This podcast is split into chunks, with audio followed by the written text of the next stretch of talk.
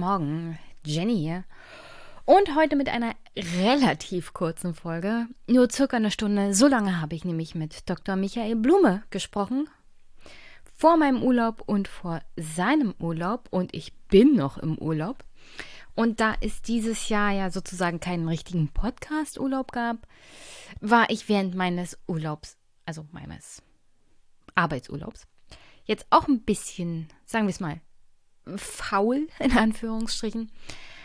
Insofern, dass ich, naja, Gesprächsanfragen gemacht habe und meine E-Mails auf den neuesten Stand gebracht habe und unter anderem auch meine Akkreditierung für die Buchmesse, also kann ich da wieder hinfahren, durchgekriegt habe. Und ja, beim Tag der offenen Tür in Berlin war und sogar den Finanzminister der Bundesrepublik was fragen konnte, und zwar zum Thema Vermögens- und Erbschaftssteuer. An dieser Stelle herzlichen Dank für Union Wutsch, dass er das rausgesucht hat und geteilt hat. Kam wohl gut an in der Bubble. Und ich werde all das beim nächsten Hausputz-Podcast sozusagen aufgreifen. Also Hausputz heißt, äh, was ist mit der Oder-Umweltkatastrophe, was war Cum-Ex? Also Olaf Scholz war ja da vor dem Untersuchungsausschuss und was habe ich so während des Tags der offenen Tür erlebt? Und was war die Frage an Herrn Lindner? Das kommt alles in der nächsten Folge. Heute, wie gesagt, etwas äh, noch Urlaubsfolge mit Michael Blume, der hier öfters schon mal zu Gast war, der seinen eigenen Podcast hat, der Antisemitismusbeauftragter des Landes Baden-Württemberg ist und von dem ich immer ganz begeistert bin, wenn er da ist. Und wir haben über ein Buch gesprochen, das er schon 2015 rausgebracht hat, unter dem Titel Öl und Glaubenskriege – wie das schwarze Gold Politik, Wirtschaft und Religion vergiftet. Aufgelegt zusammen mit seiner Frau in einem selbst gegründeten Verlag, sagen wir es mal so. Und das kommt aber jetzt im Oktober neu aufgelegt in einem anderen Verlag wieder raus. Und ich würde euch empfehlen, euch das Buch zu besorgen. Es gibt es auch kostenlos per PDF, kann man runterladen, stelle ich euch in die Show Notes lässt sich gut weglesen, sind knapp 100 Seiten. Und es geht um den, also die politische Theorie des Rentierstaates. Und wer sich zum Beispiel mit der holländischen, holländischen Krankheit schon mal beschäftigt hat, unter anderem findet ihr auch da in den Shownotes Folgen von Wohlstand für alle, dem müsste das eigentlich ein Begriff sein. Und wenn nicht, dann lest das Buch von Michael Blume oder wenigstens einer der neuesten Artikel, den er verfasst hat dazu. Ich glaube erst 2019 oder so. Stelle ich euch in die Shownotes. Und ja, sonst kann ich sagen, ich habe meinen Urlaub sehr, sehr, sehr, sehr genossen.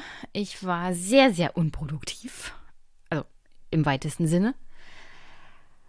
Und hab's wirklich super, super dolle gebraucht. Jetzt geht's mit voller Kanne nämlich zurück auf Arbeit und zur Grundsteuerreform und auch da nächste Folge. Ich krieg schon Komplexe, wenn ich nur dran denke. Nächste Folge. Nächste Folge in zwei Wochen. Da mache ich eine Aufräumfolge und da kommt auch das mit einem mächtigen Monolog nochmal dran. Das beschäftigt mich, wie gesagt, beruflich jeden Tag und das macht mich leicht fertig. Aber naja, das ist wirklich ein Thema für einen anderen Tag und einen Monolog. Vielleicht hat sich bis dahin auch einiges entwickelt. Kann ja sein, dass es in zwei Wochen nicht mehr so schlimm ist, wie ich mir das vorstelle, aber puh, tief durchatmen. Spaß gemacht hat auf alle Fälle das Gespräch mit Michael. Wir haben nicht nur über sein Buch gesprochen, sondern wie es ihm so geht, weil er ja auch persönlich öfters mal Opfer von so ganz netten Stalkern auf Twitter ist und nett in Anführungsstrichen, über die aktuelle Lage unter anderem auch der Medienberichterstattung im Krieg und jetzt auch während der Krise des RBB. Also vor zwei Wochen, wie gesagt, schon aufgenommen mit Michael. Ähm, und ja, eine rundum nette Gesprächssituation, würde ich mal sagen. Ich hoffe, zum Einstieg oder Rückeinstieg jetzt in die Woche Gefällt euch das? Ich bin mir sicher, die Stunde hört ihr locker weg. Und jetzt erstmal viel Spaß mit Michael, Öl und Glaubenskriegen und mir.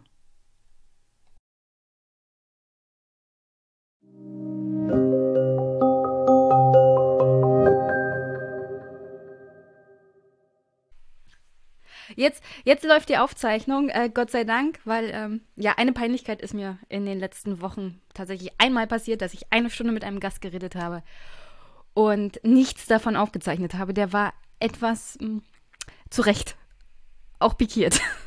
aber er ist wiedergekommen und wir konnten die Folge dann nachholen, aber es war halt nicht das gleiche, weil man es nochmal wiederholen muss. Aber an der Stelle erstmal, hallo Michael. Hallo Jenny, schön, dass ich wieder bei dir sein darf. Ich freue mich ja. Ich habe ein wenig ein schlechtes Gewissen, weil du ja eigentlich gleich in Urlaub gehst und ich habe schon Urlaub. Deswegen herzlichen Dank, dass du kurz vor deinem Urlaub noch Zeit für mich gefunden hast. Und dass wir über das teuerste Buch reden, das ich, glaube ich, aktuell im Schrank zu stehen habe, aber dazu gleich mehr. Für alle Hörerinnen und Hörer und Zuschauer, die Michael Blume noch nicht kennen. Dr. Michael Blume ist der Beauftragte gegen Antisemitismus des Landes Baden-Württemberg, Autor, Religions- und Politikwissenschaftler und wie gesagt hier ein gern gesehener Gast und seit neuestem Träger der Otto Hirsch-Medaille. An der Dank. Stelle, hi, habe ich noch was vergessen? Du, ja eigentlich, dass meine Eltern aus der damaligen DDR ähm, ah. stammen, Fluchtversuch, mein Vater hat Stasihaft äh, erlitten und ich bin dann äh, mit meiner Schwester, wir sind dann im Westen aufgewachsen, in, in, im Bibelgürtel rund um Stuttgart. Also ich bin ein echter Wossi, das könnte vielleicht noch interessant. Ich glaube, ja, das, was du machst, gefällt mir auch deswegen so gut, weil ich auch das Gefühl habe, äh, das ist was Neues, dass schon so, so gesamtdeutsche Dialoge entstehen, ähm, die die verschiedenen Erfahrungswelten zusammenbinden. Und deswegen hat mich auch so irre gefreut, dass du dich so für das Buch interessiert hast. Ich musste da einfach äh, Ja sagen. Ja.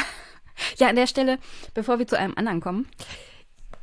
Ich habe dieses Buch hier zu stehen, tatsächlich, weil du es mir zukommen hast lassen. Öl und Glaubenskriege, wie das schwarze Gold Politik, Wirtschaft und Religionen vergiftet, erschienen im XI Verlag. Ich habe hier eine Erstausgabe samt Autograph Autogramm des Autors. Also, herzlichen Dank. Ich habe aktuell mal bei Amazon reingeguckt. Es ist aktuell für lapidare 99 Euro zu haben. Ja, also das hat eine, eine schöne ähm, Geschichte. Ähm, dieses Buch habe ich damals geschrieben, als ich ein humanitäres Sonderkontingent im Irak geleitet habe. Ähm, äh, also die, das Sonderkontingent des Landes Baden-Württemberg für schutzbedürftige Frauen und Kinder aus dem Nordirak. Äh, wir haben insgesamt 1100 vor allem jesidische Frauen und Kinder nach Deutschland evakuieren können, darunter die Nadja Murat, die dann später auch einen Friedensnobelpreis ähm, äh, bekommen hat ähm, und, und viele andere äh, da ist ja passiert immer noch eine Menge.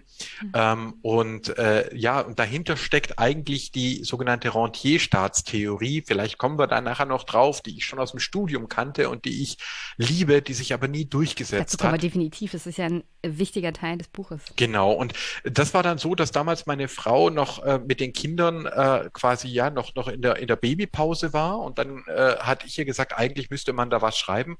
Und dann hat hat sie diesen Cybooks Verlag äh, äh ins Leben gerufen und ich habe wie wild E-Books geschrieben. Ähm, das hat mir unheimlich Freude gemacht. Ähm, und äh, das Öl- und Glaubenskriege hat sich auch wirklich gut verkauft und viele Leute wollten es dann auch als Papierbuch haben, sodass wir es über Amazon dann auch als Papierbuch rausgebracht äh, haben. Wir haben es aber dann, als meine Frau dann wieder 100 äh, Prozent in den Beruf zurückkehrte, haben wir es eingestellt. Wir haben den Verlag ähm, quasi äh, eingestellt. Ich schreibe seitdem bei Patmos, also bei einem, mhm. bei einem äh, sozusagen richtigen, bei einem etablierten Verlag meine Bücher. Wie zum ähm, Beispiel das hier. Genau, darüber hatten wir ja schon gesprochen, ja. Islam in der Krise und so. Und womit ich nicht gerechnet hat, ist, äh, dass dann jetzt sozusagen wieder ein Interesse dran entstanden ist äh, nach dem äh, Russlandkrieg, weil das war ja so drinnen prognostiziert, mehr oder weniger, dass, dass man da aufpassen muss. Ähm, und äh, ich habe den Text jetzt online gestellt. Äh, du hattest großes Interesse, hast mir gesagt, du, das kostet auf Amazon über 100 Euro. Ich, gesagt, ich meine, du, du hast es ja gerade erwähnt, es ist ja auch als PDF zu haben. Genau. Und da hatte ich quasi dann dir ja noch, ich habe noch ein paar Papierexemplare zu Hause gehabt und habe dir gleich eins zugeschickt. Ja, ich und sag ja nicht, nee. Ja, und jetzt wird der JMB Verlag im Oktober eine Neuausgabe heraus rausbringen.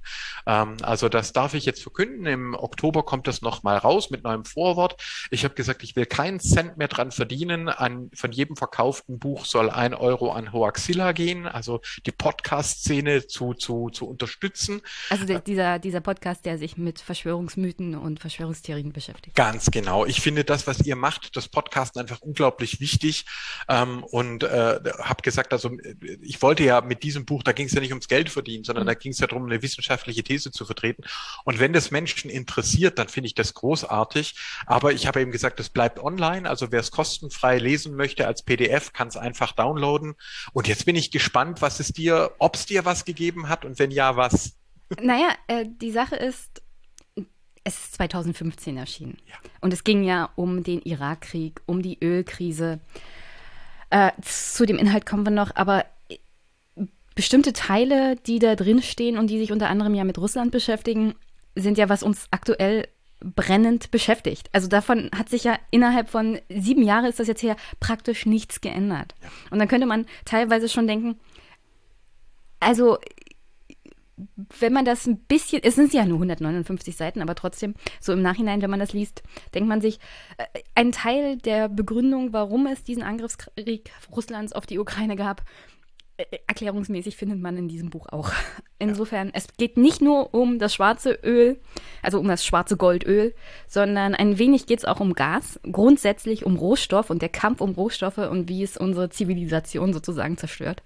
Ob wir Demokratien sind oder Autokratien. Und deswegen, es könnte nicht aktueller sein. Und ich finde es gut, dass es eine Neuauflage geben wird. Insofern, ähm, Daumen hoch. Ja, danke. Für mich ist es so ein bisschen bittersüß, weil es ist ja auch ähm, auch ein, ein Scheitern. Ähm, also die, die beiden Theorien, die ich da drin vorstelle, die Rentierstaatstheorie und äh, aus der Politikwissenschaft und den Ressourcenfluch aus der Volkswirtschaft, die gibt schon lange. Also die Rentierstaatstheorie, ähm, hier, ich habe auch noch ein, ein Papierexemplar da. Ich kann das Bild, das gibt es auch auf dem Blog, mal einfach hier zeigen für diejenigen, mhm. äh, die, die sich angucken. Ähm, ansonsten einfach mal Rentierstaatstheorie in Google Bildsuche eingeben, dann hat man es schnell.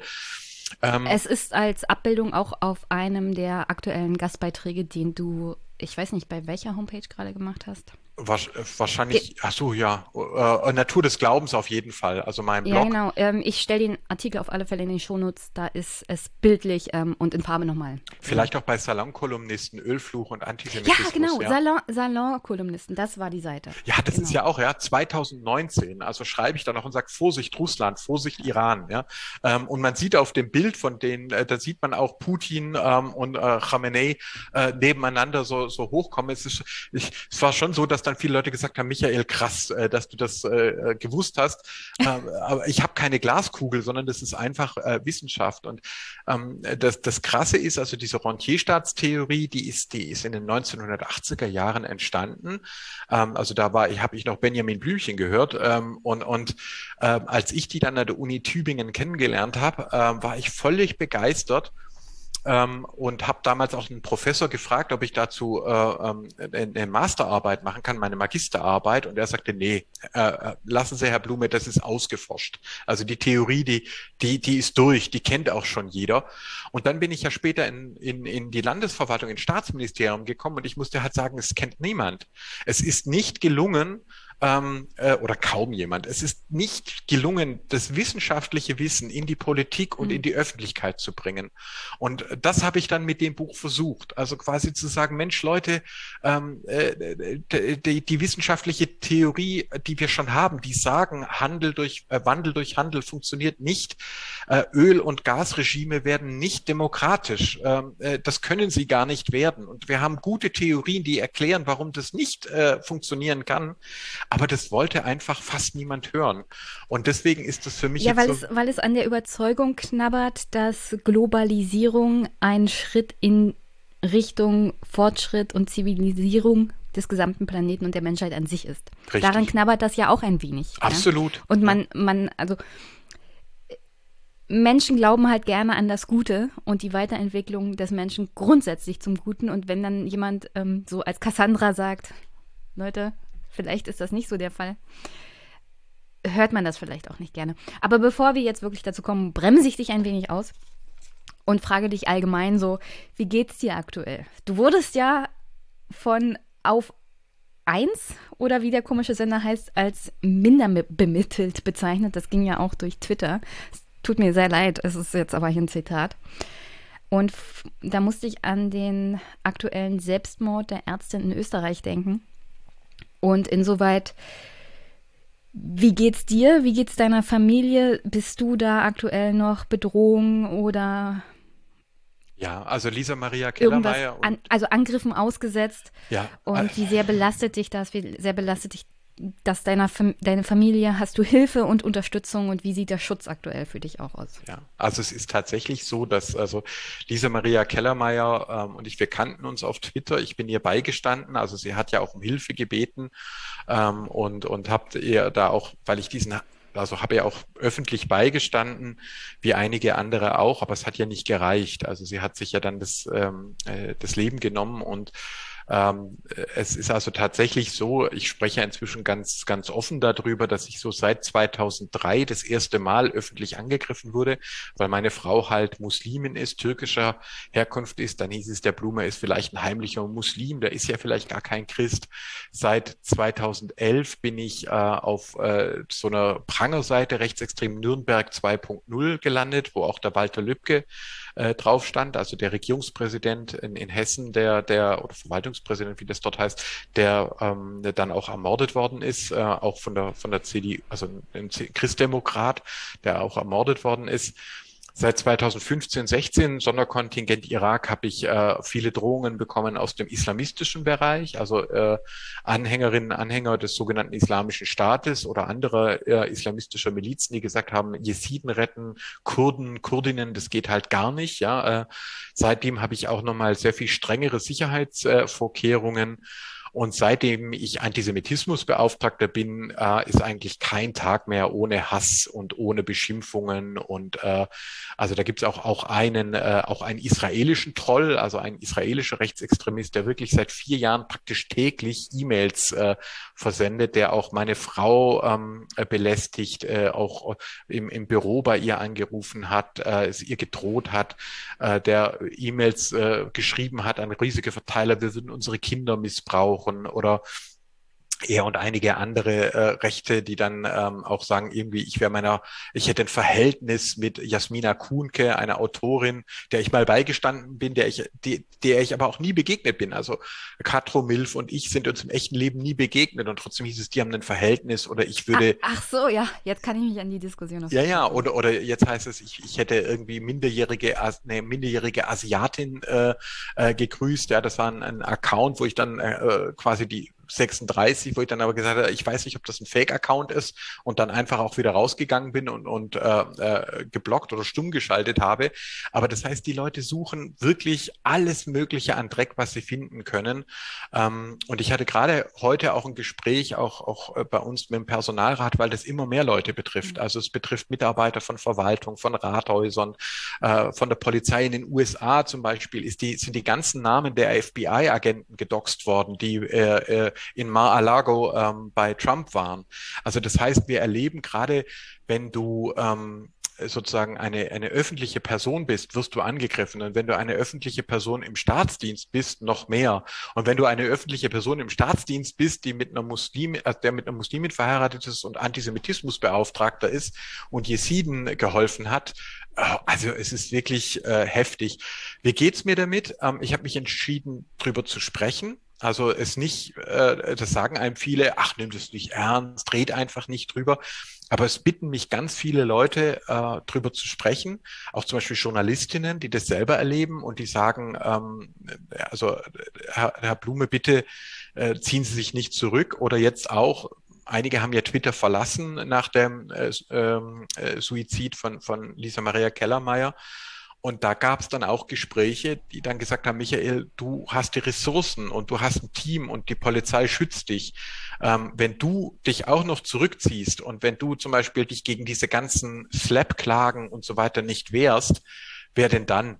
Also das heißt, es wird auch, ich habe wie soll ich sagen, weißt du, ich kann doch nicht von Leuten, die ehrenamtlich aktiv sind oder äh, die freiberuflich sind, verlangen, dass sie den Hass durchhalten und mich selber zurückziehen. Ich mache jetzt gerade eine Twitter-Pause, aber ich werde im September auch auf dem privaten Account wieder voll da sein. Ähm, äh, obwohl ich schon sagen muss, dass dieser Hass auch wehtut und ich bin sehr dankbar, dass meine Familie da hinter mir steht. Wir haben die Kinder eigentlich immer rausgehalten, äh, nicht äh, keine Fotos und so. Aber als ich dann die Otto Hirsch Auszeichnung bekommen habe, war ganz süß. Dann standen wir da vorne mit Oberbürgermeister und der äh, Vorsitzende der jüdischen Gemeinde und so und und dem Landesbischof und wen noch alles. Und plötzlich kamen meine Kinder da vorne gelaufen und haben sich einfach zu mir gestellt. Und ein Teil von mir wollte, ich wollte sie fast runterschubsen, damit sie keine nicht, Fotos, keine, keine Fotos. Fotos, genau. Aber sie waren einfach stolz auf ihren Vater. Mhm. Und dann habe ich, äh, jetzt sind sie halt äh, online, ähm, äh, aber wir Blumes äh, haben uns gesagt, wir lassen uns durch keinen Hass der Welt ähm, aus äh, vertreiben und ähm, ja, äh, das so so geht's gerade. Also ich, es wäre gelogen zu sagen, das ist alles easy, aber ich glaube, wir haben noch ein paar echt harte Jahre bei uns und ich glaube, ich habe nicht das Recht, mich zurückzuziehen. Aber es ist ja auch traurig. Ich meine, da sind die Kinder stolz auf einen und sagen, das ist mein Papa. ja. Genau. Und äh, wollen halt Teil dieses auch schönen Momentes für dich sein. Ja, ist ja, ja, auch eine besondere Auszeichnung. Und dann musst du dir Gedanken machen, also was hat das vielleicht für Konsequenzen, wenn meine Kinder mit Bild im Internet sind? Ganz genau. Ja. Also Sarah und ich ähm, wir wussten schon, es gab immer dann, ah, wie ist das christlich-muslimische Ehe? Und äh, manche Fragen waren völlig, äh, völlig okay, wenn Leute gefragt haben, wie habt ihr das gemacht mit Schwiegereltern oder wie, wie, wie heiratet man da? Da gab es ja auch viele Hilfesuchende, ja. Ähm, dann haben wir, äh, und auf der anderen Seite gibt es aber natürlich auch wirklich übles Zeug. Also wenn dann Leute irgendwie äh, da einem unterstellen, äh, musstest du heimlich konvertieren, Michael, oder, oder wie ist denn das? Wer schläft denn bei euch oben? Ja, also so, so, so, wo du denkst, sag mal, geht's noch? Also, Habt ihr ein Doppelbett? Ja, nee, aber sozusagen für, für manche Menschen ist das einfach nicht vorstellbar, dass Menschen, dass äh, Menschen verschiedener Religionen und, und Kultur und Herkunft gleichberechtigt sein können. Also sie können sich das offensichtlich nur vorstellen, dass eine Person die andere dominiert, ja, und, und in deren mhm. Vorstellung geht es einfach nicht, dass man äh, evangelisch, katholisch, christlich, muslimisch, jüdisch, nicht religiös oder so, dass man selbstverständlich, und das sind ganz normale Eheleute, äh, ja, haben jetzt silberne Hochzeit, ähm, aber für manche Menschen ist das, ähm, manche Menschen finden das gut, die sagen, wenn es im Kleinen geht, dann geht es ja auch im Großen. Und für manche Menschen ist das eine Verschwörung oder sogar Rassenschande oder so. Also da kommt da wirklich übles Zeug. Ähm, und Sarah und ich haben es eigentlich so gemacht, dass wir gesagt haben, okay, wir sind erwachsen, wir haben einmal einen Journalisten da, äh, der, hat, der hat uns interviewen dürfen, auch unsere Eltern und, und, und Freunde und so, und hat ein Buch geschrieben, eine Blume für Sarah. Das ist für alle, die sich seriös interessieren, wir geben Interviews, aber eben nie zu Hause ähm, und nie mit den Kindern. Und dann war eben genau dieser Moment, den du gezählt hast, mein, der Kleine, der da nach vorne lief und sich vor mich stellte. Und ich habe wirklich dann überlegt, ich kann den doch jetzt nicht von der Bühne schubsen. Der, der ist doch einfach nur stolz auf seinen Papa. Ja. Und gleichzeitig wusste ich aber, jetzt werden Bilder von ihnen im Internet sein. Ähm, und ich glaube, das ist, das zeigt so ein bisschen, wie das Internet gleichzeitig ganz toll und auch ganz furchtbar ist. So sieht's aus. Na, dann wünsche ich dir, wenn du dann deinen Urlaub mit Familie hast und dein Twitter Detoxing, äh, Detoxing, ähm, dass du die Batterien wieder auflädst und die Kraft und ist ja auch schön, wenn man sich mal richtig privat auf die Familie konzentriert. Ja. Ich mache das ja prinzipiell auch, wenn ich Urlaub habe, äh, nicht so viel twittern. Ich halte mich nicht immer dran, aber ein bisschen mehr Pause tut einem ganz gut.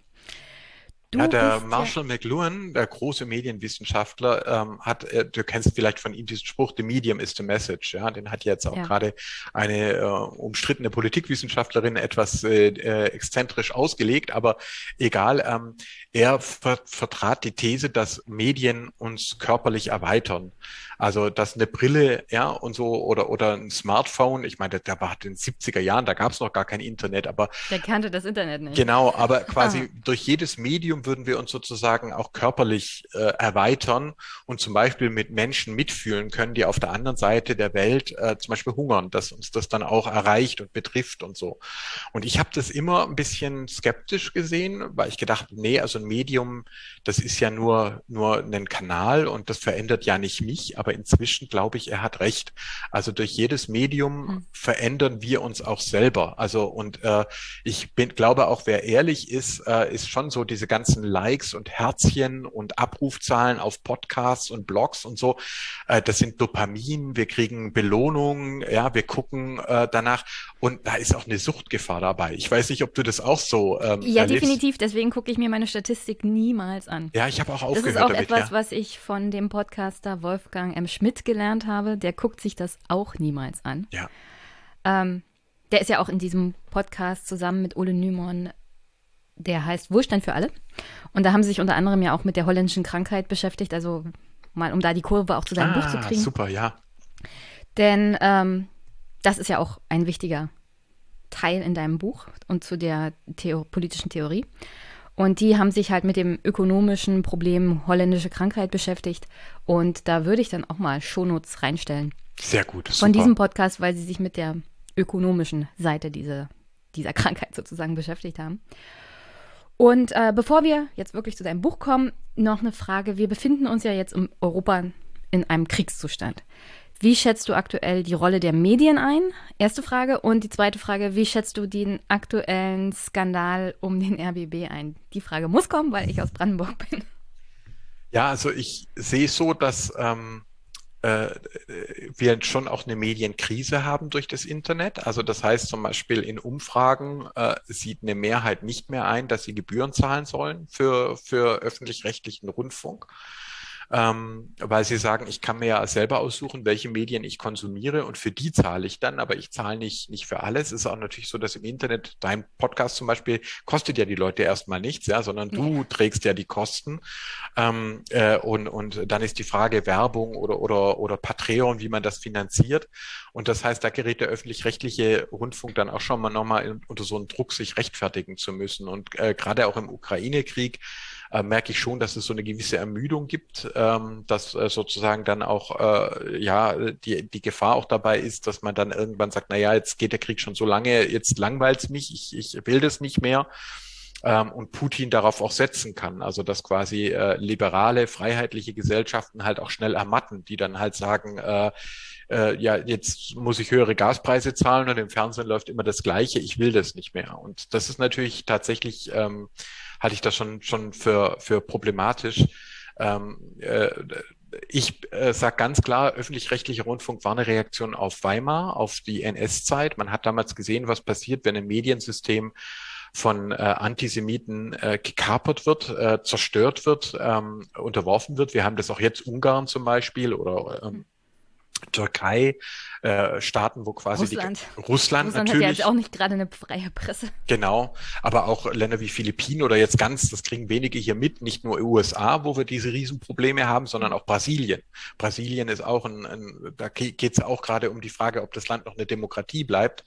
Ähm, und da ist zum Beispiel auch massiv mit, mit Facebook und so gearbeitet worden, um, um Oppositionelle fertig zu machen. Oder äh, äh, Birma, Myanmar, ähm, äh, da ist zum Beispiel, da gibt es fast gar keine Zeitungen und da ist Facebook sogar angeklagt worden, weil über Facebook so viel Hass verbreitet wurde gegen die muslimischen Rohingya, dass man Facebook vorgeworfen hat, ihr habt euch am Völkermord beteiligt. Also das heißt, ich glaube, ich finde schon, wir brauchen quasi ein stabiles Mediensystem, ähm, und gleichzeitig müssen wir aber auch sehen, äh, dass, dass es sich verändert. Und ehrlich gesagt finde ich das deswegen jetzt nicht so schlimm mit der Frau Schlesinger, dass ich hätte es schlimmer gefunden, wenn es nie auffällt. Ja, Sondern, okay, das wäre genau, also es zeigt immerhin auch, du kannst heute Intendantin eines großen öffentlich-rechtlichen äh, Rundfunks sein und trotzdem kannst du nicht mehr tun, was du willst. Also die, die, die, es ist die, die öffentlichen Kontrollen funktionieren und ich glaube, das war Business Insider, also ein, Hm. ein relativ Der, kleines der Digital- Springer Verlag, was interessant war, was ich glaube dazu geführt hat, dass man im RBB vor allem auch auf den unteren Ebenen bei den Journalisten gesagt hat, hm, vielleicht ist das mehr so eine Kampagne und die mögen unsere Intendantin nicht. Aber ähm, also ich bin schon ganz froh, dass Business Insider darüber berichtet hat und dass sie das aufgegriffen haben. Da möchte ich aber auch eine Lanze brechen für die öffentlich-rechtlichen in Brandenburg, denn das Medienmagazin mit Jörg Wagner war von der ersten Stunde an kritisch berichterstattend dabei. Und ähm, es gibt ja jetzt diese Umweltkatastrophe an der Oder. ja. Und da auch RBB sofort vor Ort. Ja. Es gibt bei Twitter Beschwerden, warum denn die Tagesthemen, die Tagesschau nicht berichten. Leute, wir haben einen Regionalsender. Das ist der RBB. Der macht Spezialberichterstattung. Der fragt den Bürgermeister von Frankfurt an der Oder, ähm, direkt am Fluss aus. Äh, also hat sich zum Beispiel mit der que Quecksilbertheorie sofort beschäftigt und konnte das widerlegen, während es auch auf Twitter irgendwie noch Thema ist. Insofern der RBB macht einen richtig tollen Job. Ja. Sie haben ein strukturelles Problem offensichtlich in der Führungsriege gehabt und das muss jetzt aufgeklärt werden. Aber ich möchte auf keinen Fall, dass der RBB hier irgendwie platt gemacht wird oder vom MDR oder so übernommen wird. Denn das ist wirklich wichtig, dass wir einen regionalen Fernsehsender haben, einen regionalen, auch öffentlich-rechtlichen Sender, der äh, Radiobeiträge und Medienberichterstattung macht. Weil also dann hast du dann ja, wirklich ja. irgendwann mal eine Umweltkatastrophe. Mhm. ARD irgendwo aus Mainz fährt nicht an die Oder. Ja. Und darüber wird dann vielleicht eine ganze Woche oder länger nicht berichtet. Ja. Also ich mache auch immer wieder mit äh, bei der Radiosendung RBB 2 auf 1. Äh, die holen mich immer wieder als, als Religionswissenschaftler dazu. Ich habe übrigens nie Honorar genommen. Ich mache das immer kostenfrei.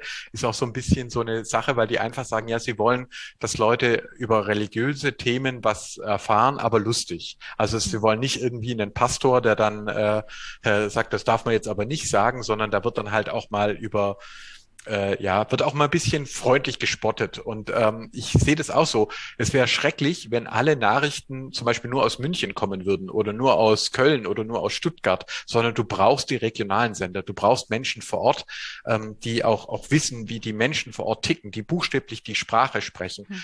Und ich will auch mal sagen, dass, weil ja oft so getan wird, ja, früher war die Welt in Ordnung. Nee, war sie nicht. Ich habe dir vorher erzählt, 2003 habe ich die ersten Angriffe bekommen. Das war damals aus dem Verfassungsschutz äh, während der Innenminister im, im Urlaub war. Ähm, und das hat dann eine, eine Zeitung aufgegriffen, die Süd, äh, Stuttgarter Nachrichten. Ähm, und das ging dann steil, äh, aber äh, weil die anderen Medien sehr schnell gesehen haben, da ist nichts dran, das ist eine, eine Fake-Story, der Blume ist Christ und, und das ist völlig äh, äh Hanebüchen hat es nur die junge Freiheit aufgegriffen. Ähm, also das brach schnell in sich zusammen. Aber weil die ganzen großen Zeitungen hier im Süden, der Südwest Medienholding, die allermeisten gehören, der, wir einen riesen Medienanbieter haben, haben andere Zeitungen nicht widersprochen. Und erst Jahre später hat Spiegel Online dann darüber einen Bericht gebracht und das, ich hatte darüber geblockt und dann wurde das sozusagen aufgeklärt und klargestellt. Also ich muss sagen, äh, dass äh, zu, zu sagen, früher war die Welt besser und digitale Medien sind ja alle schlecht, das stimmt nicht. Es gab auch früher, ähm, wenn der Chefredakteur von einer mächtigen Zeitung äh, gesagt hat, äh, darüber berichten wir nicht, dann berichten wir darüber nicht. Auch jetzt irgendwie, Burda ist ja jetzt ja eine Trennung. Äh, und vorhin hat mir ein Kollege erzählt, dass äh, quasi alle anderen Medien darüber berichten, aber die Burda-Medien selber nicht. Und da denke ich schon, also Leute, also Medienvielfalt schützt halt auch, dass wir mhm. nicht abhängig werden. Und ich kann nur davor warnen, vor einem System, wo irgendeine Gruppe zu mächtig wird. Ganz, wir haben es gesehen, auch eine Frau, die selber mal Journalistin war, kann Bodenhaftung verlieren. Und Demokratie funktioniert nur, wenn du Gewaltenteilung hast. Das heißt, wenn jede Person auch von anderen Personen kontrolliert und im Notfall dann auch mal gestoppt wird. Okay, dann kommen wir jetzt wirklich mal zu deinem Buch. So ich als ostdeutsche Heidin, ja, ja. die kein, keine größere äh, Expertenmeinung zum Thema Religion hat. Du bist ja hier der Religionsexperte. Warum schafft Gott Wesen, die die Schöpfung vernichten können?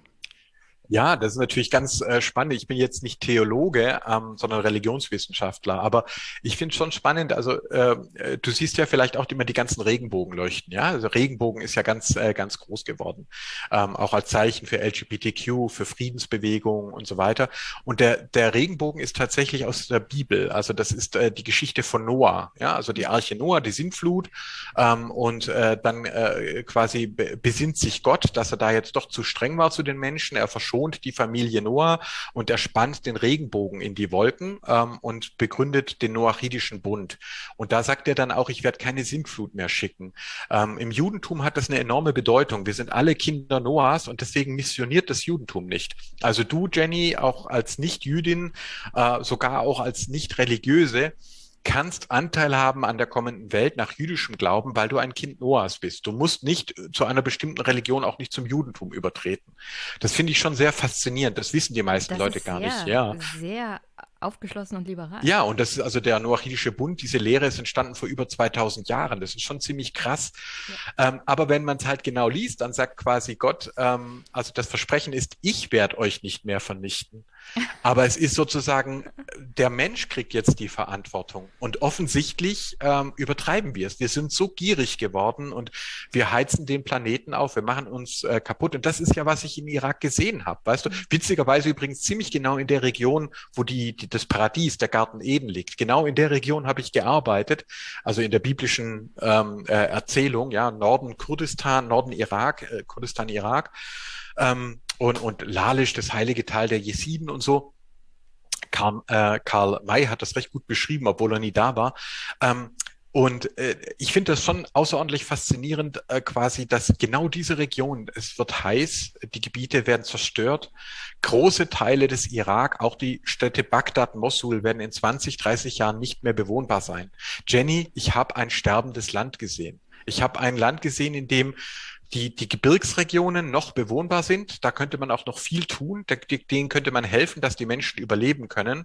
Aber große Teile der, der, der Täler, der, der, ähm, der Ebenen werden äh, nicht mehr bewohnbar. Da wächst nichts mehr. Die Klima es gibt aktuell auch ja. ähm, bei Twitter gehen Videos rum wegen Demonstrationen im Iran wegen absolutem Wassermangel. Ja. Also die Leute haben kein Wasser mehr. Der Karunfluss. Das ist der, der Rohstoffkampf, der uns noch bevorsteht. Genau. Aktuell, aktuell geht es noch darum, was wir alles so verbrennen können.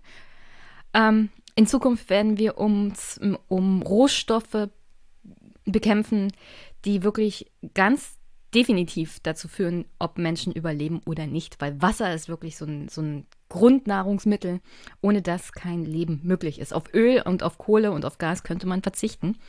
Da ist Überleben möglich, aber Wasser definitiv nicht. Genau, ich zitiere ja in dem Buch auch die Shirin Ebadi, die iranische Friedensnobelpreisträgerin, die ja mal gesagt hat, ähm, äh, es ginge uns viel besser, wenn wir weniger Öl und mehr Wasser hätten. Ja, und im Iran, den du gerade erwähnt hast, der Karun-Fluss, der einzige Fluss, der schiffbar war, auf dem Schiffe fahren konnten, ist trocken. Äh, das, das, wir können Länder wie Afghanistan, große Teile von Syrien sind verloren. Da, da werden in, in, in in Zukunft Menschen nicht mehr leben können. Ich glaube immer noch, dass es Regionen gibt und vielleicht auch Länder wie Israel, die technologisch weiterentwickelt sind, die demokratisch sind, die können sich vielleicht halten, vielleicht auch so Vereinigte Arabische Emirate oder so, Jordanien, Teile von Ägypten, wenn sie mit den Demokratien zusammenarbeiten. Aber große Teile dieser Region, Eurasischer Gürtel, wo unsere ganzen Religionen entstanden sind, wo die ganzen, wo die Schriften entstanden sind, die Alphabete, ähm, ähm, Afrika, wo der Mensch entstanden ist, große die Wiege der Zivilisation. Die Wiege der, ja, der Menschheit und der Zivilisation. Genau. Und das hatte ich sozusagen damals ja gesehen im Irak. Und ich habe äh, quasi, und dann noch diese Rentierstaatstheorie und den Ressourcenfluch, was du gerade erwähnt hast, die holländische Krankheit. Und ich dachte mir, wenn ich das aufschreibe, das müssen doch die Menschen verstehen. Ja, und ehrlich gesagt sind wir uns wahrscheinlich einig, nee, es ist überhaupt nicht. Also ich kann da auch keine Partei von ausnehmen. Äh, ist, man hat es nicht wahrhaben wollen. Und jetzt sozusagen ist es so, dass wir nach der Energiekrise, äh, wir werden auch in Deutschland Wasserkrise haben. Es, wir haben jetzt erlebt, der Rhein ist schon wieder fast trocken, hm. Schiffe kommen nicht mehr durch. Der Po in Italien hat sein, seine Richtung geändert, weil der, der Wasserstand so tief abgesunken ist, dass jetzt Wasser aus der Adria reinfließt, Salzwasser fließt in das Flussbett und Äcker werden jetzt versalzen. Also das ist, vor allem ist es noch ein bisschen schneller, als wir das in der Wissenschaft erwartet haben. Ähm, und deswegen ähm, habe ich jetzt auch auf Instagram gerade eine Dürrekarte gepostet und ich flehe die Leute fast an, bitte, bitte, bitte, nehmt das ernst. Wir zerstören gerade unsere eigene Zukunft und die Zukunft von unseren Kindern und Enkeln. Du schreibst es ja ähm, am Ende deines Buches auch, wir sind ja hier Homo sapiens sapiens, der Mensch, der weiß, dass er weiß. Ja. Und dafür, dass wir wissen, dass wir wissen, wenden wir dieses Wissen erstaunlich wenig an. Also genau. alles das, was mit Umweltkatastrophen, mit Naturkatastrophen aktuell zu tun hat, das sind ja jetzt keine Dinge, die wissenschaftlich nicht bekannt waren oder die uns jetzt so total überraschen. Ja. Also auch diese Dürreperioden, die wir gerade europaweit erleben, die im Westen auch, wie gesagt, zum Austrocknen fast teilweise des Rheins geführt hat. Das ist ja noch, äh, sind ja noch zwei weitere Wochen absoluter Trockenheit und größerer Hitze in Westdeutschland zu erwarten. Die Pegelstände werden die Stände von 2018, so der aktuelle Stand, sogar noch unterbieten. 2018 war ein absolutes Hochdürrejahr und Hochhitzejahr. Und als jemand aus Brandenburg, ähm, ich zuck die Schultern, ich bin das jetzt schon teilweise länger gewöhnt. Und denke mir, ja, dann sparen wir halt Wasser, ja. Nee, Auto waschen, wer, wer, macht das überhaupt noch? Ja. ja. Und das wird halt und, halt nicht reichen, ja. Genau. Ja. Und ähm, an der Stelle, bei deinem Buch geht es ja, wie gesagt, hauptsächlich um Öl. Jetzt haben wir einen Angriffskrieg in der Ukraine. Welche Gemeinsamkeiten oder vielleicht Unterschiede gibt es bei diesem Krieg? Denn ich glaube, teilweise geht es auch da um den Kampf, in dem Fall um Gasfelder. Ich glaube, also da, darüber wird nicht so richtig geredet, aber wenn man sich das so anguckt, wie der Plan war, der Plan war sicherlich, die ganze Ukraine einzunehmen, aber am allerwichtigsten ist es für die Russen offenkundig, den Süden einzunehmen, also alles das, was mit der Verbindung auch zum Schwarzen Meer zu tun hat und alles das, was am Osten ist. Aktuell kommen sie ja nicht weiter als die natürlichen, ähm, die natürlichen Landmarken, wie zum Beispiel, wie kommen wir über den Fluss. Super schwierig, militärisch gesehen. Aber der Plan ist da sicherlich auch gewesen, ähm, die Gasvorkommen im Osten der Ukraine mit einzunehmen. Ja. Insofern, welche Gemeinsamkeiten und Unterschiede gibt es vielleicht zu dem Öl- und Glaubenskrieg, den du in deinem Buch 2015 beschrieben hast? Also, äh, zwei Sachen, das waren ja jetzt eigentlich zwei Fragen. Das eine ist, warum sind wir Menschen so außerordentlich schlecht mit Wissenschaft? Ja, wenn wir doch etwas wissen, zum Beispiel, dass sich das Klima erwärmt oder äh, die Rentierstaatstheorie, die Ressourcenfluch, was Öl und Gas anrichten, warum, warum können wir das, warum schaffen wir das nicht, das in die Öffentlichkeit, in die Politik einzuspeisen?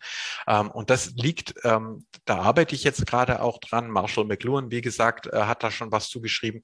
Aber Knapp gesagt ist es Reaktanz, das ist der Fachbegriff. Das heißt, jede und jeder von uns entwickelt Gewohnheiten. Also zum Beispiel bei mir auch, ich habe Fleisch gegessen. Ja, ganz ein Mann isst Fleisch, so habe ich das gelernt. Und äh, äh, ja, ich weiß noch mit meinem Vater dann, wenn man was gefeiert hat, dann dann ist man zu McDonald's gegangen. Ja? Arbeiterfamilie aus dem äh, mit Wurzeln im Osten. Man war stolz, dass man was erreicht hat und äh, äh und dann hat dann gab es halt ein Big Mac. Ähm, und ähm, ja, das war sozusagen sagen, ähm, diese Gewohnheiten, wenn dann Leute kommen und sagen, du darfst das nicht mehr, du musst jetzt dein Verhalten ändern, dein Auto nicht mehr waschen, äh, sollst weniger Fleisch essen, äh, sollst andere Motoren produzieren, nicht mehr Verbrennungsmotoren und so, dann löst es Reaktanz aus, Widerwillen. Also wir wollen wir wollen uns nicht vorschreiben lassen unsere Gewohnheit nicht verbieten lassen.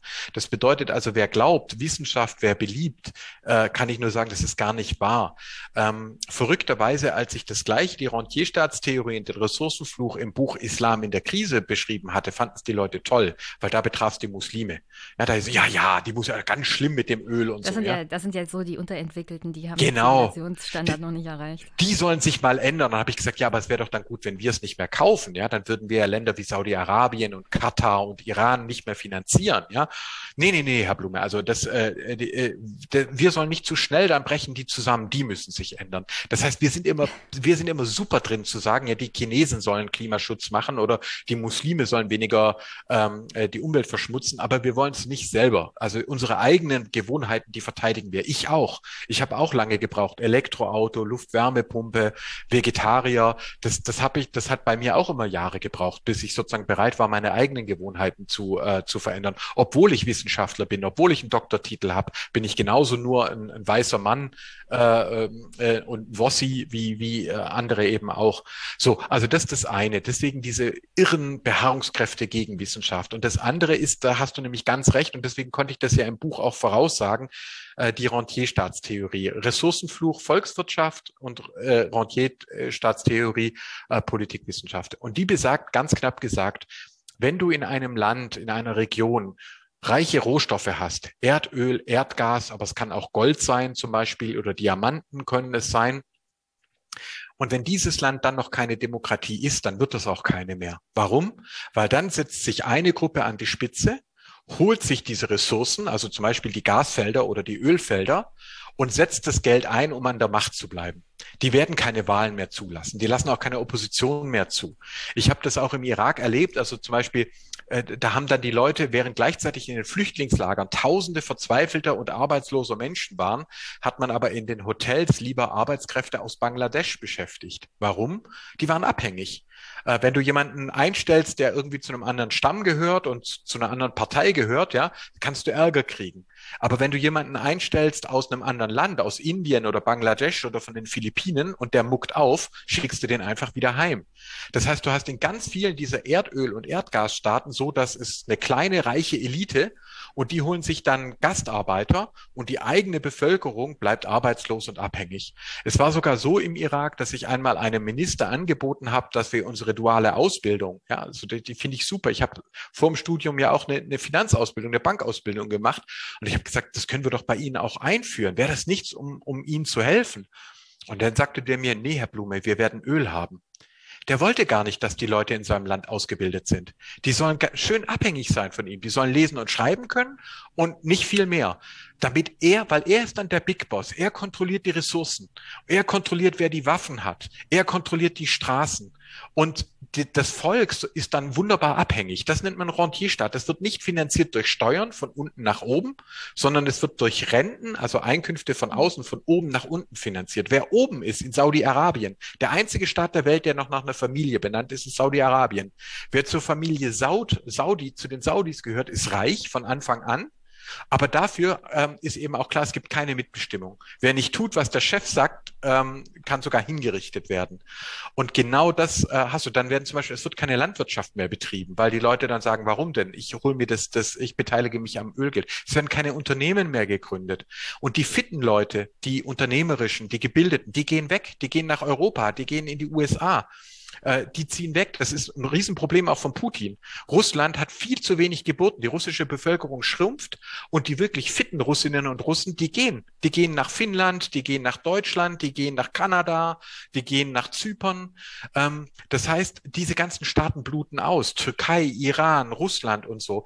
Putin konnte also nicht dulden, dass da ein, ein, eine Demokratie entsteht, die zur Europäischen Union gehört, weil ihm die Leute jetzt schon weglaufen.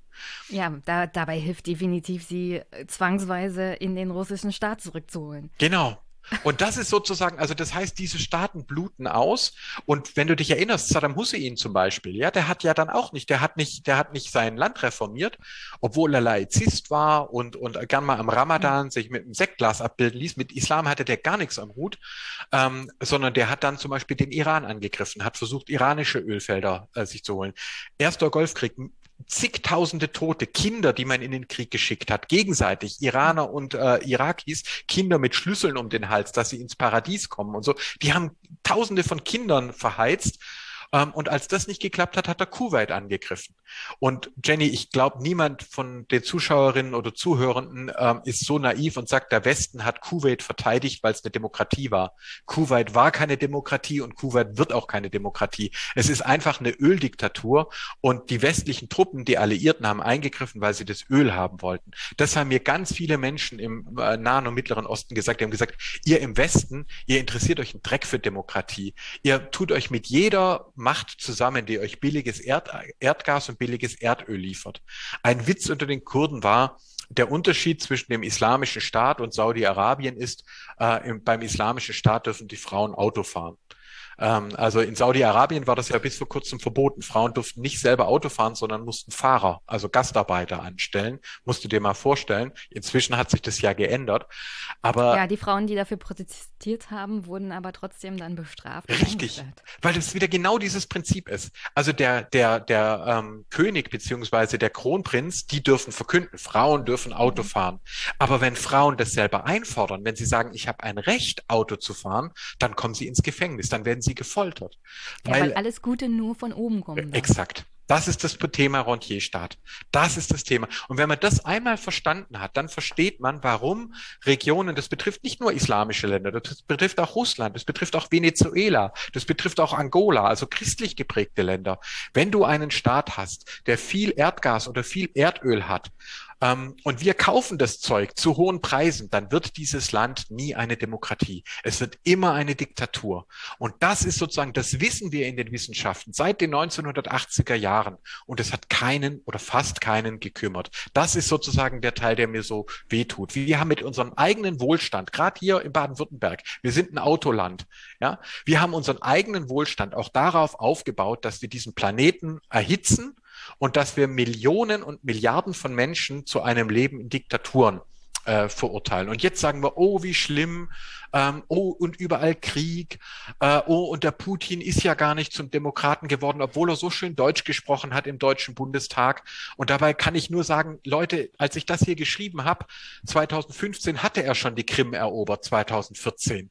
Wenn die Wissenschaft, die Politikwissenschaft hat, hat das die Rentierstaatstheorie war kein Geheimnis. Ihr hättet wissen können, dass aus einem Öl- und Gasstaat niemals eine Demokratie wird. Ja, und das ist der Frust. Den ich nachvollziehen kann. Du bist ja hier schon fast auf dem Standard-Rant-Format äh, bei Jenny, ja. Sehr gut. In dem, in dem Sinne, wir versuchen ja jetzt so unabhängig zu werden vom russischen Gas. Inwieweit das politisch überhaupt möglich ist, steht auf einer anderen Seite. Was mich bei dieser ganzen Sache auch stört, dass wir mit Rentierstaaten wie zum Beispiel Aserbaidschan oder ja. Kuwait versuchen, jetzt mehr zusammenzuarbeiten und nicht die Diskussion darüber führen, was das wieder für Konsequenzen haben würde. Ja. Auch für die Menschen in diesen Staaten. Und da lese ich dir mal kurz ähm, was vor aus deinem Buch. Also wieder viel zu viele Zettel, zu denen ich gar nicht gekommen bin, aber ist egal. Ähm, denn wir arbeiten auch zusammen mit Aserbaidschan, ja. Da hatte ja Ursula von der Leyen gerade erst ein Treffen mit Herrn Aliyev. Und was Jenny von Aliyev und dem Clan und Aserbaidschan also hält, verweise ich mal auf alle Folgen, die sich mit Bergkarabach beschäftigt haben, dem Krieg dort, dem korrupten Land Aserbaidschan an sich, das auf dem Papier, was Menschenrechte angeht, sogar noch schlimmer ist als Putin. Aber Aserbaidschan hat auch negative Effekte gehabt für den demokratischen Westen aufgrund der Tatsache, dass sie so viel Geld aus ihrem Rentierstaat ziehen konnten. Zitat. Selbst Mitgliedstaaten des Europarates wie das nominell demokratische Aserbaidschan bleiben von den Auswirkungen des Rentierstaatsregimes nicht verschont. Europäische Abgeordnete, die Berichten über massive Korruption, Ämterkauf und Menschenrechtsverletzungen nachgehen wollten, wurden mit Geschenken und Zuwendungen so überhäuft, dass der Begriff Kaviar-Diplomatie geprägt wurde. Und an der Stelle, wenn wir jetzt mit der Europäischen Union, mit diesem Staat zusammenarbeiten und dem Staat sehr, sehr viel Geld geben, welche Folgen wird das wohl für die Europäische Union, den Europarat und ähm, Menschenrechte haben? Also und welche negativen Effekte wird das dann wieder für die Demokratie im Westen haben? Weil sie macht sich unglaublich unglaubwürdig. Absolut. Weißt du, und ich bin ja selber Christdemokrat und ich muss dir sagen, die Aserbaidschan Connection, äh, wo ja jetzt aufgeflogen ist, es sind teilweise christdemokratische Abgeordnete und so weiter dabei, die ich kenne. Es haben sich Leute ich will mal nicht sagen kaufen, aber hm, also zumindest hm, finanziell ansprechen lassen, wo ich sage, sag mal, spinnt ihr? Wie könnt ihr das? Ja, die laden euch ein. Ja, die bringen euch in tolle Hotels. Aber du bist ja, also die, die Christdemokraten sind ja in guter Gesellschaft. Es sind halt nur mehr als bei anderen Parteien. Ja. Es gibt auch SPDler und Linke, die ähm, Aserbaidschan-Connections haben. Insofern. Ja, natürlich. Und ich meine, wir haben einen ehemaligen Kanzler, der äh, für russische Gaskonzerne äh, ähm, arbeitet und jetzt den Deutschen Bundestag verklagt. Ja, Geld. Rechts, rechtsstaatlich ist das völlig in Ordnung. Genau. Also du siehst quasi, da, da, wie dieses, dieses Gas- und Ölgeld es vergiftet vergiftet nicht nur die mhm. anderen, es vergiftet auch uns. Und das kann sich wahrscheinlich auch jeder vorstellen, dass das, da bist du irgendwie Abgeordneter und machst deinen Job und äh, rennst durch die Gegend von einer Ortsverband zum anderen und dann kriegst du die Einladung und wirst dem Präsidenten vorgestellt und äh, dann äh, es ist alles edel und äh, dann kriegst du eine Spende. Kriegst du Kaviar. Ja, kriegst du Kaviar und dann gibt's eine Spende für deinen Wahlkampf über irgendeinen Verein und so. Ja, die Leute denken, oh, endlich, endlich mhm. bin ich äh, äh, angekommen. Das korrumpiert, das macht kaputt. Das macht auch charakterlich kaputt, dieser Dreck. Ähm, äh, wenn das Geld von oben nach unten fließt, ja, während wir jetzt zum Beispiel bei, bei RBB gesehen haben, wenn die Leute selber die Gebühren und Steuern zahlen, dann sagen die, ich dulde das nicht. Also wenn ich mit meinen Gebühren zahle, dann will ich nicht, dass da hier irgendwie jemand mit Massagesitzen im Dienstauto äh, durch die Gegend cruist, dann gehe ich auf die Barrikaden. Weil naja, die Massagesitze sind ja, sind ja wirklich das kleinste Problem. Ja. Das wirkliche Problem ist natürlich die anscheinende, angebliche Vetternwirtschaft, die jetzt auch von der Staatsanwaltschaft und der Generalstaatsanwaltschaft in dem Fall untersucht wird. Genau. Also das heißt, Aserbaidschan bin ich ganz bei dir. Aserbaidschan hat äh, sozusagen bereits jetzt negative Auswirkungen auf die äh, deutsche und die europäische Politik. Aber denk auch zum Beispiel unser ähm, äh, Minister Habeck, von dem ich viel halte, äh, Robert Habeck und so, aber er ist erstmal nach Katar geeilt und hat mit Katar mhm. verhandelt. Nun, ich kann dir sagen, Katar ist der Hauptfinanzier der Hamas. Also wer jetzt der wieder Ja, sagt, ich als oh, Frau übrigens so grundsätzlich finde ich das nicht gut. ja, ja eben, genau, weißt du, und dann auch dann so viele Abendlandretter, die mir dann sagen, ja, Herr Blume, gegen, äh, wir müssen gegen die äh, Hamas und gegen den Iran und das Atomwaffenprogramm.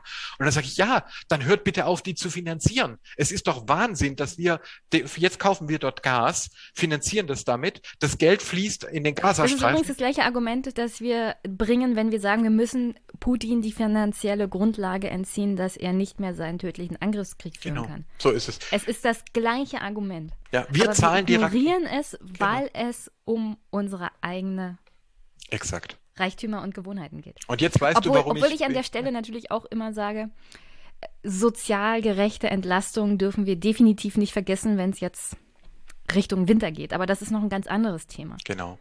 Aber das ist genau der Punkt, Jenny. Genau das, darum geht's mir. Und ich bin noch im, im, im Januar auf der sogenannten Achse des Guten, haben da Leute rumgehört, wenige Wochen bevor Putin angegriffen hat. Ja, der Blume, der wäre ja lieber beau als Beauftragter gegen Antisemitismus, wäre er Beauftragter für erneuerbare Energien und seltene Erden, hat, wurde da, da geschrieben. Also noch im Januar, wenige Wochen, weil ich immer gesagt habe, bitte, bitte, bitte, wenn ihr gegen das Regime im Iran seid und gegen die Terrororganisation Hamas und gegen islamischer Dschihad, super, da bin ich auch dagegen. Aber dann müssen wir aufhören, diese zu finanzieren. Dann müssen wir auch unser eigenes Verhalten, unsere, äh, unseren Öl- und Gasverbrauch äh, runterbringen. Wenn wir über Wasser sprechen, ja, also ein Thema ist, wir haben es erwähnt, Fleisch. Mit jedem Kilo Fleisch, das wir essen, verbr- ver, äh, uns- vergeuden wir mehrere Kilo Futtermittel, mehrere Dutzende von Litern Wasser, Hunderte von Litern. Wir tun Energie verschwenden, Arbeitskräfte verschwenden. Ja, das heißt, vegetarisch oder, oder weniger Fleisch zu essen, ähm, das hilft eben auch dem Klima und es äh, zieht, entzieht diesen Leuten die falschen Einnahmen. Wir, wenn wir wollen, dass diese Welt friedlicher wird und, und, und, und sich nicht mehr so, so schnell erhitzt, dann müssen wir auch unser eigenes Verhalten ändern. Und wer dann nur sagt, nee, wir bomben den Putin weg oder wir bomben den Iran weg oder wir bomben die Hamas weg, aber die Ursachen gar nicht beseitigt, dann kann ich sagen, dann kommt nach Putin der nächste schlechter. Und dann kommt nach dem Regime im Iran das nächste Regime im Iran. Und dann kommt nach der Hamas der islamische Dschihad. Also solange du die Ursachen dieser autoritären, tyrannischen Regime, die wirtschaftlichen Ursachen nicht entfernst, werden da immer neue solche Regime entstehen. Und das ist der Teil, der mich so ärgert, dass auch vermeintliche Abendlandretter, wenn man dann sagt, ja, okay, dann fahr halt nicht mehr SUV, dann setz dich ein für ein 9-Euro-Ticket, dass, dass, dass der ÖPNV für alle erschwinglich wird, äh, dann setz dich ein, dass weniger Öl und Gas verbrannt wird. Nee, Herr Blume, das sehe ich nicht ein. Ähm, lassen Sie uns lieber über Krieg reden. Da kriege ich dann halt die Krise. Ja, an der Stelle, äh, ich gehe ja extra zu Wahlen und wähle Parteien, die sich übrigens auch darum kümmern, dass ich hier einen vernünftigen ÖPNV habe und muss mir dann auf Twitter auch anhören, naja, ähm, ihr, die ihr da auf dem ländlichen Raum lebt, kümmert euch mal selber darum, dass die Politik euch einen ordentlichen ÖPNV anbietet. Ja, worum soll ich denn mich noch alles kümmern, ja? Also wirklich, a- an einem bestimmten Punkt muss man sagen, ich gehe zur Wahl, bin eine der wenigen, die überhaupt noch zur Wahl geht, vor allem im ländlichen Raum, und erwarte dann, dass Politik auch mal liefert. Meine Forderung ist, ich will einen vernünftigen ÖPNV. Ich fahre mein Auto praktisch kaum noch, aber ich brauche es hin und wieder.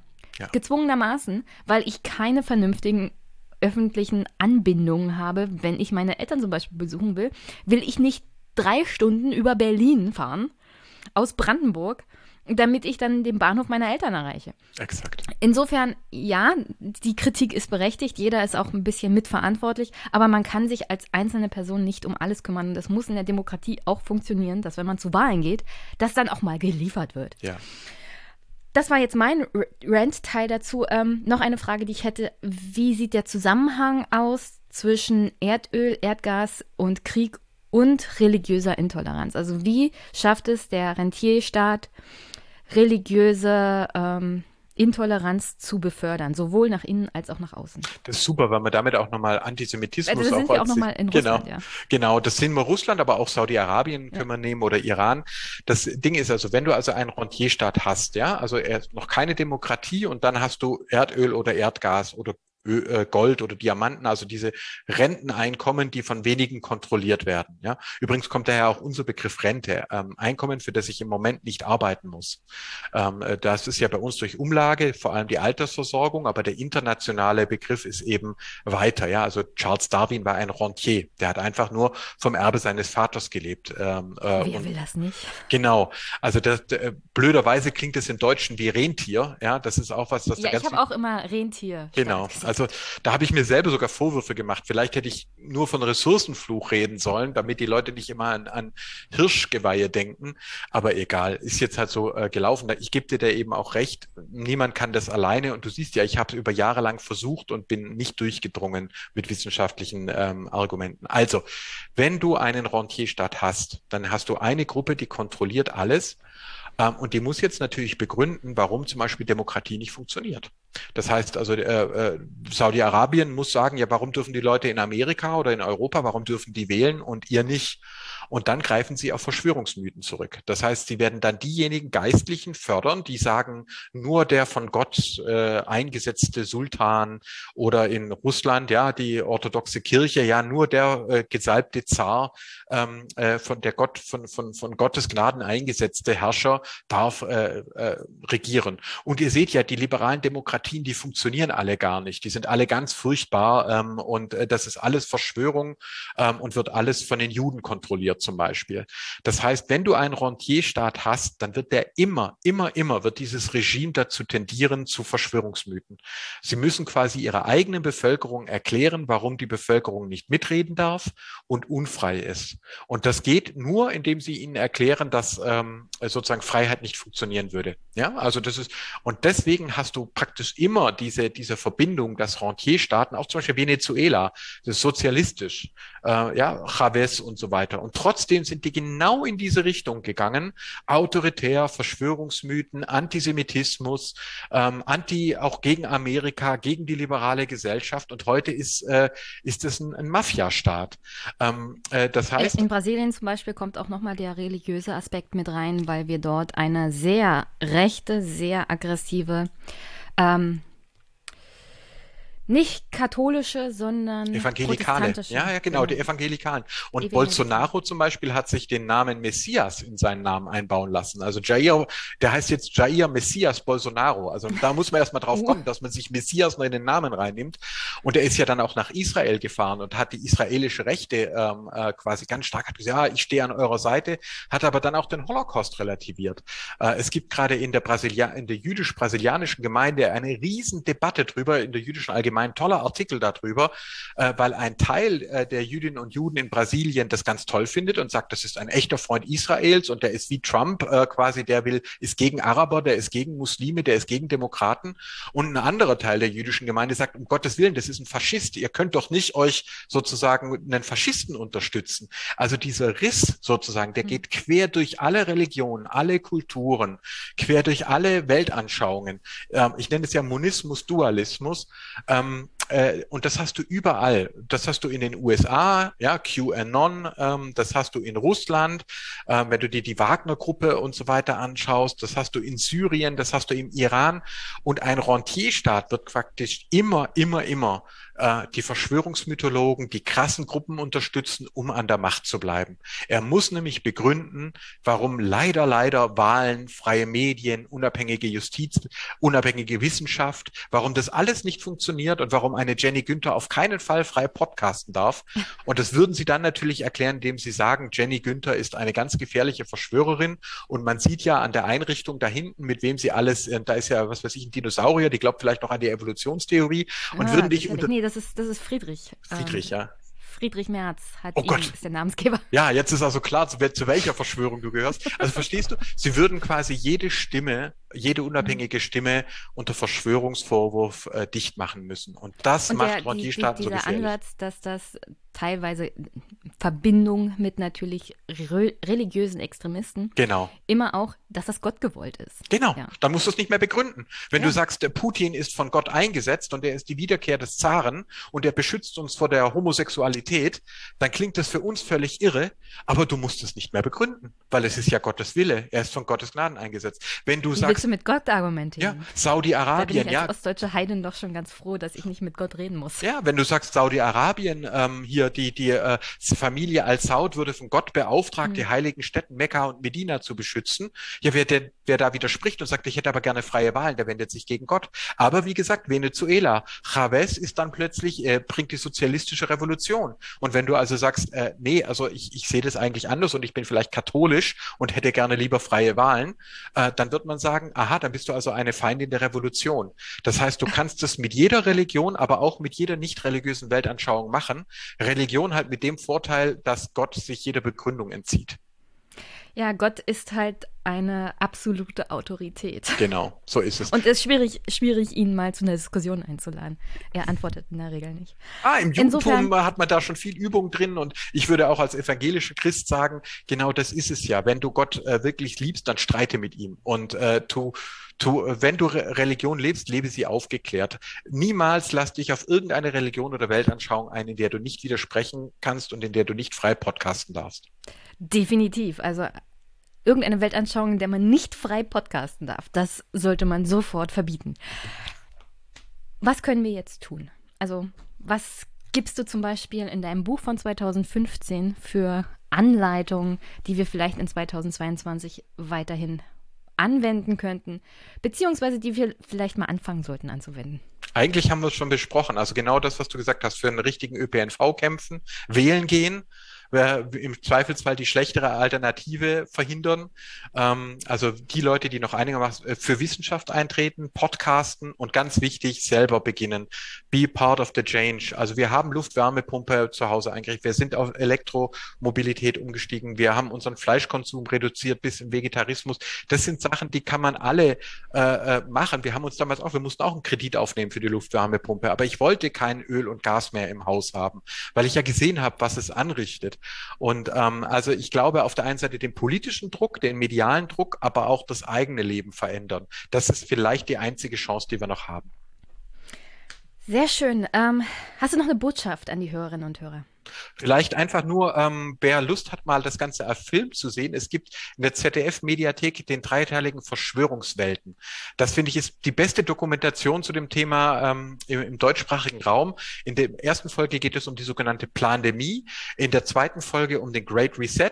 Die mag ich am liebsten, da komme ich aber auch viel vor. Also es könnte also ein Bias sein meinerseits. Und in der dritten Da, Folge. da kommt der äh, Clip her mit äh, minder bemittelt. ja, genau, darüber haben die sich geärgert. Deswegen haben die gesagt, ich sei minder bemittelt. Also offensichtlich wirkt es, äh, wirkt dieser Film. Und der dritte Teil Tu, ist, tu immer alles das, dass sich Verschwörungstheoretiker aufregen. genau, und der dritte Teil ist QAnon Österreich. Also dieser ist in der ZDF-Mediathek, den würde ich empfehlen. Und ansonsten habt einen schönen Sommer, gebt die Hoffnung nicht auf, hört Jennys Podcast. Ähm, äh, wir, es, es wird weitergehen. Wir Menschen machen viel falsch, aber am Ende der Tag, des Tages habe ich immer noch die Hoffnung, dass wir eines Tages auf Mond und Mars landen werden und die Geschichte der Menschheit noch lange nicht zu Ende ist.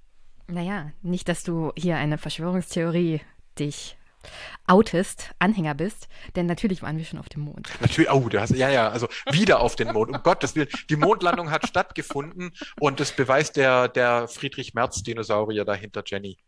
Definitiv. An der Stelle äh, diese Verschwörungswelten stelle ich natürlich in die Shownotes. Es hat mir wieder unglaublich viel Spaß gemacht.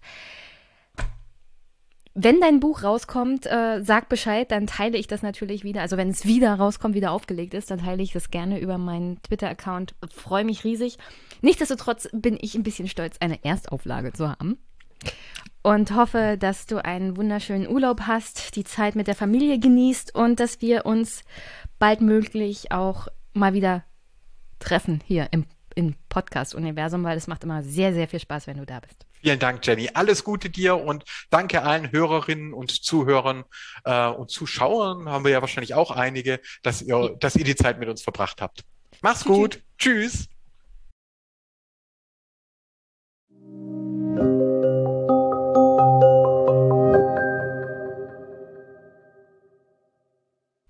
Ach, da fällt mir gerade ein. Ich hatte ja ein Space zusammen mit Union Watch und mit jemandem, Benjamin, der ist bei der CDA aktiv und das war wirklich super interessant mit jeder Menge Fragen, auch aus dem Publikum. Und da ich ja nur alle zwei Wochen veröffentliche und das Gespräch zwei Stunden ging und interessante Fragen dabei waren oder sind, hau ich diesen Space jetzt einfach mal mit hier in den Podcast rein. Und wenn ihr wollt, hört ihr euch das an. Folgt Benjamin, folgt überhaupt Union Watch, weil es gibt nicht nur bei der SPD und bei den Grünen und bei den Linken vernünftige, sondern überall gibt es vernünftige Politiker und Menschen, die sich wirklich politisch auf unterer Ebene engagieren und etwas für das Land und die Menschen ja auch tun wollen. Und ich finde, Benjamin gehört dazu, selbst wenn man inhaltlich mit der Partei, in der er ist, CDU jetzt nicht immer konträr geht. Er ist halt so ein Parteimitglied, das trotzdem versucht, seine Partei zu verbessern und eine ehrenamtliche Arbeit zu machen, die allen zugutekommen und sich für das einzusetzen, was er für richtig hält. Deswegen folgt Benjamin, folgt Union Watch und hört euch ruhig mal das Gespräch hier an, weil das ist wirklich sehr, sehr interessant gewesen. Und dann geht hm, die heutige Folge doch drei Stunden.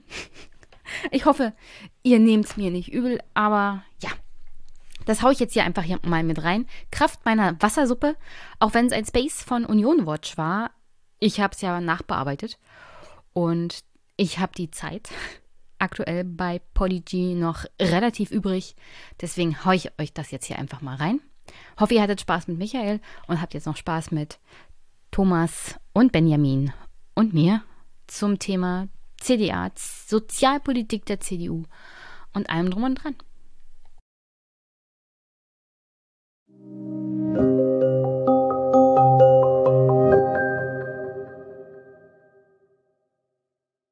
Ja, herzlich willkommen zu unserem Space zum Thema Arbeitsmarktpolitik und Sozialpolitik der CDA bzw. CDU. Mein Name ist Thomas. Ihr kennt mich besser unter dem Kürzel TN. Mit mir moderiert heute Jenny. Ähm, Jenny kennt ihr wahrscheinlich vom Einmischen Podcast. Ähm, ja, dieser Space ähm, wird aufgezeichnet und kann im Nachhinein auch abgerufen werden.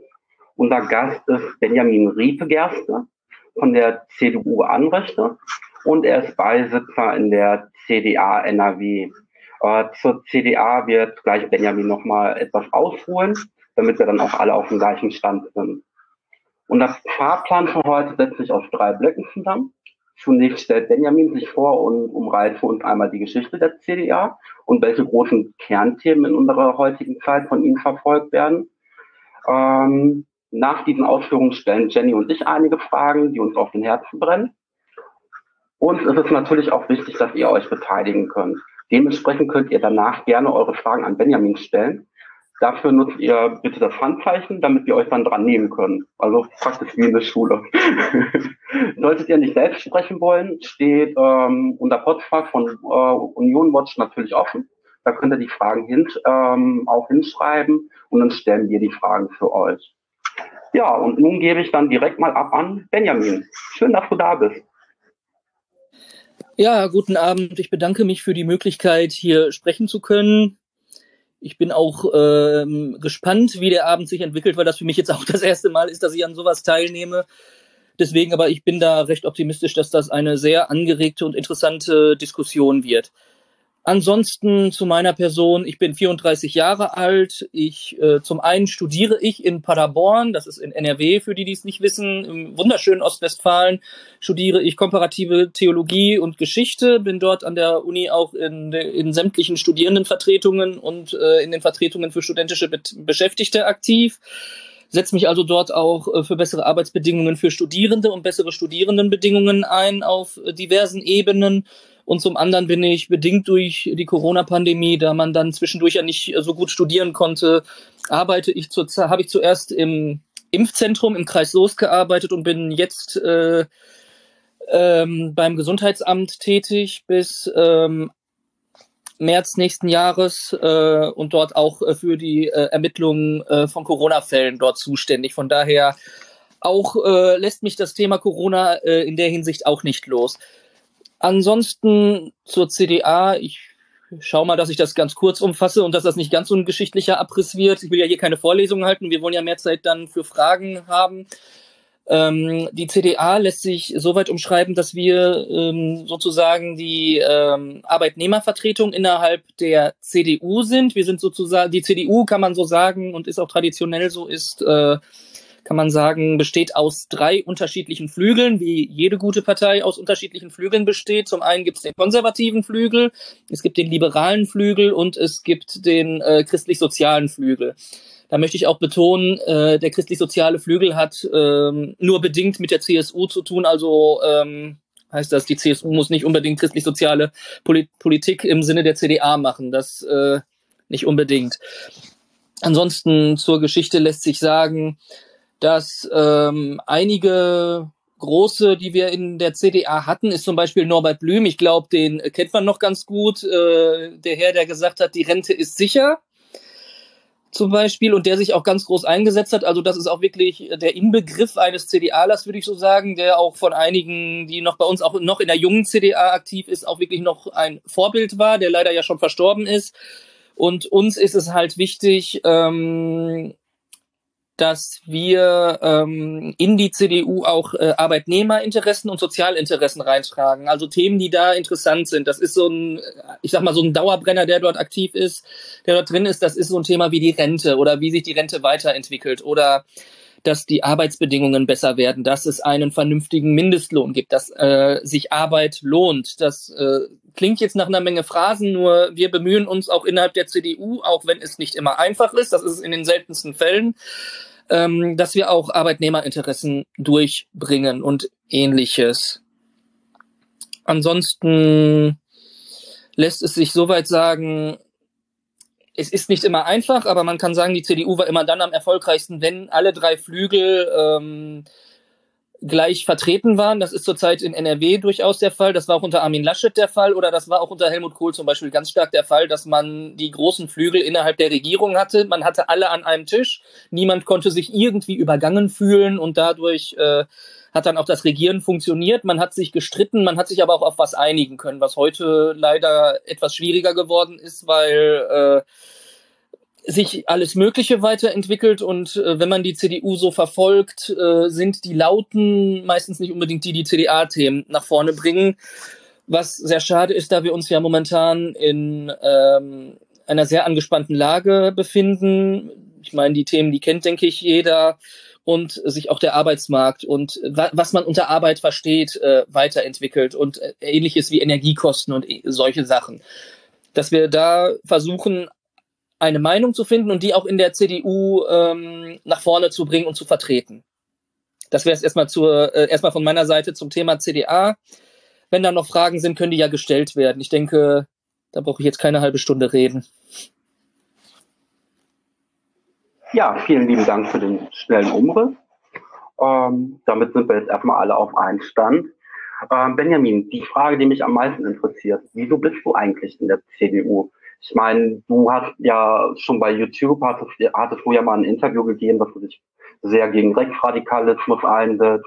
Ähm, du hast bei Twitter öfters mal geschrieben, dass du mit dem Kurs der CDU insofern in vielen Punkten nicht mehr übereinstimmt. Ähm, was reizt dich denn daran? Also was mich reizt, ist, also ich bin natürlich äh, dadurch, dass ich an der Grenze zum Sauerland lebe, äh, wird man damit schon fast groß, äh, dass man dann in die CDU reingeht. Hat auch äh, gewisse familiäre Grundzüge. Mein Großvater war in der CDU, mein Vetter ist in der CDU und äh, mich hat vor allem hier vor Ort die Kommunalpolitik, die wir in der CDU vertreten, sehr stark gereizt, weil ich sitze bei uns in Anröchte, sitze ich im Rat, da haben wir eine absolute Mehrheit, also wir können im Endeffekt alleine entscheiden, was wir machen. Was wir aber in der Hinsicht nicht tun, weil wir dann trotz allem noch versuchen, die anderen mitzunehmen und dort äh, sehr enge Kontakte zu den Grünen haben und uns halt auch dafür stark machen, dass wir oder unser Ort generell recht energieautark ist, was wir auch immer mehr hinkriegen durch immer mehr Windräder, durch äh, Biogasanlagen, wo wir dann auch wirklich sagen, das ist äh, ganz, ganz wichtig und durch Photovoltaik und da auch Veranstaltungen anbieten und ähnliches, weil man muss, wenn man von der CDU redet, die CDU gibt es in der Form gar nicht. Es gibt äh, unterschiedliche Ebenen, die halt sehr stark auch von den Personen und den Programmen, die gestellt werden, ähm, geprägt werden, weil so kann man auch sagen, es gibt Leute, die sind extremst ähm, liberal innerhalb der CDA. Es gibt auch komplett Konservative, wo man dann denkt, der ist in der CDA, das verstehe ich gar nicht. Da gibt's auch äh, interessante Beispiele, die man auch auf Twitter verfolgen kann, wo ich sage, mit dem stimme ich überhaupt nicht überein. Und ich finde, das macht auch die äh, CDU aus. Wenn es gut funktioniert, kann man nämlich unterschiedlicher Meinung sein. Man streitet sich inhaltlich, man diskutiert aber man einigt sich dann auf etwas und kann das dann vorantragen, um sozusagen für die Gesellschaft äh, etwas voranzubringen. Und das unterscheidet uns auch von der FDP, die äh, eine typische Klientelpartei ist und die ja momentan und auch in NRW sehr eindrucksvoll unter Beweis gestellt hat, dass sie eigentlich nicht regierungsfähig ist. Und äh, ich sage, momentan ist jetzt der Kurs nicht ganz so CDA-freundlich. Das muss man jetzt natürlich so sagen. Wenn man sich den Bundesvorstand anschaut, äh, besteht er zu über 80 Prozent aus MIT-Lern die MIT, das ist die Mittelstandsvereinigung, das sind die, die setzen sich, sollten sich für den Mittelstand einsetzen, aber äh, da sind auch haufenweise Leute drin, die mit Mittelstand gar nichts am Hut haben. Äh, da ist es natürlich schwierig, nur ähm, es kommen auch wieder andere Zeiten und würden alle äh, in der CDU aufhören, die sich mit dem Wert nicht mehr identifizieren könnten, dann wäre es äh, eine sehr traurige Partei und es werden auch andere Zeiten kommen. Und äh, dementsprechend äh, müssen wir ja trotzdem auch in der CDU für Arbeitnehmerinteressen kämpfen, gerade in den aktuellen Zeiten.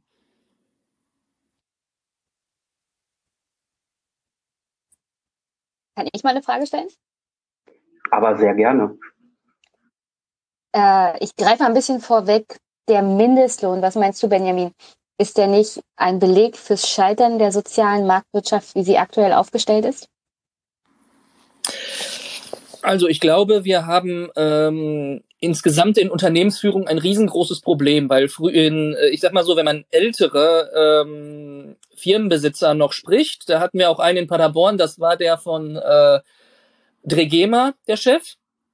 Den erkennt man, das war, das ist die Firma, das ist eine Sportfirma, die hat Sportsachen hergestellt, äh, das, die haben irgendwann mal in den 80ern und 90ern Werbung mit einem Affen gemacht. Äh, daher kennt man die auf jeden Fall. Das ist auch ein CDUler und äh, der hat mal, äh, der war jetzt in Paderborn bei einem äh, Unternehmensfrühstück, wo der die ähm, gesamten Arbeitgeber mal lang gemacht hat, weil er gesagt hat, der Mindestlohn ist im Endeffekt ein Zeichen dafür, dass die Arbeitgeber komplett versagt haben, weil eigentlich sollte es das Wichtigste sein, dass die Arbeitgeber dafür sorgen, dass es den Arbeitnehmern gut geht.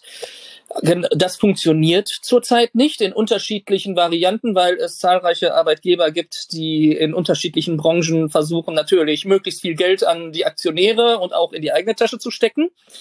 Das ist leider so, das muss man auch ganz offen so sagen. Gewisse Skandale, die denke ich heute auch noch angesprochen werden, werden ja da, äh, da hat man schon von gehört. Und deswegen ist es unbedingt notwendig, dass es einen Mindestlohn gibt, weil ähm, es muss sich lohnen, äh, wenn man arbeitet und einen Job hat. Dann muss es sich lohnen, äh, dafür zu arbeiten und auch davon leben zu können, weil äh, wenn man irgendwie, wenn man sich das anguckt, wir haben ja während Corona wunderbar gesehen, was alles systemrelevant ist. Ein Großteil dieser systemrelevanten Berufe, sei es in der Pflege, sei es im Einzelhandel, das sind Berufe, die knabbern am Mindestlohn. Deswegen ist er unbedingt wichtig und eigentlich müsste dementsprechend ähm, er ruhig auch noch höher sein, weil äh, der Mindestlohn, den wir jetzt haben, was ja schon ein Kampf war, was die CDU ja auch nicht mitgetragen hat, was sehr traurig ist, weil wir als CDA hätten das gern gesehen, müsste nämlich noch höher sein, damit man da vernünftig von leben kann. Ich würde trotzdem nicht sagen, dass äh, der, äh, dass die äh, soziale Marktwirtschaft da gescheitert ist, weil wir ja den Mindestlohn haben. Er wäre gescheitert, würden wir gar nicht als Staat äh, dagegen vorgehen, sondern würden das einfach laufen lassen und würden dann ein ähnliches System haben, wie es in den USA ist, wo äh, man, äh, weil man so arm ist, noch nicht mal einen Krankenwagen ruft, wenn es einem schlecht geht oder noch nicht mal ins Krankenhaus gehen kann, weil es einem so schlecht geht, äh, weil man das nicht mehr bezahlen kann. Ich denke, in dem Sinne sieht es in Deutschland noch recht gut aus und ähm, die soziale Marktwirtschaft ist auch noch da. Man muss nur immer wieder darum kämpfen, dass äh, sie nicht ausgehöhlt wird, weil ähm, ich sag's mal so, es gibt innerhalb der CDU und auch mit anderen Parteien, zum Beispiel mit der FDP, unterschiedliche Definitionen davon, was äh, eine soziale Marktwirtschaft ist und wie groß ein Sozialstaat sein sollte.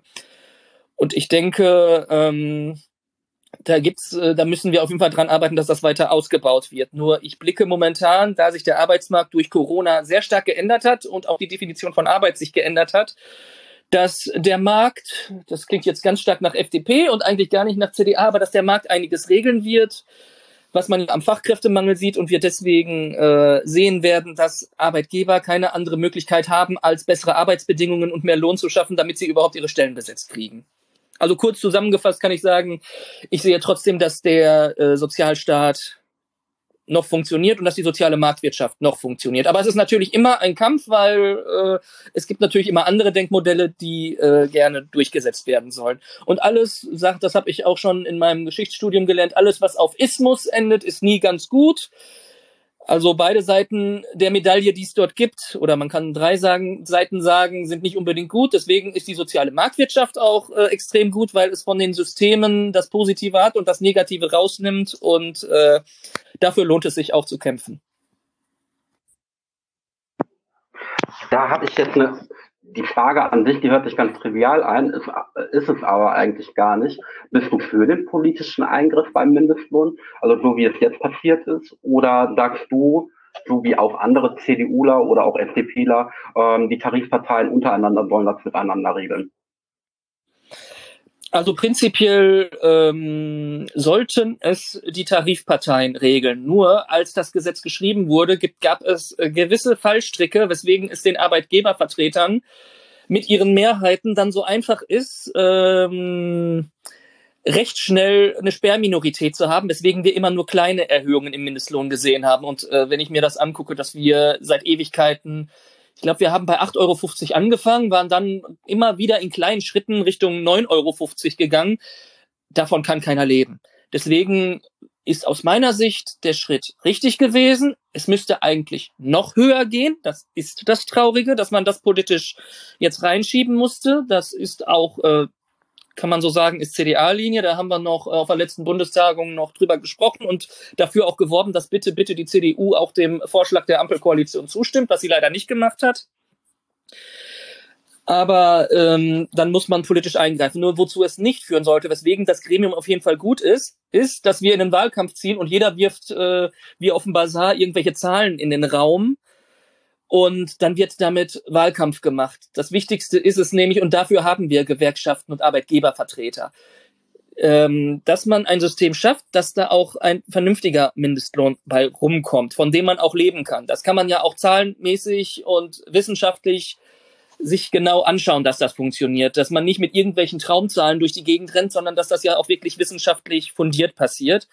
Nur der Schritt musste jetzt gemacht werden, weil sonst wären wir ähm, in 20 Jahren nicht auf den Betrag gewesen, den wir jetzt haben.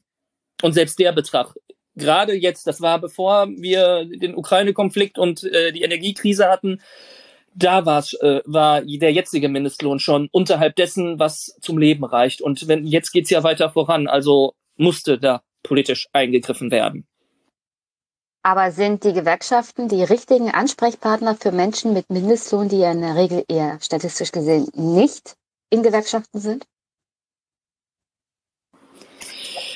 Also prinzipiell ähm, sind sie es, weil in eine Gewerkschaft kann man auch reingehen, wenn man in dem Bereich arbeitet und ähm, nicht das Geld für horrende Beiträge hat. Da machen Gewerkschaften was möglich, weil das Problem ist es, wenn diese Menschen nicht in die Gewerkschaften gehen, natürlich, da muss, müssen, muss man selbstkritisch sehen, da müssen die Gewerkschaften auch wesentlich mehr dran arbeiten, ähm, diese Leute oder Leiharbeiter oder die Menschen, die bei Tönnies arbeiten, das funktioniert ja zum Glück etwas besser mittlerweile, dass wir die in Gewerkschaften oder in Arbeitnehmervertretungen reinbekommen, damit diese Menschen eine Stimme kriegen, damit ähm, daran gearbeitet werden kann, was besser zu machen, weil ein Arbeitnehmer alleine ähm, kann nicht viel erreichen. Mit einer Gewerkschaft oder einer Arbeitnehmervertretung, einem Betriebs- oder Personalrat, dann funktioniert das schon eher. Deswegen ähm, sind da Gewerkschaften aus meiner Sicht der richtige Ansprechpartner. Man muss nur mehr dafür sorgen, dass ähm, auch ähm, Arbeitnehmer mit, äh, die knapp am Mindestlohn sind, auch in die Gewerkschaften reingehen und sich auch vertreten fühlen. Nur da müssen die Gewerkschaften selber auch ein bisschen dran arbeiten und dafür werben, weil ähm, es gibt nämlich immer noch genug, die sind mit ihrer Arbeit nicht zufrieden, aber in eine Gewerkschaft wollen sie auch nicht unbedingt. Und das muss sich dann doch durchaus ändern, weil umso mehr in einer Gewerkschaft drin sind, umso mehr Macht hat eine Gewerkschaft auch. Und dementsprechend kann sie gegenüber den Arbeitgebern auf den Tisch schauen. Weil wenn ich mir das anschaue, was äh, die IG Metall regelmäßig raushaut, und die haben, glaube ich, mit die höchste ähm, Abdeckung aller Mitarbeitenden, dann ist das der Wahnsinn, was die jedes Mal aus den Tarifverhandlungen raushauen. Und ich sag mal so, der Gesamtmetallchef, den man momentan ja fast täglich in der Zeitung lesen kann, mit irgendwelchen Horrorgeschichten, was er sich denn vorstellt, äh, was die Arbeitnehmer denn noch alles machen sollen, ähm, ist eine harte Nuss und dementsprechend ähm, kriegt es die IG Metall dann doch ganz gut hin. Und das muss in anderen Gewerkschaften und anderen Bereichen genauso laufen um mal kurz noch einige Fakten einzuwerfen. Ähm, 2021 waren rund 13 Prozent der arbeitenden Bevölkerung in, ähm, im Deutschen Gewerkschaftsbund, also DGB. Ähm, und auch bei den anderen beiden großen Vereinigen, also Beamtenbund und äh, den christlichen Gewerkschaftsbund, sieht es nicht anders aus. Ähm, da ist natürlich auch schon fast tote Hose. Beim christlichen Gewerkschaftsbund ist sogar noch das Problem, ähm, dass die im Verdacht stehen, die Zahlen zu manipulieren, damit die überhaupt noch die Tarif, äh, Tariffähigkeit haben. Also wie wir sehen, ähm, unsere Gewerkschaften steht es relativ schlecht. Ähm, ist natürlich trotzdem immer noch ein guter Aufruf, äh, tretet der, den Gewerkschaften bei, engagiert euch, weil ich meine, wir können alle darüber meckern, dass Verdi zum Beispiel wenig erreicht. Nur wenn sich keiner engagiert und dann mal Druck macht, wird, wird sich da auch nichts ändern. Nur mal so als kleiner Aufruf von mir. ähm, äh, Jenny, hast du zu dem Thema noch eine Frage?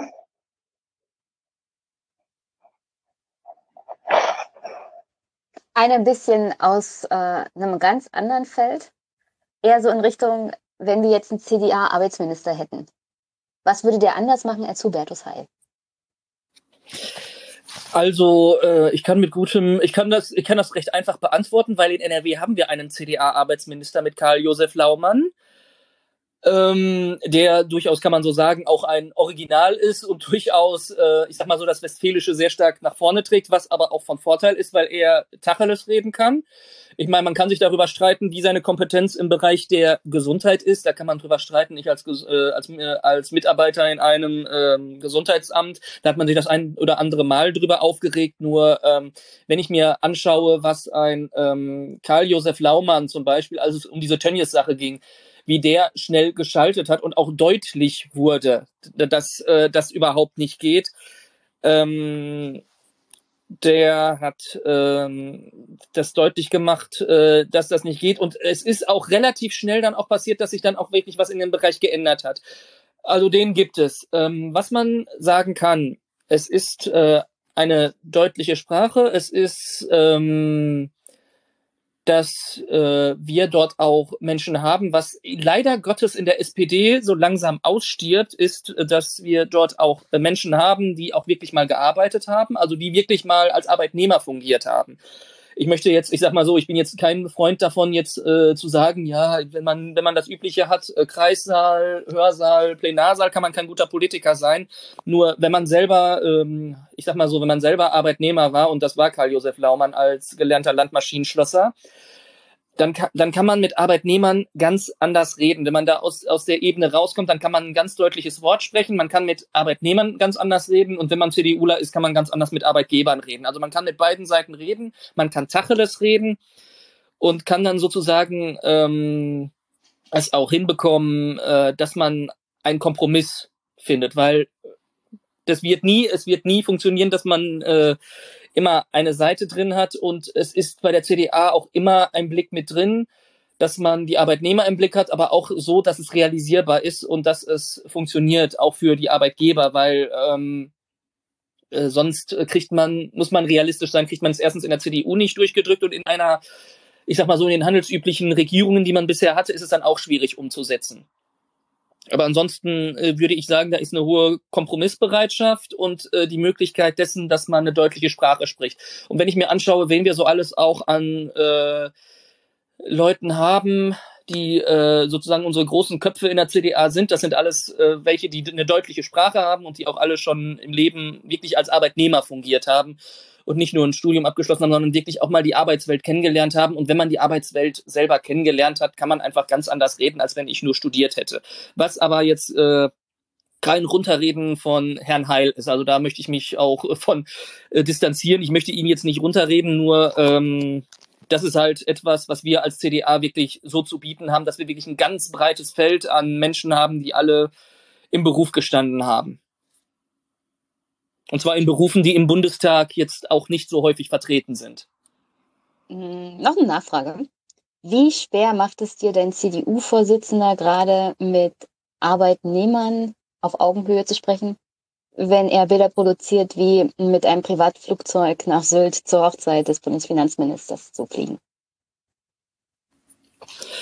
Also für mich, äh, also ich sag mal so, es ist für mich äh, schwierig innerhalb der CDU, das habe ich ja schon dann gesagt, das ist momentan nicht einfach, aber äh, ich scheue mich auch nicht davor, ähm, ganz deutlich meine Meinung zu dem ganzen Thema zu sagen, auch wenn es die CDU ist und dann nicht CDU-Linie ist, nur dafür habe ich eine eigene Meinung und bin deswegen ja auch in der CDA, weil dort eigene Meinung auch noch gewertschätzt wird und man nicht runtergeredet wird, das kommt meistens aus anderen Lagern ähm, dann sage ich auch ganz deutlich, dass ich mit dem Herrn Merz, mit allem, was er von sich gibt und was er unter konservativ versteht und wie er sich präsentiert als äh, laut eigener Aussage gehobener Mittelstand, äh, absolut nichts anfangen kann, dass das überhaupt nicht mein Vorsitzender ist und er der CDU momentan mehr schadet, als dass er ihr wirklich nützt, weil ähm, muss man sich angucken, Arbeitnehmerinteressen finden momentan überhaupt nicht statt.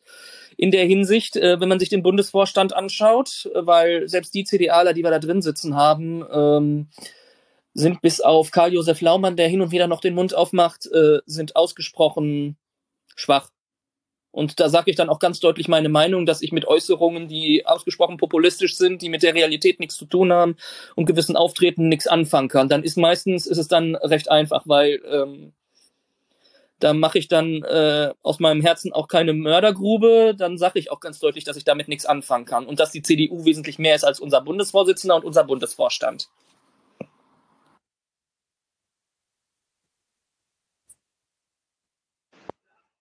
Benjamin, mal eine kleine, eine einfache Frage zwischendurch. Was sind eigentlich für dich Steuern?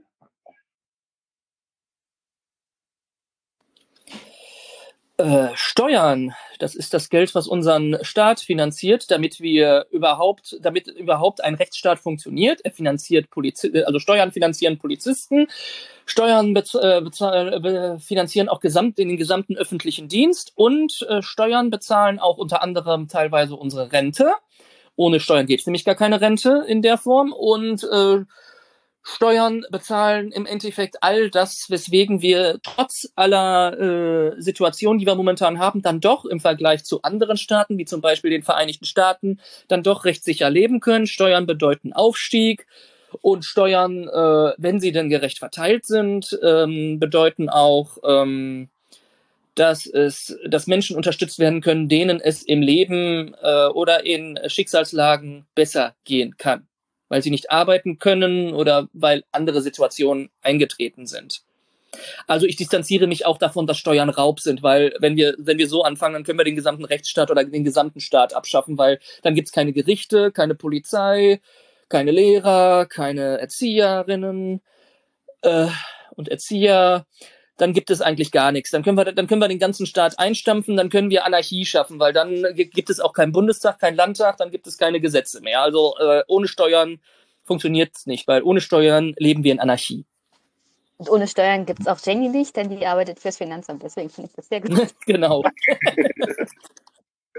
nee, ich habe die Frage äh, deswegen gestellt, ähm, weil mich interessieren würde, würdest du sagen, der Staat darf die Steuern auch so einsetzen, dass er weiß ich nicht, wenn er jetzt ein Wind, äh, Windrad kaufen würde oder hinbauen würde, ähm, ob er den Gewinn daraus dafür nehmen kann, ob äh, zum Beispiel äh, ja in sozialen Fragen das Leben besser zu machen. Also darf der Staat gewinnen, also die Steuern dafür nutzen, um Projekte zu fördern, aus denen er selbst Gewinn zieht.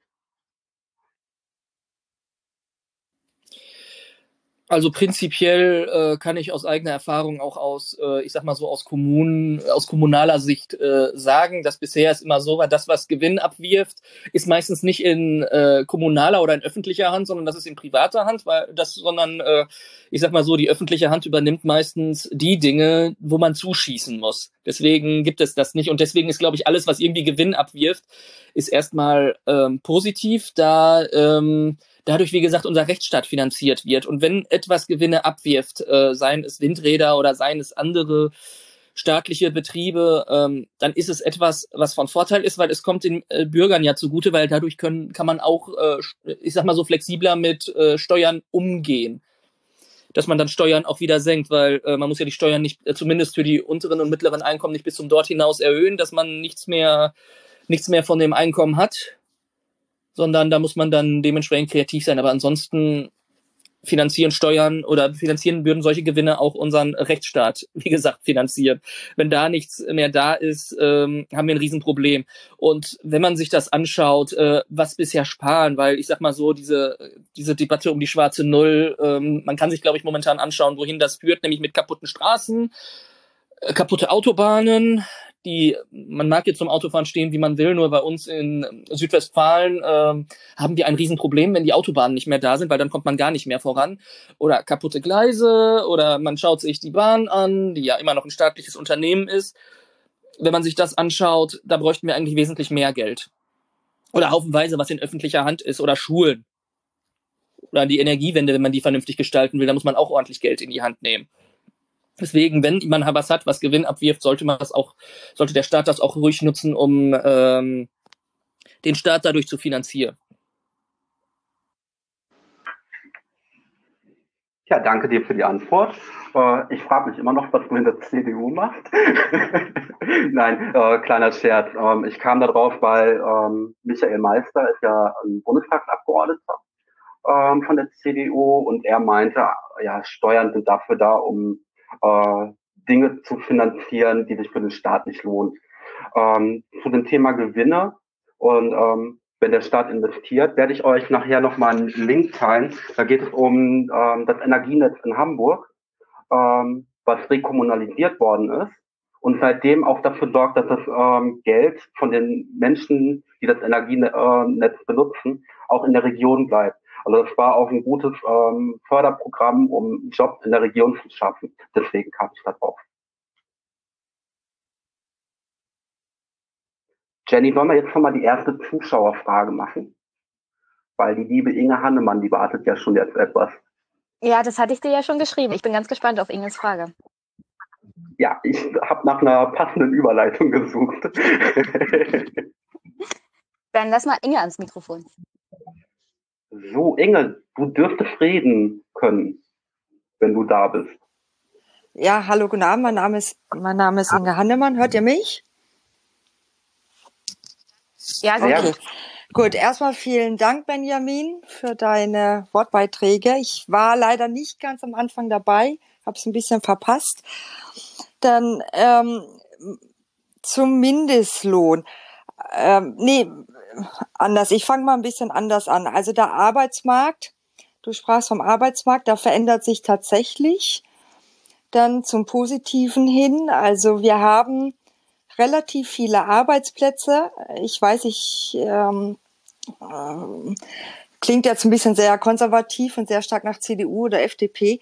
Ähm, die gibt es und die Arbeitsplätze, man kann sich die nicht jetzt unbedingt aussuchen, aber man kann relativ viele Forderungen stellen. Ähm, das weiß ich von dem her, weil ich immer wieder ähm, an Telcos, also Telefonkonferenzen teilnehmen darf mit Arbeitgebern, dann ähm, die darüber na, jammern nicht, aber sich beklagen, dass sie keine Arbeitskräfte kriegen ähm, sei es jetzt Handwerk, kaufmännischer Bereich, ähm, obwohl sie wirklich gute Arbeitsbedingungen bieten, also guten Lohn. Also ich spreche jetzt hier von 20 Euro plus, dann plus Fahrkarte, ähm, plus Bonusse, ähm, plus ähm, bei Vollzeit, also Vollzeit nicht 40 Stunden, sondern 36 Stunden Woche. Also man, man fängt an, den ArbeitnehmerInnen was zu bieten und trotzdem finden sie keine Arbeitskräfte. Ja, und jetzt frage, kommt meine eigentliche Frage mit dem Mindestlohn. Jetzt sind wir bei 12 Euro. Dann, ähm, wir haben natürlich Betriebe, die bieten in Anführungszeichen nur noch diese 12 Euro. Dann, und wir haben die Sozialleistungen, also Grundsicherungen, ähm, also Sozialhilfe, dann haben wir Hartz IV. Und du sprachst vorhin davon, wir haben nicht die Situation, dass sich die Menschen Krankenhaus nicht leisten können. Ähm, gebe ich jetzt mal sinngemäß wieder. Ja, ähm, ich finde das immer schwierig, ähm, das zu vergleichen mit Amerika. Wir haben durchaus die Situation, dass sich Menschen das nicht leisten können. Ähm, Krankenhaus wird natürlich übernommen von der Krankenkasse, aber der Weg ins Krankenhaus, die Ausstattung, ja, das können sich Menschen zum Teil nicht leisten. Ähm, dass ich einen ordentlichen Schlafanzug habe oder eine Reha, ja, dass ich einen Jogginganzug habe. In der Situation befinden wir uns schon, wenn sich die Menschen in der Grundsicherung befinden. Wenn die Löhne jetzt steigen anhand des Mindestlohns mit 12 Euro ab Oktober, eventuell steigen die Löhne ja mehr, weil die Unternehmen keine Arbeitskräfte mehr finden, müssen sie ja mehr bieten. Davon gehe ich doch mal zukünftig ein bisschen aus. Ähm, was hältst du immer von dem Passus, ja, Lohnabstandsgebot? Wir müssen das Lohnabstandsgebot einhalten im Bereich oder in Bezug zu den Grundsicherungen, sei es jetzt im Alter, erwerbsgemindert oder Hartz IV. Fertig. Okay, danke für die Frage. Ich sehe das als ein Problem an. Da äh, ich, ich weiß, äh, da wird mir meine eigene Partei dann eventuell, wenn sie das mitkriegen würde, wird mir in den Allerwertesten treten. Nur da werden auch gerne die Bilder gemacht von dem faulen Arbeitslosen, der gar nicht arbeiten will, wenn man so gut von äh, Hartz IV leben kann. Nur ähm, ich würde mal ganz vorsichtig sprechen, das ist nicht die Mehrheit und wenn da Familien dementsprechend groß werden, dann ähm, funktioniert da einiges nicht und dann funktioniert der Aufstieg also, dass man sozusagen aus eigener Kraft die nächste Generation da rauskommt, funktioniert da nicht. Zumal wir ja das Problem haben, dass es diverse Berufe gibt. Fangen wir in der Pflege an. Oder äh, fangen wir im Bereich an, wo man körperlichste Schwerstarbeit leisten muss. Oder wenn man auf dem, wenn man auf dem Box sitzt, äh, da, also wenn man LKW fährt.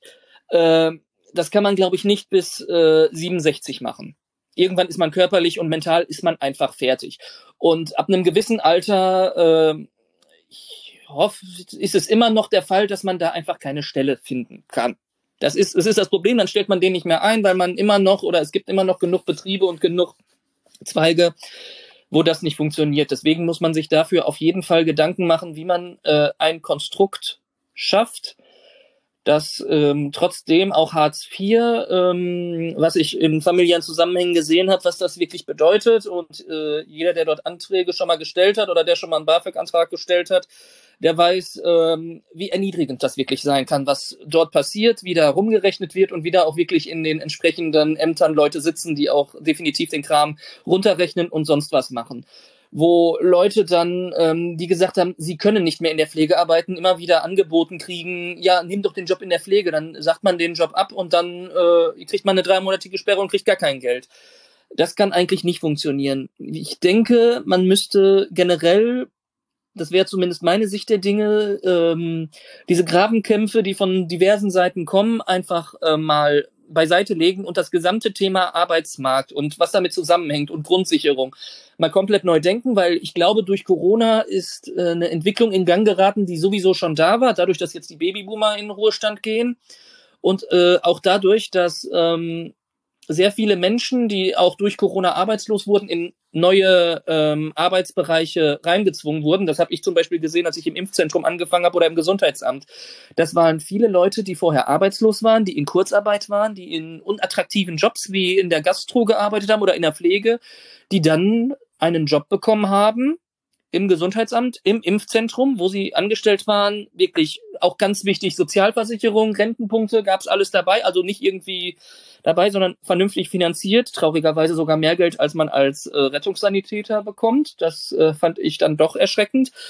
Ähm, dass es diese Möglichkeiten gab und sich dort sozusagen dann auch äh, Karrieren entwickelt haben, die weiterhin in der Verwaltung sind und dort auch von den äh, Verwaltungen dementsprechend Umschulungen angeboten gekriegt haben, die dann nur woanders fehlen.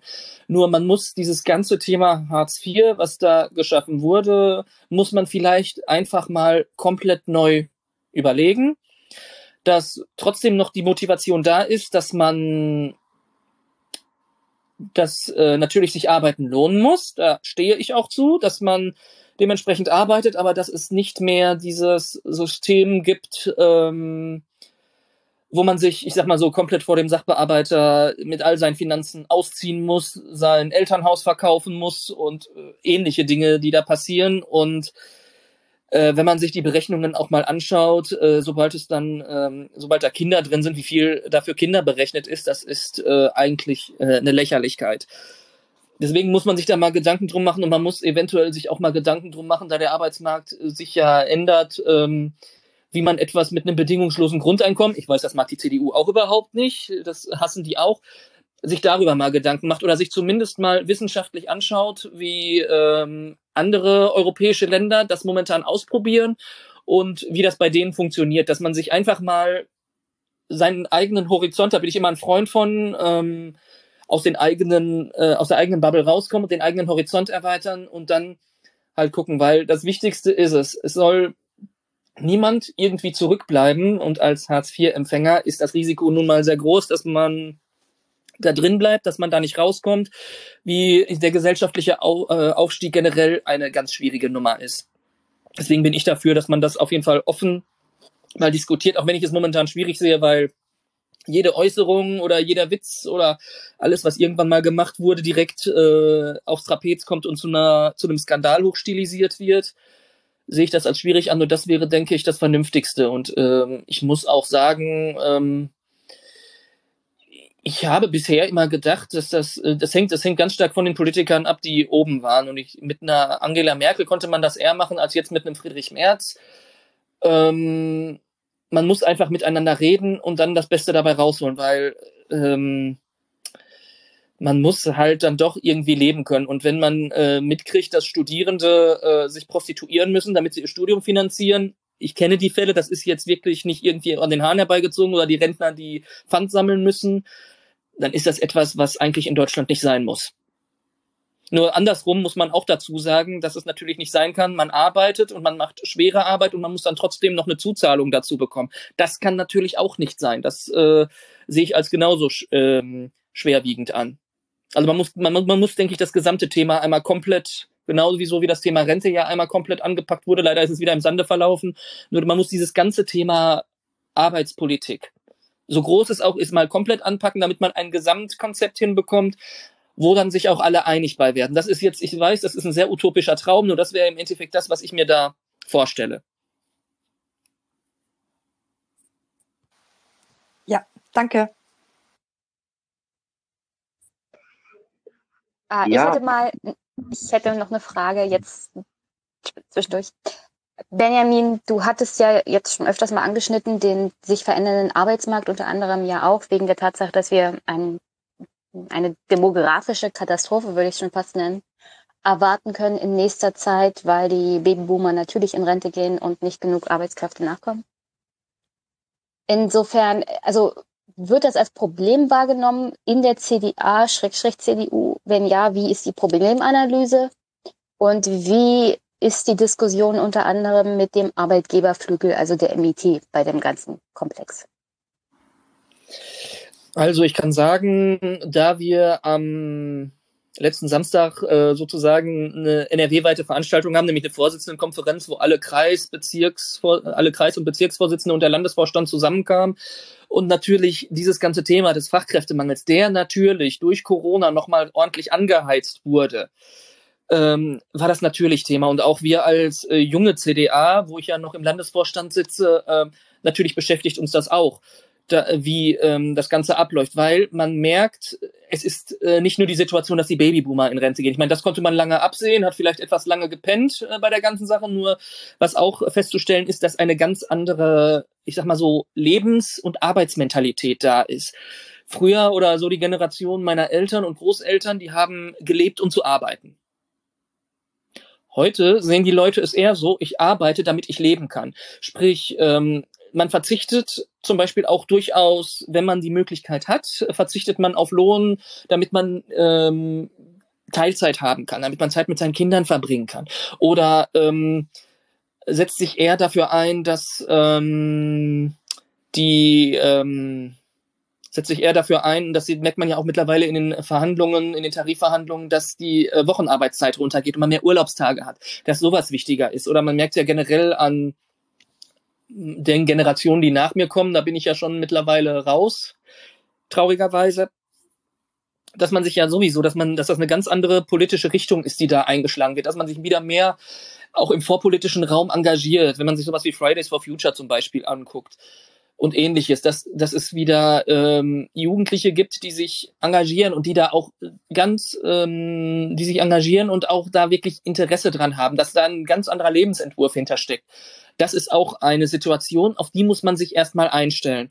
Und natürlich, ich sag's mal ganz vorsichtig, wir müssen da natürlich noch äh, definitiv eine Meinung finden, weil das ist ein ganz komplexer Bereich, der jetzt auch, ähm, wenn man das so sieht, äh, hat man das Gefühl, es kommt alles recht frisch. Nur man zumindest die Sache mit den Babyboomern, die konnte man sich ja, konnte man sich ja äh, schon vorher denken. Nur das ist ja, äh, ich denke, das ist in der Politik nicht anders wie an der Universität. Äh, man schiebt alles so weit, bis es eigentlich nicht mehr anders geht und dann macht man etwas oder man sagt, hoch, man konnte es nicht so sehen.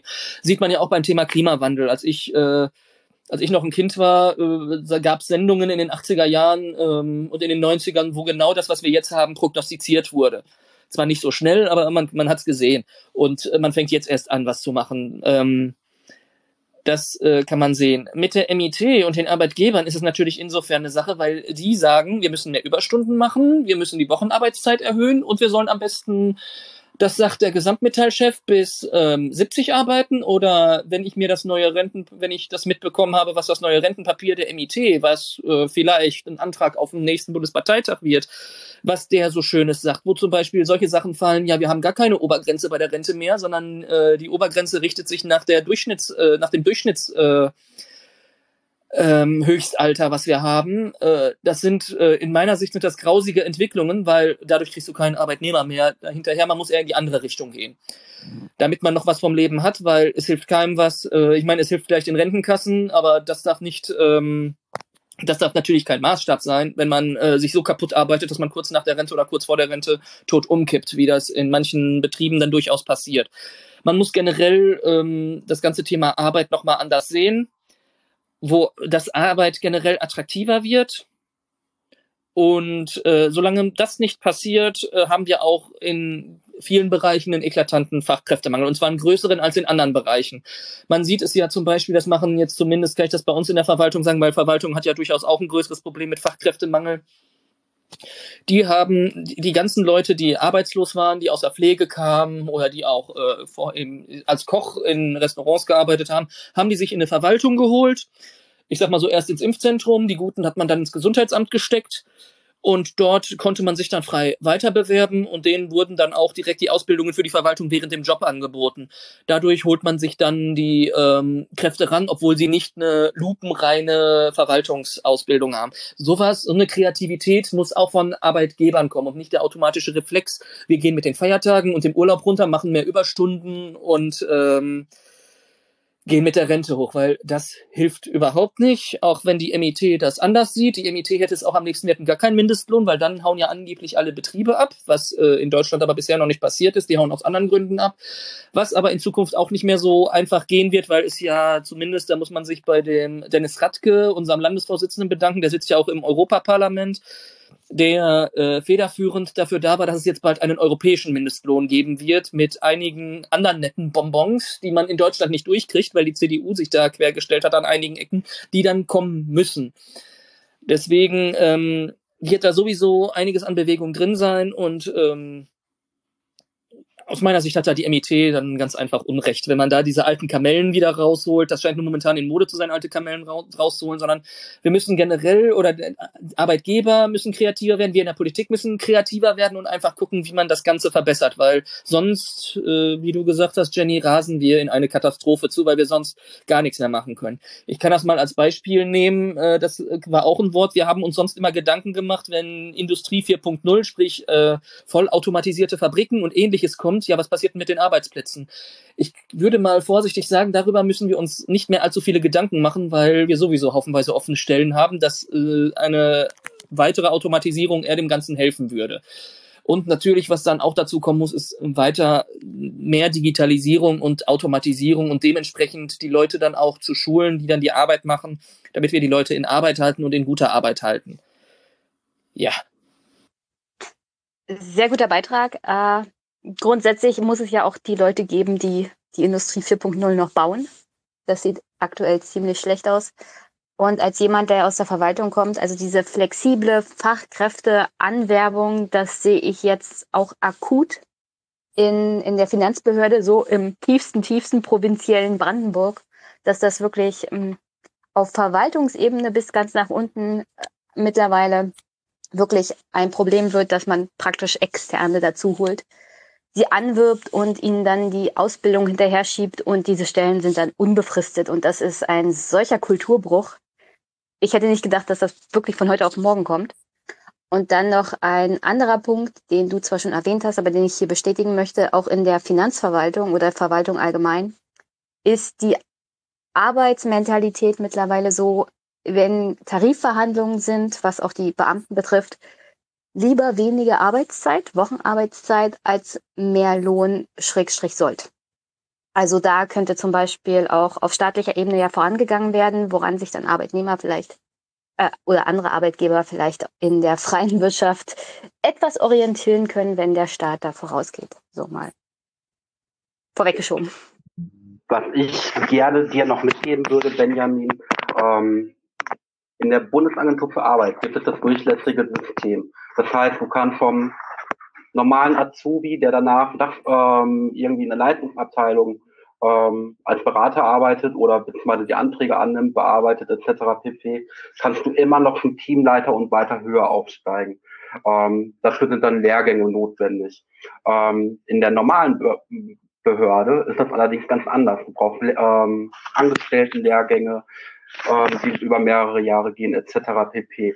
Ähm, da wäre es vielleicht mal ganz gut, wenn sich die CDA dafür einsetzt, dass das System überall ähm, all durch, äh, durchlässig wird und das wirklich nach Qualifikationen geht. Also ähm, wer die Erfahrung mitbringt, also zum Beispiel schon fünf Jahre ähm, auf seiner Stelle war und gutes Arbeiten zeigt, dass der dann auch aufsteigen kann und nicht nochmal einen Angestelltenlehrgang machen muss. Also ich finde, das ist eine große Hürde.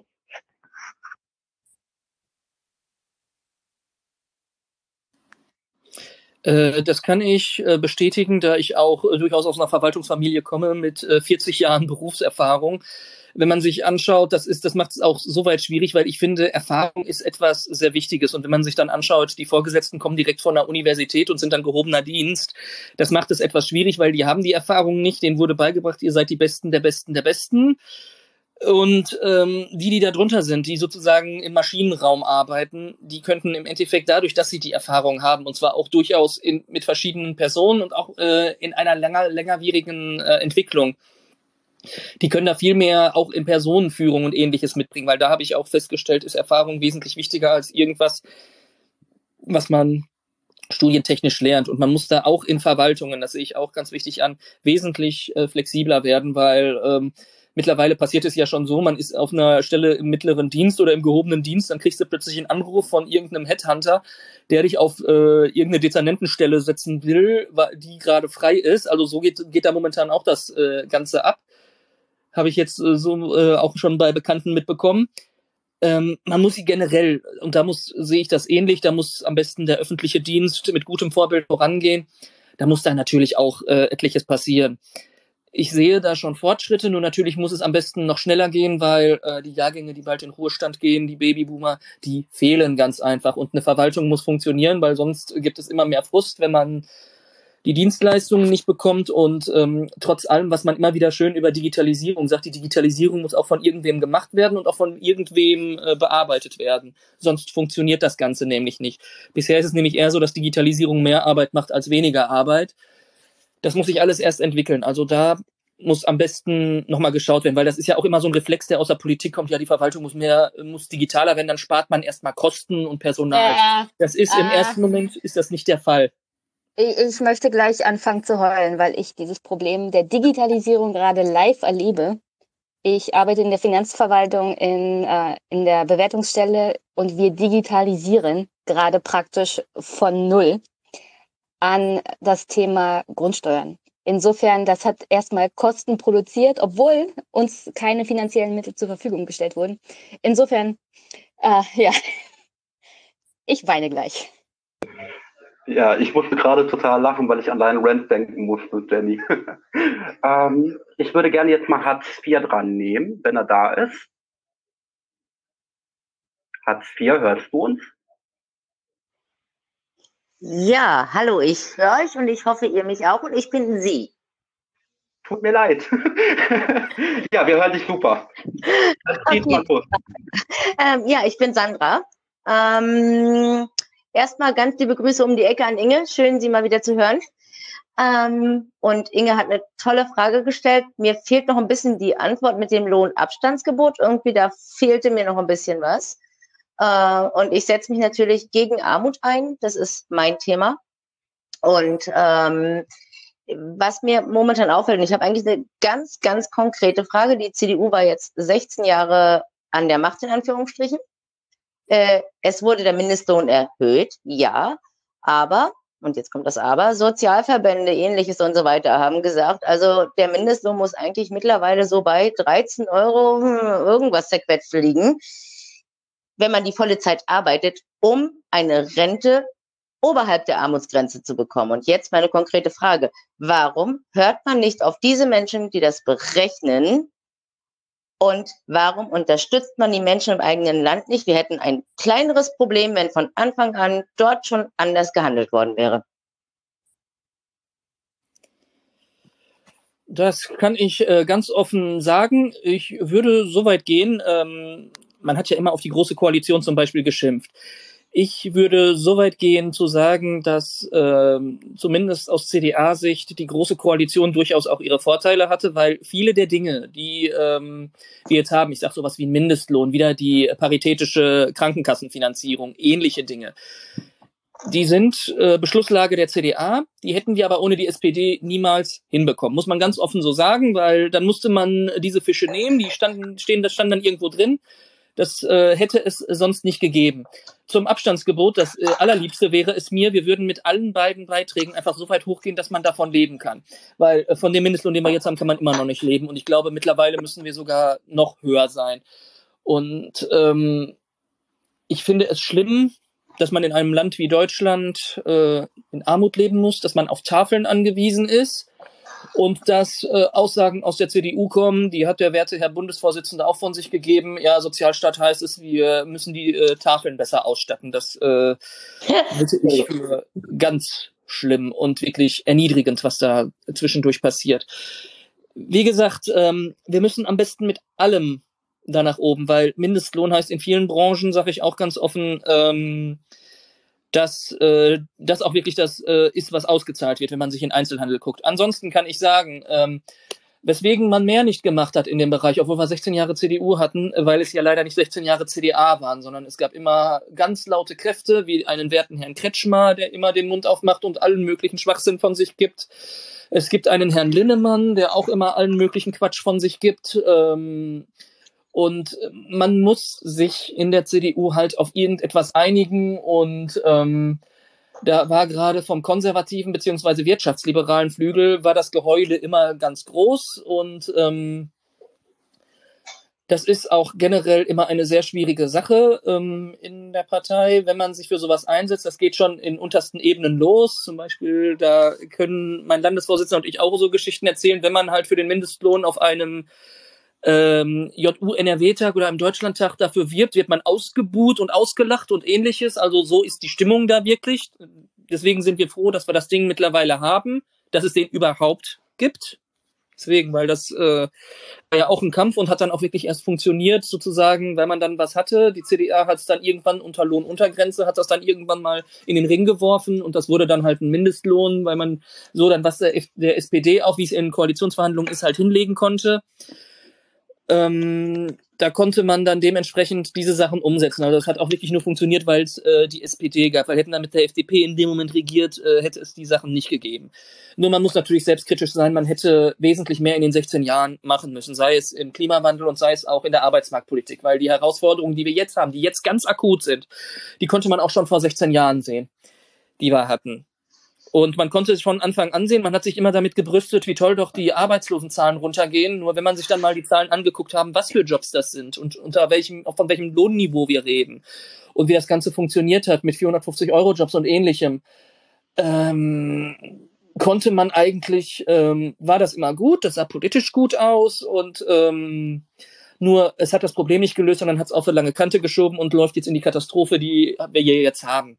Nur das ist generell das Problem, was man an Politik hat, dass Politik nicht langfristig denkt, sondern auf Bundesebene in Vierjahresrhythmen, weil man will ja wiedergewählt werden. Und das ist, glaube ich, leider in allen Parteien größtenteils so, dass man so weit denkt. Das ist in der CDU auch ausgesprochen ausgeprägt. Nur, dass man da natürlich was machen muss. Und Hartz IV in der jetzigen Form sehe ich auch als ein Konzept an, was auf jeden Fall überarbeitet werden muss.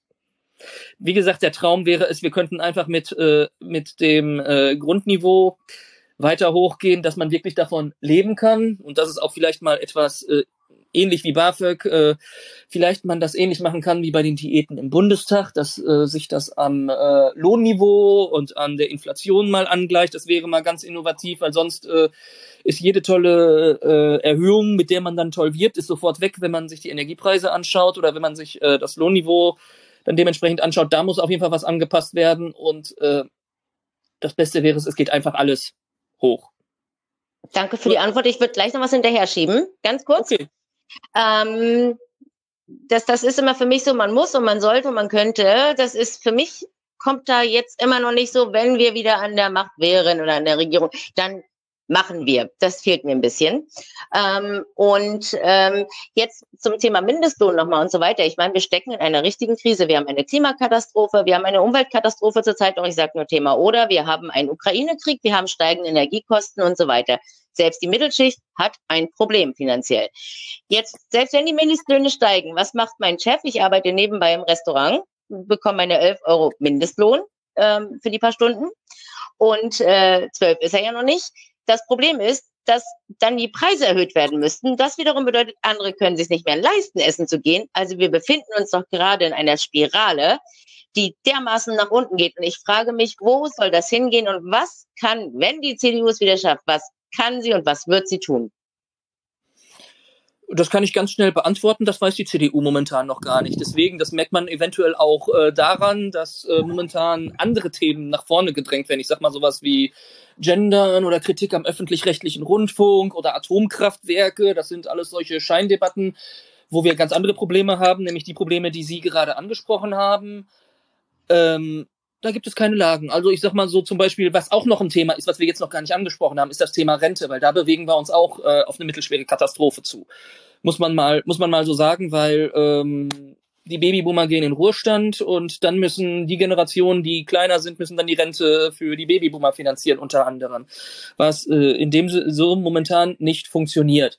Und da muss man sagen, da hat der Herr Linnemann hat sich bei diversen Veranstaltungen hingestellt, ja, wir haben dazu noch keine Meinung. Muss man so sagen, die CDU hat zu diesen drängenden Fragen momentan keine Meinung. Wir machen uns da als CDA natürlich einen Kopf, nur man muss auch sagen, in anderen, äh, da bin ich jetzt auch ganz offen, äh, die anderen sehen das als Problem, weil mittlerweile, wenn man mit solchen Sachen kommt, wenn man schon sagt, der Mindestlohn ist gut, dann wird einem gesagt, ja, dann geht doch zu den Sozen. Oder wenn man sagt, ja, wir müssen ähm, wir müssen jetzt endlich CO2-neutral sein. Ja, geh doch zu den Grünen. Äh, es findet recht schwer nur noch eine Diskussion, die, die ich gerne sehe und die früher auch da war, findet, nur, findet komplett nicht mehr statt, weil man nur noch auf so einem Niveau ist, von wegen, wir, die CDU, müssen unbedingt konservativer werden, wo mir noch niemand sagen konnte, was konservativ heißt, weil konservativ heißt nicht, sich mit irgendwelchen Republikanern oder mit der PIS-Partei zu treffen, sondern äh, das, da sind andere Werte, die dahinter stecken wo auch, das sagt man auch immer wieder, so schön Bewahrung der Schöpfung dazu gehört und dazu gehören Atomkraftwerke zum Beispiel nicht zu. Nur, ich sag's mal so, wenn die CDU wieder an der Macht ist, das hängt auch davon ab, was für ein Spitzenpersonal wir haben. Also wenn ich mir momentan unser Spitzenpersonal so anschaue, ähm, sehe ich da momentan arg schwarz. Weil wir nicht mehr in der Spitze breit aufgestellt sind. Weil wenn man sieht, wir haben da einen Friedrich Merz, der da oben ist. Wir gucken uns einfach mal nur die Führungskriege an. Wir haben dann einen Friedrich Merz wir haben dann Christian Linnemann, der da sitzt, der, der nun auch nicht gerade für Arbeitnehmerprobleme bekannt ist. Wir haben da einen Michael Kretschmer, der äh, sowieso in allen möglichen Richtungen nur Quatsch von sich gibt. Und ähnliche Dinge. Das ist momentan schwierig. Deswegen fehlt es einfach daran, dass wir auch personell ähm, besser aufgestellt sind und zwar auch in der Breite, weil, sind wir ehrlich, wir haben jetzt noch einen Karl-Josef Laumann, nur wie lange haben wir den Karl-Josef Laumann noch? Weil der ist jetzt auch mittlerweile in einem Alter, der wird nicht Ewigkeiten weitermachen und plötzlich auf Bundesebene in drei Jahren plötzlich Minister werden. Kann ich mir auch nicht vorstellen, dass das passieren wird, sondern der wird dann in NRW bleiben und dann gegebenenfalls sagen, er macht's nicht mehr. Ähm, da muss einfach die CDU trotz allem, was momentan schwierig ist, sich weiter breiter aufstellen. Und äh, das man muss es so sagen, der Bundesvorstand, an dem ich mich orientiere, oder auch die Fraktion, bildet auch einfach nicht, die Gesellschaft bilden die sowieso schon lange nicht mehr ab, aber die bilden auch nicht die Realität innerhalb der CDU ab. Weil ich meine, man kriegt auf Twitter, äh, kriegt man eine Menge Leute mit, die sehr viel Quatsch von sich geben. Nur muss man auch sagen, das ist wie generell bei allem auf Twitter. Das sind immer laute Minderheiten, die eine Menge von sich geben. Nur die breite Mehrheit, die sagt nichts oder die setzen sich auch für Arbeitnehmerinteressen ein oder sind gewerkschaftlich engagiert oder haben genau dieselben Probleme. Ich erinnere mich auch noch an eine Aussage, die ich mittlerweile ganz klug finde. Das war, glaube ich, ähm, Genau, das war Frau von der Leyen, als sie noch Arbeitsministerin war, die einfach mal in den Raum geworfen hat. Wenn man von, ähm, wenn man später eine an, angenehmes, ähm, wenn man eine vernünftige Rente haben will, muss man, ich glaube 2500 netto war es, glaube ich, oder was 3500, muss man netto haben. Da haben alle gedacht, oh, das stimmt ja nicht. Wenn man sich das jetzt anschaut, stimmt das total. Nur da ist alles anders aufgestellt. Nur momentan sehe ich äh, für eine Regierungsübernahme, weil da wird ja auch gerne von geträumt, von wegen, wir schmeißen die SPD raus und machen dann Jamaika, äh, sehe ich momentan schwarz, weil es wird momentan an einem Grundsatzprogramm gearbeitet. Was dabei rauskommt, muss man so sehen, nur die CDU hat momentan keine Antwort auf die drängenden Fragen. Und ich sag mal so, der öffentlich-rechtliche Rundfunk oder Gendern sind momentan keine drängenden Fragen sondern die drängenden Fragen sind, äh, wie kann ich im Winter heizen? Wie leiste ich mir überhaupt äh, meine Energie? Wie komme ich zur Arbeit, wie wie viel Rente kriege ich irgendwann und wie kann ich überhaupt mein Leben weiter fortführen? Und natürlich auch noch die andere große Frage, was passiert, wenn in Deutschland plötzlich der Krieg ausbricht?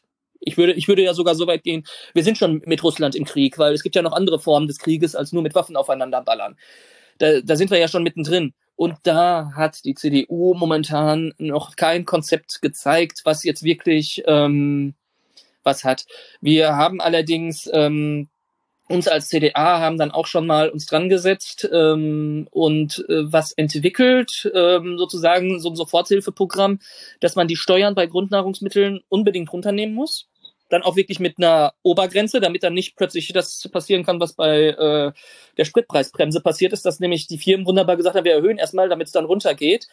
Ja, und ähnliche Dinge. Nur leider Gottes ist das so, auf die CDA wird, äh, das muss man, das muss man so desillusionierend so sagen. Das ist immer wieder ein harter Kampf, der lange dauert, nur sofort wird er nicht drauf gehört. Und der Friedrich Merz ist, glaube ich, auch nicht dafür bekannt, jetzt plötzlich der große Arbeitnehmerführer zu sein.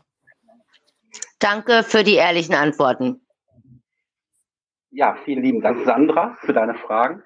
Ähm, Benjamin, ich habe da auch noch eine Frage. Du hast gerade die Steuersenkung auf Lebensmittel angesprochen, äh, die Mehrwertsteuer Senkung bzw. Abschärfung auf Lebensmittel angesprochen. Meinst du damit alle Lebensmittel oder meinst du damit, ähm, wie zum Beispiel das Umweltbundesamt, nur auf ähm, pflanzliche Lebensmittel? Ich äh, sehe es so, das sind ähm, Grundnahrungsmittel, die man halt benötigt. Also es äh, braucht nicht, ich meine, Kaviar fällt auch unter Lebensmittel und teurer Wein fällt auch darunter, darauf nicht. Den Markt, den wird es auch trotzdem noch geben sondern einfach damit ähm, Familien mit äh, Niedriglohn und mittleren Lohn, dass wir in dem Fall, dass man seine Ernährung noch finanzieren kann, weil das ist ja auch ein Problem. Es geht ja, es geht ja nicht nur um Energie, sondern es gehen ja auch wirklich die Preise für Brötchen oder wenn man sich Brot kauft, gehen hoch und da, da sind wir schon in einem Problemfeld, das können sich die Leute nicht mehr leisten. Dass man da an der Preisschraube auf jeden Fall dreht, dass sozusagen die Grundversorgung gesichert ist. Das gilt nicht nur für Energie, das gilt auch für Nahrungsmittel. Das muss ganz dringend passieren, weil wenn das nicht passiert, dann, dann landen wir wirklich in der Katastrophe, weil die Tafeln können das alleine nicht decken. Und ich finde es, ich betone es gerne nochmal, ich meine, ich schätze die Arbeit der Tafeln, die ist existenziell wichtig, nur ich finde es ein Armutszeugnis, dass in einem Sozialstaat wie Deutschland äh, überhaupt es so notwendig ist, dass man zur Tafel rennen muss. Also bist du dafür auf alle Grundnahrungsmittel ähm, die Mehrwertsteuer abzuschaffen? Ja, also ich sag mal so, man muss natürlich einen diversen Pool, einen diversen Pool machen. Also ich sag mal wirklich Luxusnahrungsmittel nicht. Nur dass ähm, auch nicht pflanzliche Nahrungsmittel darunter fallen, muss schon dadurch gedeckt sein, da es ansonsten recht schwierig wird. Ich sag mal so gesundheitlich, wenn man vegan lebt, ähm, muss man ja trotzdem gewisse Dinge, die eigentlich nur oder größtenteils in äh, fleischlichen Lebensmitteln oder in tierischen Lebensmitteln drin sind, muss man ja trotzdem irgendwie zu sich nehmen und das muss ja irgendwie gedeckt sein. Das heißt natürlich nicht, dass man jetzt das ähm, äh, das dicke Steak hat, sondern dass das alles irgendwie funktioniert. Ja, die Frage bezieht sich darauf, ähm, du siehst ja auch die Klimakatastrophe als ein großes Problem an. Ähm, das heißt natürlich gleichzeitig, wir müssen gucken, dass wir die CO2-Emissionen auch in der Landwirtschaft mindern. Ähm, allen ist bekannt, Milch, Fleisch ist natürlich ein großer Treiber, ähm, wo wir natürlich mit pflanzlichen Lebensmitteln einiges einsparen können. Um mal nur ein Beispiel zu machen, die Sojamilch kostet 19 Prozent Mehrwertsteuer. Äh, die normale Kuhmilch kostet 7 Prozent. Ähm, ich finde, das sollte man eigentlich entweder umkehren oder auf die Sojamilch die Mehrwertsteuer ganz abschaffen. Daher rührt das. Also, ähm, ja, hört man, ja, ja, man hört mich gut.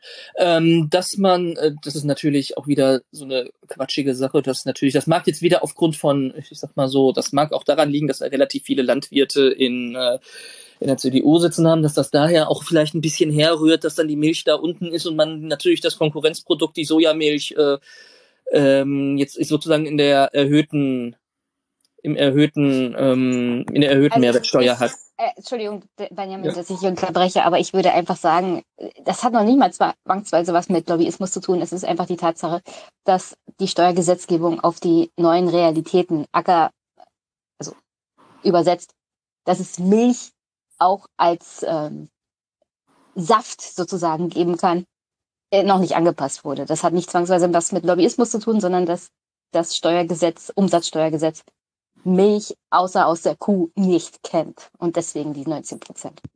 Gut, dass wir eine Expertin haben. Ja, trotzdem hätte man ja das Gesetz schon längst ändern können, weil es ist ja eigentlich, äh, auch von der Logik her, hier jetzt nur von der Logik her, ist es ja schwachsinnig. Wobei ähm, ich es auch problematisch, gerade das Thema Soja sehe ich äh, sehr problematisch, weil unter anderem Soja, da haben wir auch ein größeres Problem mit, weil ähm, wenn Soja angebaut wird, äh, das kommt ja meistens äh, aus Regionen, wo Regenwald dafür auch mit abgeholzt wird. Und ähm, ich kenne es auch mittlerweile, das ist in Deutschland auch relativ stark verbreitet, dass es auch relativ äh, starke Soja-Unverträglichkeiten gibt. Auch dadurch, dass man irgendwie die Nahrungsmittelversorgung sich irgendwie mit irgendwelchen Zusatzstoffen ähm, sich sozusagen selber kaputt gemacht hat. Da gibt's Laktose, Fructose, äh, Histaminintoleranzen, alles Mögliche. Äh, also nur auf Soja gehen würde ich da auf jeden Fall nicht. Das ist nämlich dann arg problematisch. Aber man sollte es zumindest gleichsetzen, weil es ist ein gleichwertiges Produkt. Dann sollte man da zumindest den äh, Mindestlohn, äh, den Mindestlohn, jetzt bin ich schon wieder beim Mindestlohn. Nee, die Mehrwertsteuer runtersetzen. Und ich denke, es hat trotzdem was mit Lobbyismus zu tun, weil sonst hätte man, weil sonst ist äh, die Politik auch immer sehr schnell damit, äh, Gesetze zu ändern, wenn es irgendwie ganz schnell sein muss. Ich meine, das hat man bei Tönnies gesehen, wie schnell es dann plötzlich gegangen ist. Und ähm, deswegen hat es vielleicht doch was damit zu tun und ansonsten kann man manche Sachen einfach laufen lassen. Guter Hinweis, ähm, auch noch ein Hinweis von mir. In den letzten zehn Jahren ist der Preis von Soja um das Dreifache gestiegen. Also auch da auf die Umweltproblematiken ist ja Benjamin eingegangen. Bevor wir zu Inge kommen, hätte ich noch eine Frage an Benjamin, die mit seiner Partei zu tun haben. Äh, du hast es ja erwähnt, die Personaldecke ist ziemlich dünn. Also das, was der SPD passiert ist, und sie haben ja im Prinzip nur noch Herrn Scholz und danach ist weite, weite Strecke nichts mehr. Ereilt jetzt die CDU, CSU. Was würdest du sagen, was muss deine Partei tun, um da auch entsprechend personell für die Zukunft gerüstet zu sein? Oder was kann sie überhaupt tun? Ah, das ist eine sehr gute Frage. Ich glaube, wenn ich, wenn ich die Frage zu 100 Prozent richtig beantworten könnte, ich glaube, dann könnte ich mich gleich direkt im Konrad Adenauer. ja, genau. Ähm, wir müssen einfach darauf achten, und das wollen die Leute auch, dass wir die Lebenswirklichkeit darstellen. Also einmal, es muss inhaltlich wieder irgendwie mehr stimmen. Und redet man mit den Leuten auf der Straße, Gendern ist nicht deren erstes Problem und auch nicht Atomkraftwerke das wird nur so verkauft, nur wenn man nach Frankreich guckt, ist das ein riesengroßes Problem und auch, dass man in einer öffentlich-rechtlichen Vereinbarung drinsteckt und da schon hoffenweise Geld irgendwo durch die Gegend investiert wurde. Aber so viel dazu. Wir müssen natürlich zu den Inhalten, die wir haben, auch Köpfe haben. Wenn ich jetzt aber zum Beispiel auf Bundesebene anschaue, wen haben wir da als Vertreter für den Arbeitnehmerflügel oder für eine liberale Politik?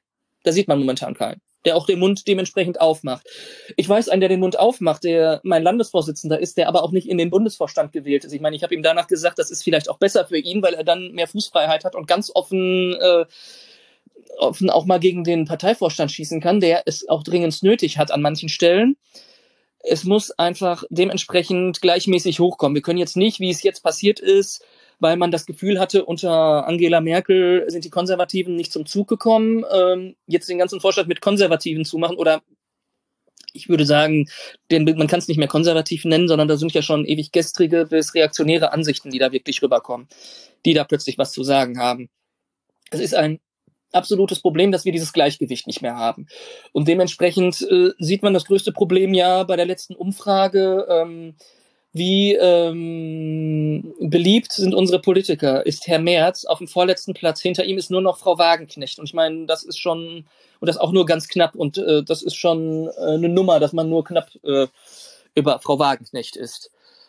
Bei dem, was sie gerne von sich gibt. Ähm, das ist auch so ein Problem und dass einfach die CDU total äh, unsympathisch geworden ist auf den oberen Ebenen. Ich meine, unten ist das noch was anderes. Da lässt man sich regelmäßig blicken. Wir sind äh, auf Kommunalebene und auch noch auf Landesebene. Wir sind recht weit unterwegs. Oder wenn ich einen Dennis Radke angucke, der sitzt im Europaparlament, der rennt aber trotzdem in ähm, durch gesamt NRW, besucht Firmen, redet mit den Leuten auf der Straße und sowas muss es geben. Man muss auch die Sprache der Leute dann dementsprechend sprechen. Und das ist in der CDU irgendwie verloren gegangen, weil man lieber dazu übergeht, andere Leute zu beschimpfen, ähm, sich über das Gendern im öffentlich-rechtlichen Rundfunk aufzuregen und ähnliches und einfach keine Antworten auf die Fragen hat. Und wenn das so weitergeht, ich meine, man muss ja, man muss ja sehen, die Performance der Ampel ist ja nun, äh, ich glaube, ich drück's mal etwas nett aus, ist jetzt nicht ganz so gut. Könnte besser sein. Das liegt auch durchaus daran, dass man eine FDP hat, die das Ganze sehr gerne etwas boykottiert, was dort abläuft und äh, ein Lindner mit leichten Profilneurosen, die er dort hat, mit tollen Bildern und Gesprächen ähm, mit dem Porsche-Chef. Ja, ähm, trotz allem kriegt die CDU aber nicht hin, über 30 Prozent zu kommen weil man unter anderem keine Antworten auf die drängendsten Fragen hat und dazu auch keine Antworten geben will und irgendwie sich, sich nur als erzkonservativ präsentieren will, dass man, dass man manche Aussagen von der AfD nicht mehr unterscheiden kann, was ich ganz brenzlig finde. Und ähm, haufenweise Leuten vor den Kopf stößt, sei es Arbeitnehmer, weil äh, da wurde schon ähm, dargestellt, dass äh, wenn man sich keinen äh, Jet wie der werte Herr Merz leisten kann, hat man vielleicht nicht genug gearbeitet die Aussage kam auch.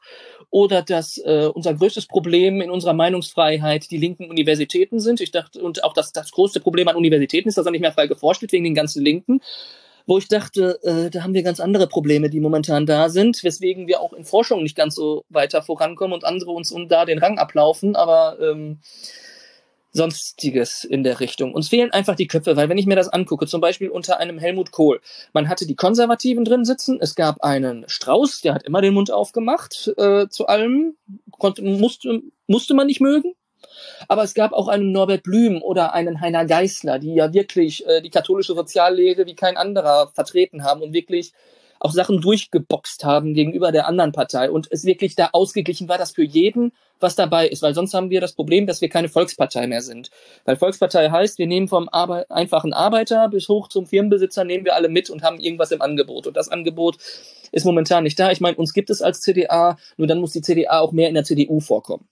Das funktioniert in NRW recht gut. Ich glaube, das ist auch eines der Ergebnisse, weswegen Hendrik Wüst auch mit einem besseren Ergebnis, als alle gedacht haben, äh, gewählt wurde dass das eben funktioniert, dass die Frauenunion am Tisch sitzt, dass ähm, mit ähm, Hendrik Wüst ein MITler am Tisch sitzt und dass mit Karl-Josef Laumann ein CDAler am Tisch sitzt. Und die alle super miteinander klarkommen und Sachen durchsetzen. Und ich sehe da auch zum Beispiel mit den Grünen wesentlich mehr Potenzial als mit der FDP, die eher destruktiv als konstruktiv ist.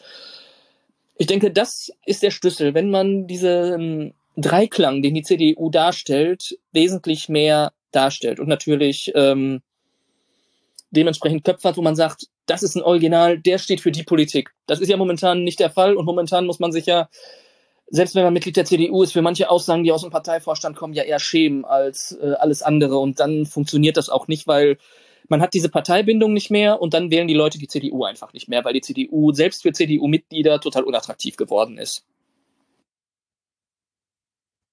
Danke, Benjamin. Äh, Inge hatte noch eine Anfrage gestellt. Ja, vielen Dank.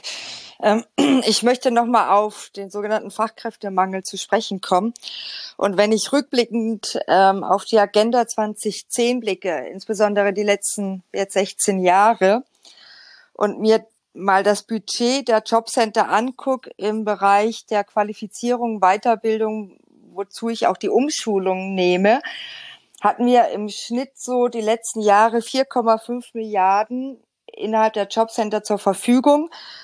ähm, als die Frau von der Leyen Arbeitsministerin war, hatte sich das nochmal so um rund 10, 15 Prozent äh, damals reduziert. Dann allerdings wurden von den 4,5 Milliarden für Umschulungen, also und für wirkliche Qualifizierung mit einem anerkannten Abschluss, der also anerkannt war auch bei ArbeitgeberInnen, ähm, nur 10 bis maximal 30 Prozent ausgegeben. Die anderen 70 Prozent, wenn ich jetzt mal von den 30 Prozent ausgehe, ähm, waren Ausgaben für Bewerbungstraining, für Maßnahmen wie ein Euro Jobs, ähm, für Maßnahmen, wie puzzle ich richtig, wie verkaufe ich Plastik, Lebensmittel, ähm, wie zähle ich Autos, ähm, wie gehe ich richtig spazieren und solche sinnlos Maßnahmen. Dann oder auch für Bewerbungskosten, für Reisekosten und solche Sachen.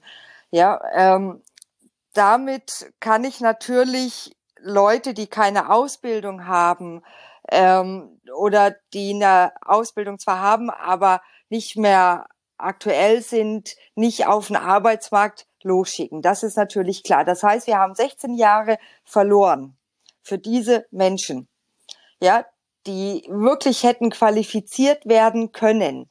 Jetzt sitzen diese Menschen in den Jobcentern dann und fragen sich, wo ist meine verlorene Zeit hin?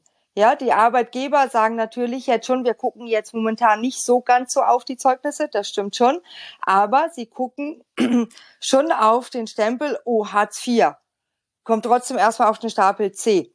Ja, ähm, wir kriegen jetzt das Bürgergeld zum Januar, da ist der Vermittlungsvorrang abgeschafft, das heißt, man will natürlich nicht mehr erstmal in Arbeit vermitteln, sondern die Qualifizierung in den Fokus rücken. Allerdings, wenn ich mir den Haushaltsplan, das Budget dafür angucke, sind wir nicht bei 4,5 Milliarden wie, letzt, wie dieses Jahr oder letztes Jahr, sondern nur noch bei 4,1 Milliarden. Ja, das heißt, hier hat die Ampelkoalition, also die Ampelkoalition, das ist ja nur Herr Lindner und das ist Herr Scholz. Es ist ja immer das Finanzministerium und es ist der Bundeskanzler. Das müssen wir ja mal richtig sehen. Es ist nicht Hubertus Heil unbedingt. Ähm, wie sollen die Menschen hier dann wieder qualifiziert werden? Ja, wir haben den Fokus auf 16i-Maßnahmen, also soziale Teilhabe am Arbeitsmarkt weiterhin. Aber wir haben laut dem Plänen der Bundesagentur für Arbeit nicht weiterhin hohe Qualifizierung.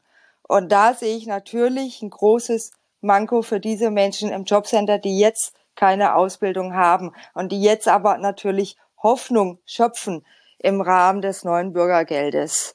Was sagst du dazu, Benjamin? Also äh, aus meiner Sicht sind natürlich diese Arbeitsbeschaffungsmaßnahmen und diese Nonsensseminare, die man anbietet, das konnte ich mir auch schon von einigen Leuten anhören, auch aus einem engeren Bekanntenkreis, die so einen Kram gemacht haben, bevor sie dann endlich mal eine Umschulung gekriegt haben vor allem, äh, weil die vorher, die auch vorher Ausbildung und alles hatten und dann hat man da angefangen und dann äh, wird man irgendwann ja auch mental total bräsig und äh, landet in irgendeiner Ecke. Äh, man muss natürlich bei allem immer dabei sehen, dass das dass natürlich noch eine Menschenwürde dabei ähm, gegeben ist. Und äh, ich sehe es momentan unter Herrn Lindner auch äh, ausgesprochen schwierig mit solchen Themen an. Und Herr Scholz ist ja äh, SPDler aus Hamburg. Die sind ja die sind ja an manchen Stellen vorsichtig gesprochen äh, etwas konservativer als die CDA sogar so in großen Teilen so durchschnittlich. Das ist schon, das ist schon eine Schwierigkeit an dieser Stelle. Nur es muss auf jeden Fall mehr Geld rein und das Geld muss, wie gesagt, auch effektiver dann dort ausgegeben werden. Nämlich, dass man dementsprechend ausschult, äh, umschulen, für Umschulungen das Geld ausgibt, dementsprechend vielleicht auch mal den Arbeitsmarkt im Blick hat und was diese Person auch schon ähm, für Qualitäten mitbringt. Und zwar nicht nur Qualitäten, die auf irgendeinem Zeugnis stehen oder in irgendeinem Zertifikat stehen, weil ich finde auch in Deutschland ist das Problem, dass wir an vielen Stellen ähm, viel zu sehr auf Zeugnisse und ähm, Zertifikate achten. Durfte ich mir neulich bei, einer Bewerb bei einem Bewerbungsprozess bei uns in der Verwaltung angucken. Da hat eine nebenbei ähm, jahrelang ähm, in einem bei einem Optiker die Bücher geführt zum Beispiel arbeitet nicht mehr in dem Bereich, hat sich aber in einem Finanzbereich beworben, wo eigentlich sie diese Soft Skills genau mitbringt. Sie ist nicht bis ins Bewerbungsgespräch gekommen, weil sie das nicht schriftlich hat. Also nicht in einem Zeugnis oder in einer Ausbildung. Da müssen wir wäre es auch ganz gut, wenn man da dran geht, weniger auf so einen Kram zu achten, weil wir uns das in Zukunft einfach auch nicht mehr leisten können. Weil ich denke, die Lebenserfahrung, die viele Menschen mitbringen, die sich nicht in Ausbildungen oder Zeugnissen oder Zertifikaten deutlich machen, sind eine Menge wert. Und dann muss man halt das anderweitig sich anschauen. Ansonsten bin ich auch der Meinung, ähm, Hartz IV muss sowieso weg. Mindestens der Name, weil der Name allein ist schon Abschreckung. Ne? Kriegt man ja immer wieder mit, das fängt ja an mit Hartz IV TV und Hartz IVler.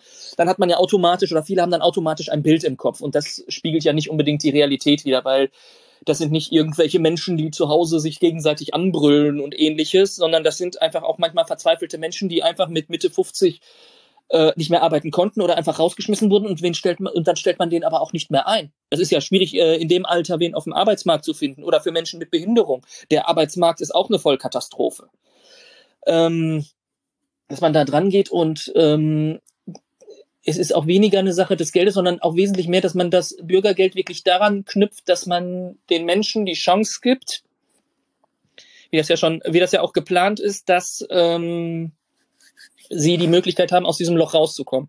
Und zwar nicht nur für Menschen, die keine Ausbildung haben, sondern auch für Menschen, die halt feststellen, sie können in ihrem Ausbildungsberuf, in dem sie lange Zeit gearbeitet haben, ich schaue mir sowas wie die Pflege an oder das Gesundheitswesen, wenn ich da mit Leuten rede, die Mitte 40 sind, die sagen, ich kann einfach nicht mehr, dass die dementsprechend dann einfach unkompliziert eine Umschulung bekommen damit das dementsprechend funktioniert. Das hat nämlich auch wirklich was mit Menschenwürde zu tun. Und das, was bisher in dem Bereich passiert, ist eine absolute Vollkatastrophe, wenn man sich das anschaut, wo Menschen, die lange Zeit gearbeitet haben, dann arbeitslos wurden oder die sich immer mit diversen Jobs ohne Ausbildung über Wasser gehalten haben oder ich sag mal sowas wie die Schleckerfrauen. Das war ja auch so ein Problem. Die wurden ja irgendwie angestellt, haben aber nie eine Ausbildung zum Einzelhandel zur Einzelhandelskaufmann beziehungsweise Kauffrau gemacht. Und dann stehen die da und dann fängt man an, irgendwelche Papiere zu sortieren oder Klötzchen zu bauen. Da würde ich mir, mir aber als äh, Mensch, der erwachsen ist, der schon im Arbeitsleben stand, würde mir da auch ein bisschen lächerlich und nicht gewertschätzt vorkommen. Und dann ist es auch kein Wunder, dass vielleicht Menschen sich dann auch selber aufgeben. Deswegen, da muss auch ähm, generell sich der ganze Kram angeguckt werden. Auch wenn ich es so sehe, dass das bei uns in der äh, eine recht schwierige Sache ist, in der CDU durchzubringen. Nur das würde insofern ja passen, weil Arbeit soll sich lohnen. Nur dann müssen wir die Leute auch dazu bringen, dass sie in die Arbeit gehen können. Weil die Jobs sind ja da. Wir haben ja einen Fachkräftemangel. Es ist ja nicht so, dass äh, sich zu viele bewerben. Man muss nur die Leute dementsprechend dran bekommen und denen wieder das Gefühl geben, dass sie auch gebraucht werden, weil das ist ja auch ein Problem, was durch Hartz IV gekommen ist. Die Leute haben sich nicht mehr gebraucht gefühlt und nur noch als wirklich der Bodensatz der Gesellschaft gefühlt wenn die aus, äh, aus dem Job rauskamen, haben alles aufgegeben und haben dann irgendwas gemacht und daran gehen dann die Leute ja auch kaputt. Das kann es ja nicht sein, sondern man muss den Leuten das Gefühl geben, ihr werdet gebraucht und ihr seid Teil eines Großen und Ganzen. Und das sehe ich als besonders wichtig an. Dass man das auch wieder deutlich macht und dann nicht nur über irgendwelche Geldbeträge redet, die natürlich auch wichtig sind, sondern wie man das Ganze vernünftig macht, denen eine vernünftige Ausbildung gibt und vor allem denen das Gefühl wiedergibt, ihr werdet gebraucht in unserer Gesellschaft und ihr habt auch die Möglichkeit, wieder einen Job zu finden.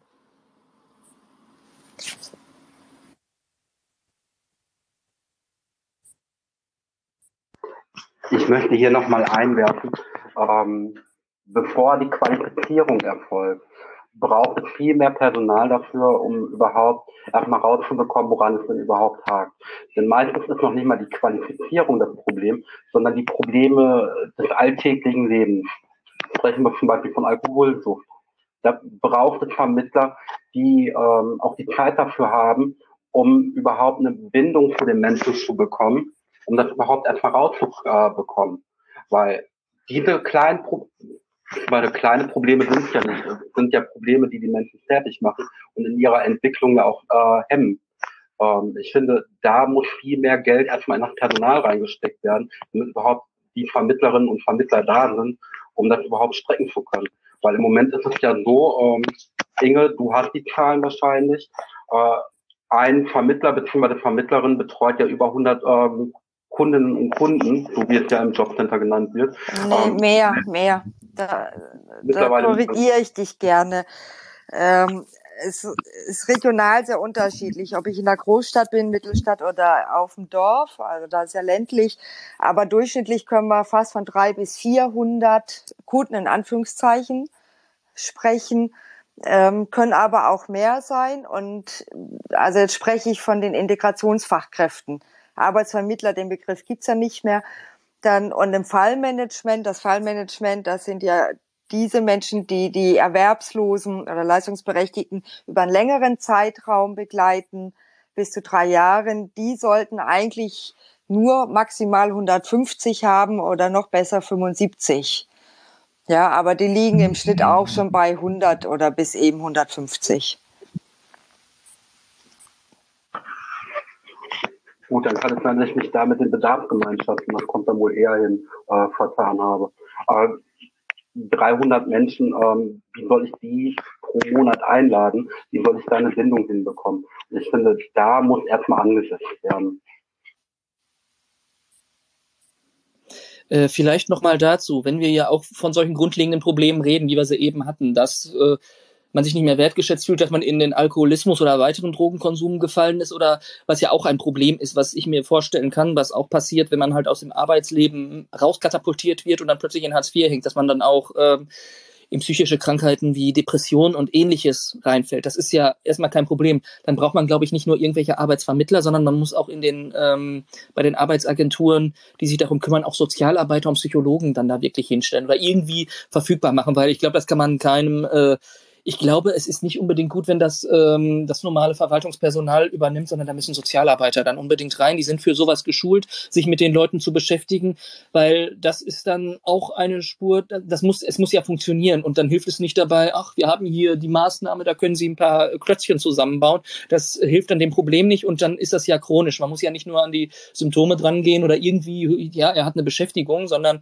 man muss ja der Person ähm, man muss ja eine Person haben, die sich dann mit solchen Problemen an, äh, auskennt. Und ich sag mal so, Sozialarbeiter, die beschäftigen sich, je nachdem, wo sie denn eingesetzt werden, den lieben langen Tag mit sowas. Das ähm, wäre dann an der Stelle auch sehr wichtig, weil ähm, die Leute müssen aus diesem Loch, und das und Hartz IV reißt bei Menschen ein Loch rein. Nicht nur in die Biografie, sondern auch einfach in das eigene Wohlbefinden, in das eigene Leben. Das, äh, das führt zu einem Loch, dass man nicht mehr rauskommt, dass man in Alkohol fällt. Und dass man dann auch die äh, Arbeitsagenturen wesentlich ähm, breiter auch von den Berufsbildern aufstellt, dass man dementsprechend den äh, Personen, den Klienten, die vorbeikommen, dementsprechend auch das, was sie brauchen, bieten kann. Und das kann, glaube ich, nicht immer jemand, der bei der Arbeitsagentur äh, die Ausbildung, das Studium abgelegt hat, jetzt eins zu eins machen. Darf ich hier noch mal was kurz einwenden bezüglich diesem Punkt um Bürgergeld? Gerne. Ja, also das Bürgergeld sieht ja genau das, Benjamin, eben nicht vor, dass es dafür dann Sozialarbeiter gibt. Es, also das Bürgergeld sieht dann vor, dass es ein begleitendes Coaching gibt. Dann, wenn jemand zum Beispiel eine Umschulung macht oder eine Ausbildung, dann ähm, eine Umschulung wäre ja der Punkt, wenn ich schon eine Ausbildung habe, dann mache ich eine Umschul Umschulung. Wenn ich noch keine Ausbildung habe, dann mache ich eine Ausbildung. Ähm, wir haben, also in Hamburg zum Beispiel läuft schon ein Probebürgergeld sozusagen. Hamburg ist ja immer die Stadt, die Teststadt für was Neues. Und da werden jetzt zurzeit das, da wird schon zurzeit das neue Bürgergeld sozusagen getestet in diesem Punkt. Dann, und da werden jetzt diese Langzeitarbeitslosen auf Biegen und Brechen umgeschult oder ausgebildet. Ähm, ob die jetzt quasi, sie, ja, sie werden schon natürlich gefragt, aber es wird eben nicht getestet, ob sie dafür geeignet sind oder nicht. Ja, und ähm, also da werden jetzt Menschen zu Lokführer ausgebildet, zu Busfahrern oder zu irgendwas ähm, ohne Eignungstest sozusagen. Ja, ähm, sie kriegen Coaching zur Seite gestellt, aber ähm, ob sie jetzt schwere Depressionen haben oder nicht oder sonst was. Ähm, und das ist natürlich, du hast recht, Benjamin, wenn du sagst, wir brauchen da Sozialarbeiter, aber das sieht das Bürgergeld als auch das Sozialgesetzbuch 2 eben nicht vor, weil dafür gibt es ja extra Stellen und dafür gibt es auch diese vier Milliarden Euro. Ja, dann schicke ich die Leute ja äh, zu externen Stellen wieder hin, wenn sie dann dort hingehen. Ja, aber ich gebe dir natürlich vollkommen recht. Also Das, das müsste eigentlich ganz anders laufen. Ja, aber ich glaube, das Ziel von dieser Abschaffung des Vermittlungsvorrangs ist im Grunde genommen, dass sich auf die mittlere Zukunft und langfristige Zukunft eben keinen, keine Langzeitarbeitslosen mehr schaffe, die ohne Ausbildung sind, sondern die, die jetzt frisch arbeitslos werden oder erwerbslos werden, eben nicht so lange im Hartz IV bleiben oder im neuen Bürgergeld bleiben, dann, wie wir das jetzt die letzten 16 Jahre hatten, sondern dass die, die jetzt keine Ausbildung haben, sofort in eine Ausbildung kommen, damit diese nicht eben langzeitarbeitslos werden, weil sie eben ohne Ausbildung sind. Danke, Inge. Äh, bevor Benjamin darauf antwortet, noch ein Hinweis. Die Sprecher sind gerade, also die sich angemeldet haben, sind Hartz IV, Rabbit und Frau K. Ich würde vorschlagen, dass wir Rabbit und Frau K. dann vorlassen, weil Hartz IV schon dran war. Ja, alles klar.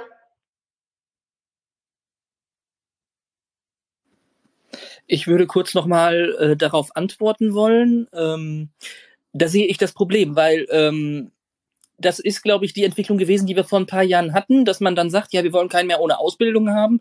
Nur mittlerweile sieht man ja immer breiter, oder das ist schon länger so, nur mittlerweile ist es wesentlich mehr in den Vordergrund gerückt, dass wir auch etliche haben, die in Hartz IV reinrutschen, obwohl sie eine Ausbildung haben, aber in dem Beruf partout nicht mehr arbeiten können, wollen, was auch immer. Ich sag mal nur die etlichen, die im Gesundheitssektor arbeiten, der ja sowieso schon völlig unterrepräsentiert ist und ähnliches. Also denen muss dann ja dementsprechend auch was geboten werden und nur auf Gedeih und Verderb jemanden umzuschulen, das hilft ja dem Problem eventuell nicht, sondern man muss dann ja wesentlich mehr ähm, das Problem an der Wurzel packen.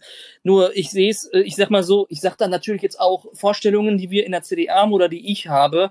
Nur äh, es ist natürlich schwierig, sowas durchzubringen, weil es immer einen anderen Flügel gibt, der meint, ja, die sind ja alle faul. Oder es gibt immer eine wunderbare FDP, die ähm, wo der normale Arbeitnehmer ja eh nicht äh, ganz oben auf deren Liste steht, vorsichtig gesprochen. Deswegen, nur man muss sich dieses ganze Konstrukt einmal anschauen und einfach auch mal sehen, woher diese Leute kommen, was deren Probleme sind und die auch dementsprechend behandeln, weil ich sehe es schon als einen großen Fortschritt an, wenn man es hinbekommt, wenn man wirklich diese Ur-Hartz-IVler hat, diese Langzeitarbeitslosen, die wirklich lange da drin stecken. Wenn die zur Arbeitsagentur gehen, wenn die sich damit beschäftigen, dann ist das schon ein Erfolg. Warum soll man die dann noch an zwei, drei andere Dienststellen schicken? Ich weiß, das ist wunderbare Bürokratie made in Germany. Das dann zu machen, was nicht alles einfach ist. Nur aus meiner Sicht sollte man dann alles unter einem Dach haben, damit, wenn man schon äh, da ist und das dort hat, man alles in einem Abwasch machen kann. Wenn man die einmal, wenn man die einmal in den Finger hat, dann soll man es bloß ausnutzen und denen irgendwie helfen, weil ich glaube, die wenigsten fühlen sich mit, mit so einer Gesamtsituation wohl und man muss das halt sehen. Oder ist die Politik wieder etwas langsam, weil seitdem hat sich das, äh, die Situation auf dem Arbeitsmarkt wieder um einiges gedreht, weil ich sag mal so, Corona hat halt die Situation auf dem, Gesundheit, äh, auf dem ähm, Arbeitsmarkt für Gesundheitsberufe auch komplett geändert oder noch deutlicher gemacht und da die Sachen, die dort passieren, wesentlich beschleunigt. Und äh, ich sehe es, wenn man mit vielen, mit vielen Leuten redet, die dort arbeiten, die sagen, sie können einfach nicht mehr. Die gehen jetzt in Hartz IV rein, die wissen, sie werden erstmal gesperrt, weil das Erste, was du angeboten kriegst, ist ähm, äh, das, äh, das Erste, was du angeboten kriegst, ja, gehen Sie doch dort in die Pflege oder gehen Sie dort in das Krankenhaus. Dann sagst du, nein, möchte ich nicht, kann ich nicht mehr, weil ich es mental nicht mehr hinkriege oder auch einfach körperlich nicht mehr. Ich meine, das ist ja, muss man ja nicht denken, wenn man Pfleger im Krankenhaus ist, das ist ja kein einfacher Beruf. Nur die Situation wird da überhaupt nicht bedacht. Wenn man nur dann auf die Statistik wieder schaut, das geht ja nur um Nummern, wir haben keinen mehr, der keine Ausbildung hat. Da muss wahrscheinlich wieder etwas mehr ins Land ziehen, es müssen wieder einige Katastrophen passieren und wir müssen wieder kurz vorm Abgrund stehen und dann macht man eventuell wieder was. Oder es muss sowas passieren wie bei Tönnies, dass man das Problem, was auch äh, mindestens zehn Jahre und noch länger angesprochen wurde, dass man es dann endlich anpackt, weil äh, die Presse sich das dann endlich so genau angeguckt hat und, die, und dann äh, Laumann dann so sauer war, dass dann das Thema definitiv angepackt wurde mit äh, Leiharbeitern und ähnlichem in der Fleischindustrie. Was ja auch kein Geheimnis war, was dort passiert ist. Es ist nur plötzlich medial rauf und runter gelaufen mit Corona und allem drum und dran. Ähm, ich denke, man muss dann auf sowas, leider Gottes, muss man dann auf sowas dann warten, weil ähm, viele, die in der Politik sind, gerade die im Bundestag sitzen, auch viele, die in der SPD sind, das muss man traurigerweise sagen, der CDU sowieso, die haben sich noch nie ernsthaft mit Hartz IV, mit der Agentur für Arbeit und mit ähnlichem auseinandergesetzt, weil ähm, sie das nie mussten. Und das ist ein riesengroßes Problem, weil sonst würde man dieses ganze Thema Hartz IV und Bürgergeld ganz anders anfassen.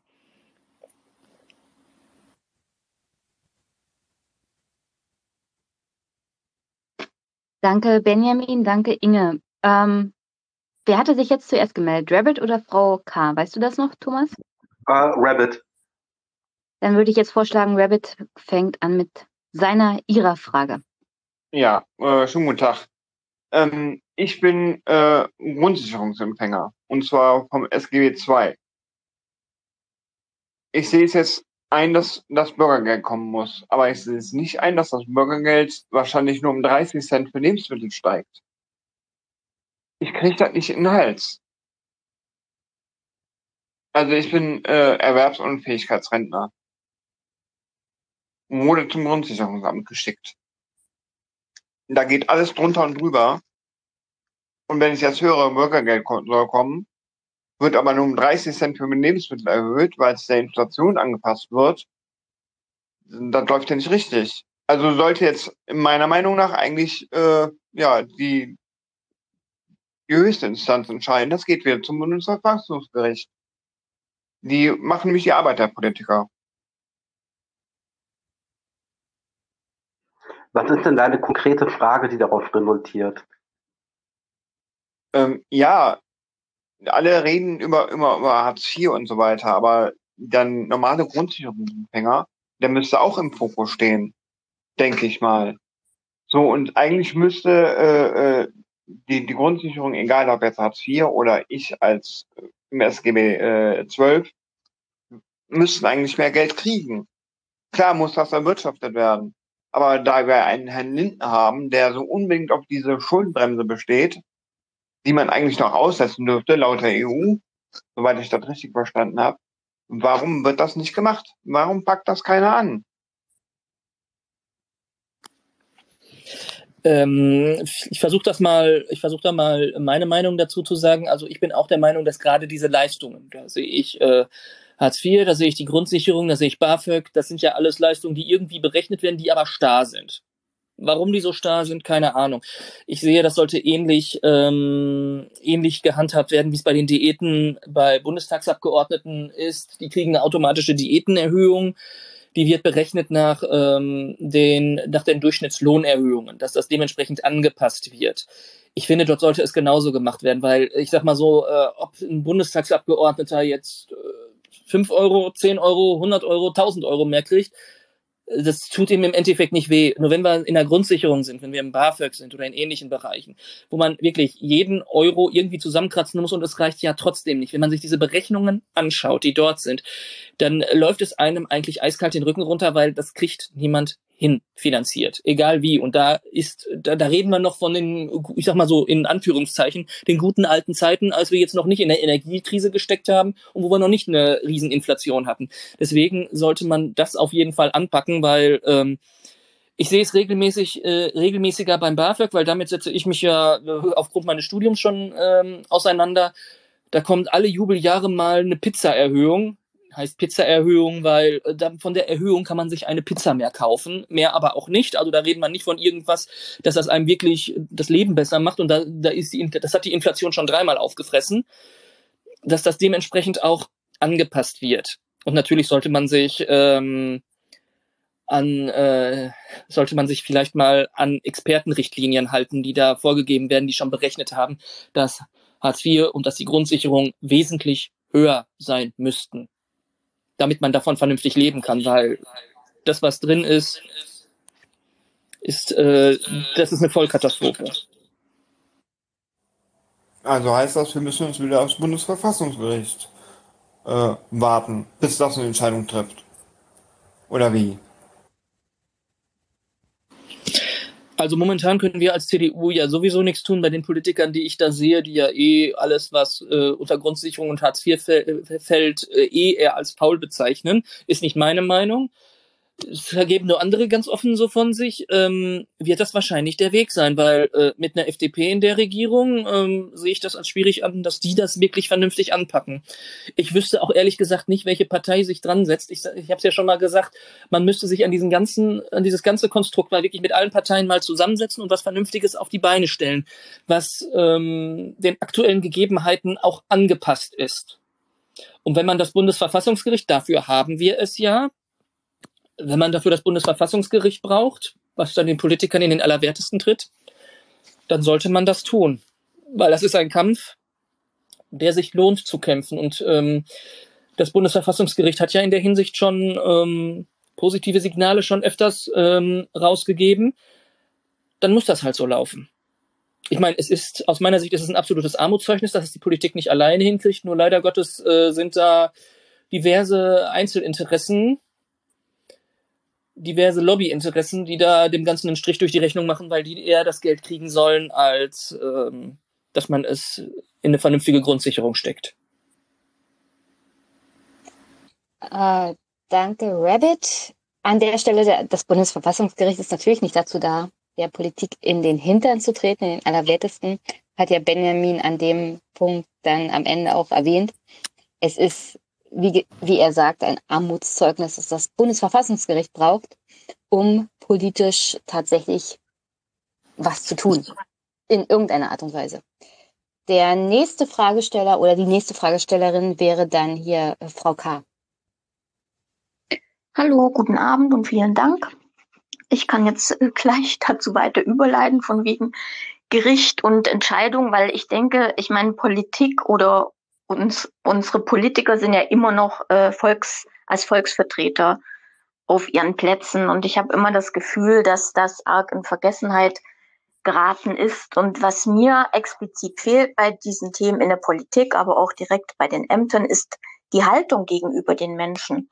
Und da muss man auch nicht äh, erst auf irgendwelche Schwierigkeiten, Krankheiten oder Problemfälle schauen, sondern man kann einfach äh, bei den ganz normalen, durchschnittlichen Arbeitssuchenden schauen, wie das dort läuft. Und diese Haltung, die ist sehr herablassend und viele Menschen werden extrem gedemütigt und da wird nicht geschaut, was hat man gemacht. Das war ja vorhin auch schon die Rede davon. Was hat man vielleicht auch äh, nebenbei sogar sich noch für Kenntnisse erworben?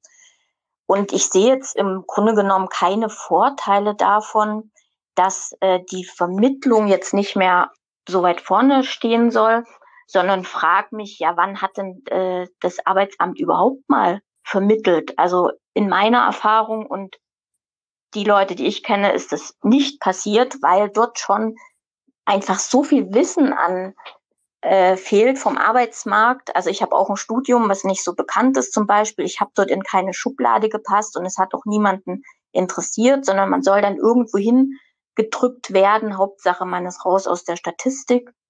Und genauso ist es auch bei Themen mit Umschulung oder Ausbildung.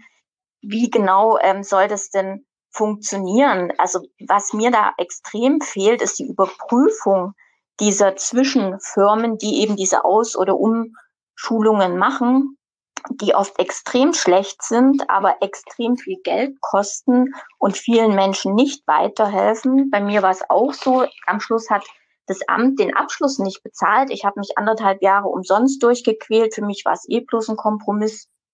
Und dann steht man wieder da. Da war für mich auch ein Riesenloch, weil es alles umsonst war.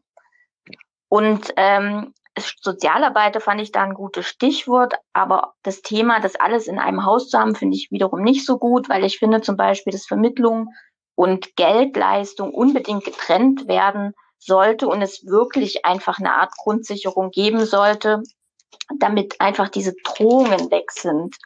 Und ich frage mich immer, was muss passieren, dass die Politik mal an ihrer Haltung arbeitet und mal wirklich Kontakt zur Realität kriegt und diese ganzen Sachen einfach wirklich realitätsnah gestaltet und Menschen, die arm sind oder gerade keine Arbeit haben, genauso ähm, als wertvoll erachtet. Also ich lande da immer wieder beim Grundgesetz äh, und frage mich, warum sind diese Menschen weniger wert? Warum werden die so schlecht behandelt?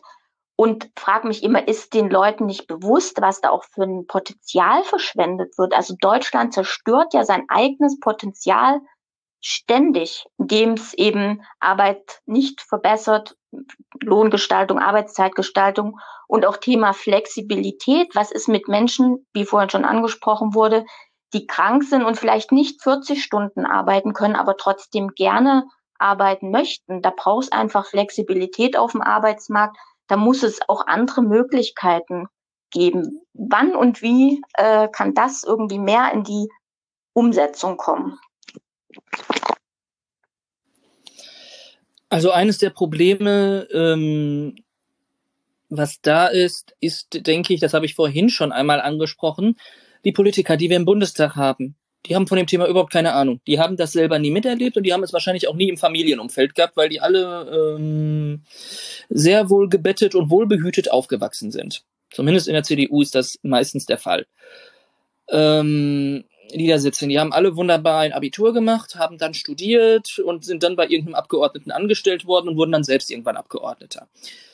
Das Beste, was man da machen kann, ist, und das andere Problem ist natürlich, was da ist, ähm, erstens, diese Menschen finden in der Politik nicht statt, weil die selber meistens nie in der Politik drin sind, weil sie es sich eventuell auch nicht leisten können, weil man muss ja, um Politik zu machen, in einer Partei sein und die haben ja Parteibeiträge. Da kann das schwierig sein und die gehen dann, in den meisten Fällen gehen sie dann auch nicht in die Parteien, die in die Regierung reinkommen, vorsichtig gesprochen. Ähm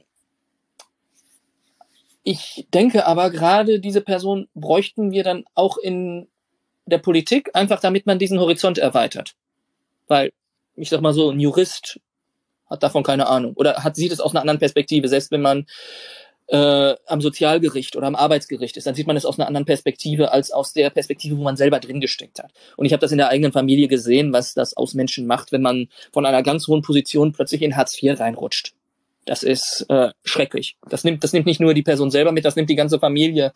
Auch wenn man finanziell nicht betroffen ist, wenn man sich die Person anguckt, das nimmt einen ganz schwer mit. Das äh, ist äh, ganz, ganz schlimm, was dort dann durchaus passiert, was man sich da anschaut.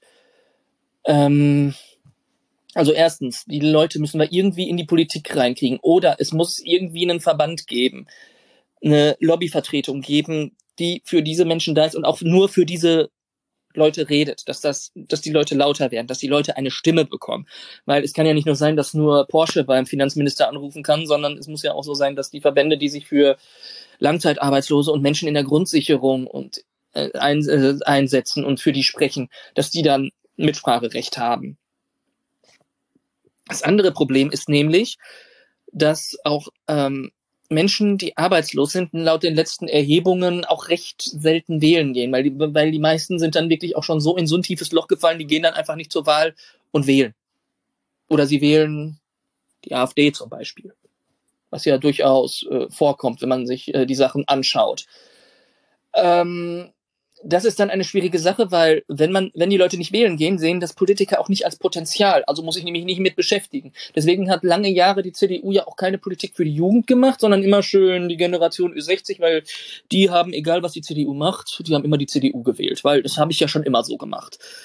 Deswegen, man muss irgendwie diese Menschen in die Politik reinbekommen, sowohl aktiv als auch passiv. Das ist ganz, ganz wichtig, weil sonst äh, findet das nicht statt und ähm, ich glaube, man kann sich mit diesem Thema nur richtig beschäftigen und dass was Vernünftiges bei rauskommt. Wenn man selber davon betroffen war, wenn man irgendwie selber das mal miterlebt hat in irgendeiner Form, dann funktioniert das. Nur so, ich sag mal so, äh, äh so am Trockendock irgendwie, man redet darüber oder ich habe da eh kein Interesse daran, weil die gehen nicht, die werden uns eh nicht wählen. Also warum soll ich mich damit beschäftigen? Ich meine, das klingt jetzt herzlos, nur so, so denken Politiker, die da oben sitzen. Die denken an erster Stelle daran, wie werde ich wiedergewählt ähm, ist es wichtig, dass wir diese Leute, dass diese Leute eine Lobby bekommen, eine laute Lobby, auf die auch gehört wird, und dass diese Leute selber in die Politik gehen und sich dort und also dort eine Stimme haben. Weil dann wird sich mit dem Thema beschäftigt. Und zwar auch nicht nur aus der Sicht, wie sehen das Arbeitgeber oder wie sehen das Gewerkschaften, sondern wie sehen das betroffene Menschen das ist, denke ich, eine ganz, ganz wichtige Sache, weil sonst, äh, ich glaube, das ist jetzt auch nicht nur ein Problem, was man an der CDU festmachen kann, ganz offen, weil ich glaube, diese äh, Problematik mit dem früheren Arbeitsamt und der jetzigen Arbeitsagentur, das ist halt, das ist ja schon fast ein chronisches Problem, dass man da keine vernünftige Ordnung reinkriegt. Nur niemand, der sich auskennt, der diese Probleme selber mitmacht, äh, kann das nachvollziehen und dann beschließt man irgendwas, es könnte ja irgendwie funktionieren, aber es funktioniert dann irgendwie nicht. Ich denke, das Wichtigste ist es, das würde ich auch jedem raten, egal wie frustriert man von der Politik ist, ähm, das Beste ist es, selber dann in die Politik zu gehen oder sich irgendwie dann doch zu engagieren. Oder auch Leute, die aus der Arbeitslosigkeit wieder rausgekommen sind und es daher kennen, dass man in die Politik geht oder in irgendwelche Verbände oder in NGOs, die sich dafür einsetzen, damit man eine Stimme hat. Und umso mehr Leute da sind, umso lauter die sind, umso mehr hört man drauf. Das sieht man ja auch ganz stark daran, äh, man muss nicht unbedingt die Mehrheit sein. Ich meine, wenn ich mir den sächsischen Ministerpräsidenten anschaue oder Armin Laschet, der hat auch gerne mit Querdenkern geredet, obwohl die nur Schwachsinn geredet haben. Und ähm, ich denke, wenn man mit einem vernünftigen Anliegen wie einer, einer, einer vernünftigen Grundsicherung und einer vernünftigen Behandlung von Arbeitslosen, und das ist ja nichts irgendwie Utopisches, sondern das ist ja, das habe ich ja schon gesagt, das hat was mit Menschenwürde zu tun dann kann man, denke ich, was verändern. Nur dafür müssen wir mehr Leute, die wirklich betroffen waren oder betroffen sind, in die Politik reinkriegen, damit deren Sichtweise reinkommt. Danke, Benjamin, für den Hinweis. Äh, an der Stelle noch ein kleiner Hinweis von mir. Es gibt mittlerweile Untersuchungen und Statistiken. Natürlich Hartz-IV-Empfänger, Arbeitslose, ehemalige Nichtwähler übermäßig dann zur AfD als Protestwähler gegangen. Aber hm, auch da statistisch gesehen gehen Grundsicherungsempfänger oder Arbeitslose eher gar nicht zur Wahl, als dass sie AfD wählen. Auch da ist ja auch öfters mal so ein Vorurteil. Das wollte ich hier bloß mal erwähnt haben. Aber grundsätzlich, das, was Benjamin gesagt hat, ist absolut richtig. In die Politik gehen und die Stimme erheben, ist auch für diese Menschen ganz, ganz wichtig. An der Stelle auch grundsätzlich erwähnt, Volksparteien, die sich als Volksparteien äh, bezeichnen wollen, müssen auch diese Menschen mitdenken und für die mit Politik machen. Denn es kann nicht sein, dass nur Politik gemacht wird für Leute, die sich ein Lobbyverband irgendwie zeitlich oder finanziell leisten können. Wer ist denn der nächste, Thomas? Äh, ich wollte noch kurz eine Kleinigkeit sagen. Ähm, kam ja gerade Arbeitsagentur und Jobcenter auf. Ähm, wie einige wissen, bin ich ja ein Eigengewächs der BA. Ich habe von 2010 bis 2013 meine Ausbildung als Fachangestellter für Arbeitsförderung gemacht. Und bei uns in der Ausbildung ähm, war ein großer Schwerpunkt, das nannte sich kundenfreundliche Formulieren. Das heißt, ähm, wie begegne ich den Bürgerinnen und Bürgern auf Augenhöhe, die erkläre ich gut. Ähm, ja, auch so, dass die Hilfe für die Menschen im Vordergrund steht. Ähm, von daher sollte man das schon ein bisschen noch unterscheiden, gerade zwischen junge Generation, älterer Generation, aber auch zwischen Arbeitsagentur und Jobcenter. Weil Jobcenter ist immer ein bisschen was anderes. Ähm, zum Beispiel sitzen da auch viele kommunale MitarbeiterInnen und die haben das noch nicht so in ihrem Lehrplan mit drin das kundenfreundliche Formulieren. Daher ist noch eine ganz andere Mentalität. Weil bei der BA hat sich ähm, seit dem großen Skandal, den es damals gab, hat sich ja vieles dabei getan. Also jetzt nicht als Verteidigung für irgendwas, auch was Frau K. erlebt hat, ähm, sondern einfach nur mal so als Hintergrundwissen. Ja. Frau K., möchtest du noch was dazu sagen? Ja, ich muss sagen, ähm, ich fand Freundlichkeit, ne, was für eine Freundlichkeit. Also ich meine, man kann auch ziemlich fies sein in einer freundlichen Art und Weise. Und ähm, mich hat es immer wieder entsetzt, was ich selbst erlebt habe und was ich gehört habe von anderen und mein Umfeld. Das sind alles Menschen, die studiert haben. Also das war nicht der Unterschied, dass wir irgendwie äh, besser behandelt wurden. Im Gegenteil, es wurde ganz schnell gesagt, dass das alles nichts wert wäre.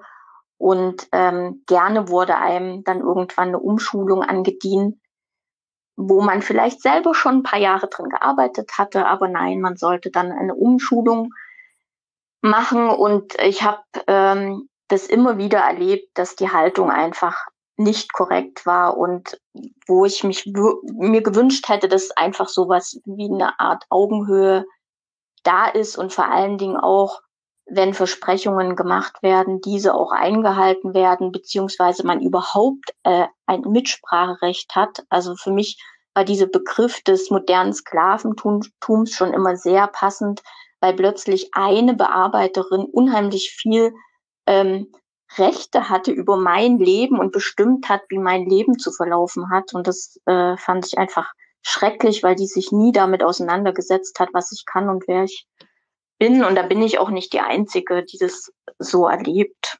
Also es, ich kann mir nicht vorstellen, dass es jetzt irgendwie besser wird, nur weil es Bürgergeld he heißt. Und ich finde es wirklich schrecklich, dass ähm, da nichts passiert. Für mich ist da immer noch sehr so ein nationalsozialistisches Menschenbild erkennbar in den Häusern, wo es eben Menschen gibt, die weniger wert sind. Und das, finde ich, geht gar nicht.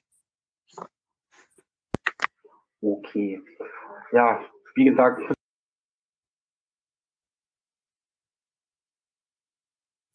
ist natürlich Aber es ist natürlich schön, dass ähm, ich würde jetzt gerne mal. Was wolltest du sagen? Es ist natürlich schön, äh, dass das Thema Kommunikation in der Ausbildung vorkommt. Ja, war für mich auch sehr hilfreich, hat mir auch so weiter im geholfen.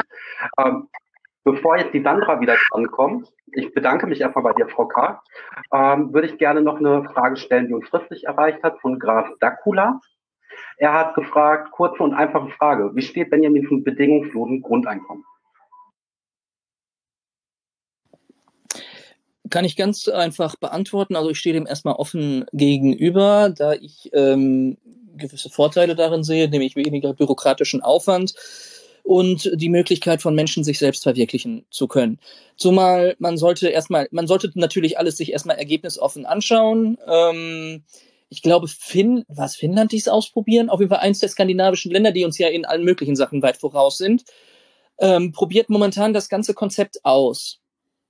Da sollte man sich mal anschauen, was dabei rauskommt und das dann auf uns münzen. Ich würde auf jeden Fall, ähm, bin ich der Meinung, man sollte es nicht ganz so weit beiseite schieben, weil man ja auch schauen muss, wie sich der Arbeitsmarkt einfach weiterentwickelt. Und ähm, es ist für mich zumindest eine Sache, die ich äh, beobachten würde. Also ich würde dem erstmal vorsicht, vorsichtig positiv erstmal entgegenschauen und schauen, was andere damit für Erfahrungen machen. Um es dann gegebenenfalls auch auf Deutschland ummünzen zu können. Weil das würde, muss man ja, muss man ja so sehen. Das würde dann nicht nur die ganze Situation auf dem Arbeitsmarkt äh, entspannen, das würde auch die ganze Situation, wenn wir von BAföG und Studium und oder gewissen Ausbildungen, die man macht, würde es auch um Welten entspannen. Mal abgesehen davon, dass man Personal, was man momentan nur daran setzt, äh, ähm, Arbeitssuchenden und Studierenden äh, den letzten Nerv zu rauben und in die Verzweiflung zu treiben, dann anderweitig einsetzen könnte. Weil das sind die, die sich dann mit den tollen Anträgen auseinandersetzen und einem dann sagen, nee, da fehlt uns was oder nee, wir rechnen jetzt, obwohl ihr Vater nicht mehr arbeitet, rechnen wir doch noch das Einkommen von vor zwei Jahren an und deswegen kriegen sie kein BAföG und ähnliche Sachen. Deswegen, dann spart man da eine Menge Geld, eine Menge Ärger und eine Menge Arbeitskraft, die man ja bald sowieso nicht mehr hat. Super, ich danke dir. Sandra, bist du da?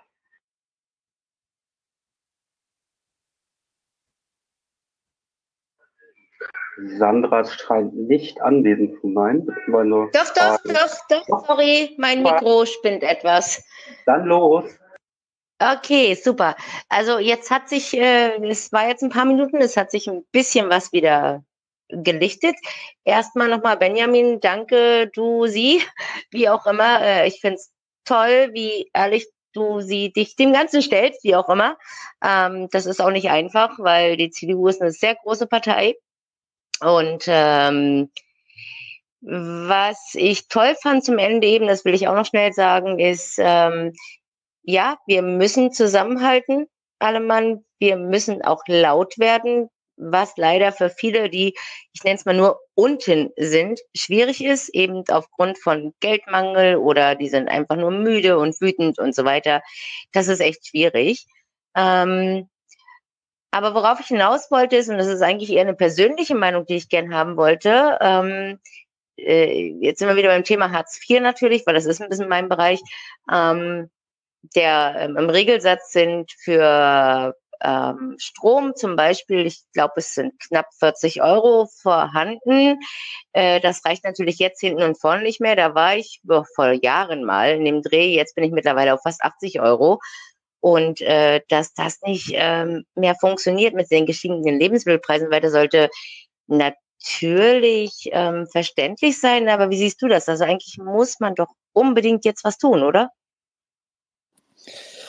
Ja, wie gesagt, ich sehe das so, dass man generell äh, die Kosten, die dort sind, nicht irgendwie fest irgendwo festzurrt, sondern dass sich das halt an den Lebensrealitäten orientiert, dass man dementsprechend die Beiträge anpasst. Wenn der Strompreis sich ändert oder der durchschnittliche Strompreis sich ändert, dass dann natürlich auch der äh, Zuschuss äh, bei Hartz IV und bei der Grundsicherung steigern muss. Das sollte eigentlich äh, logisch und selbstverständlich sein, ist nur leider nicht drin.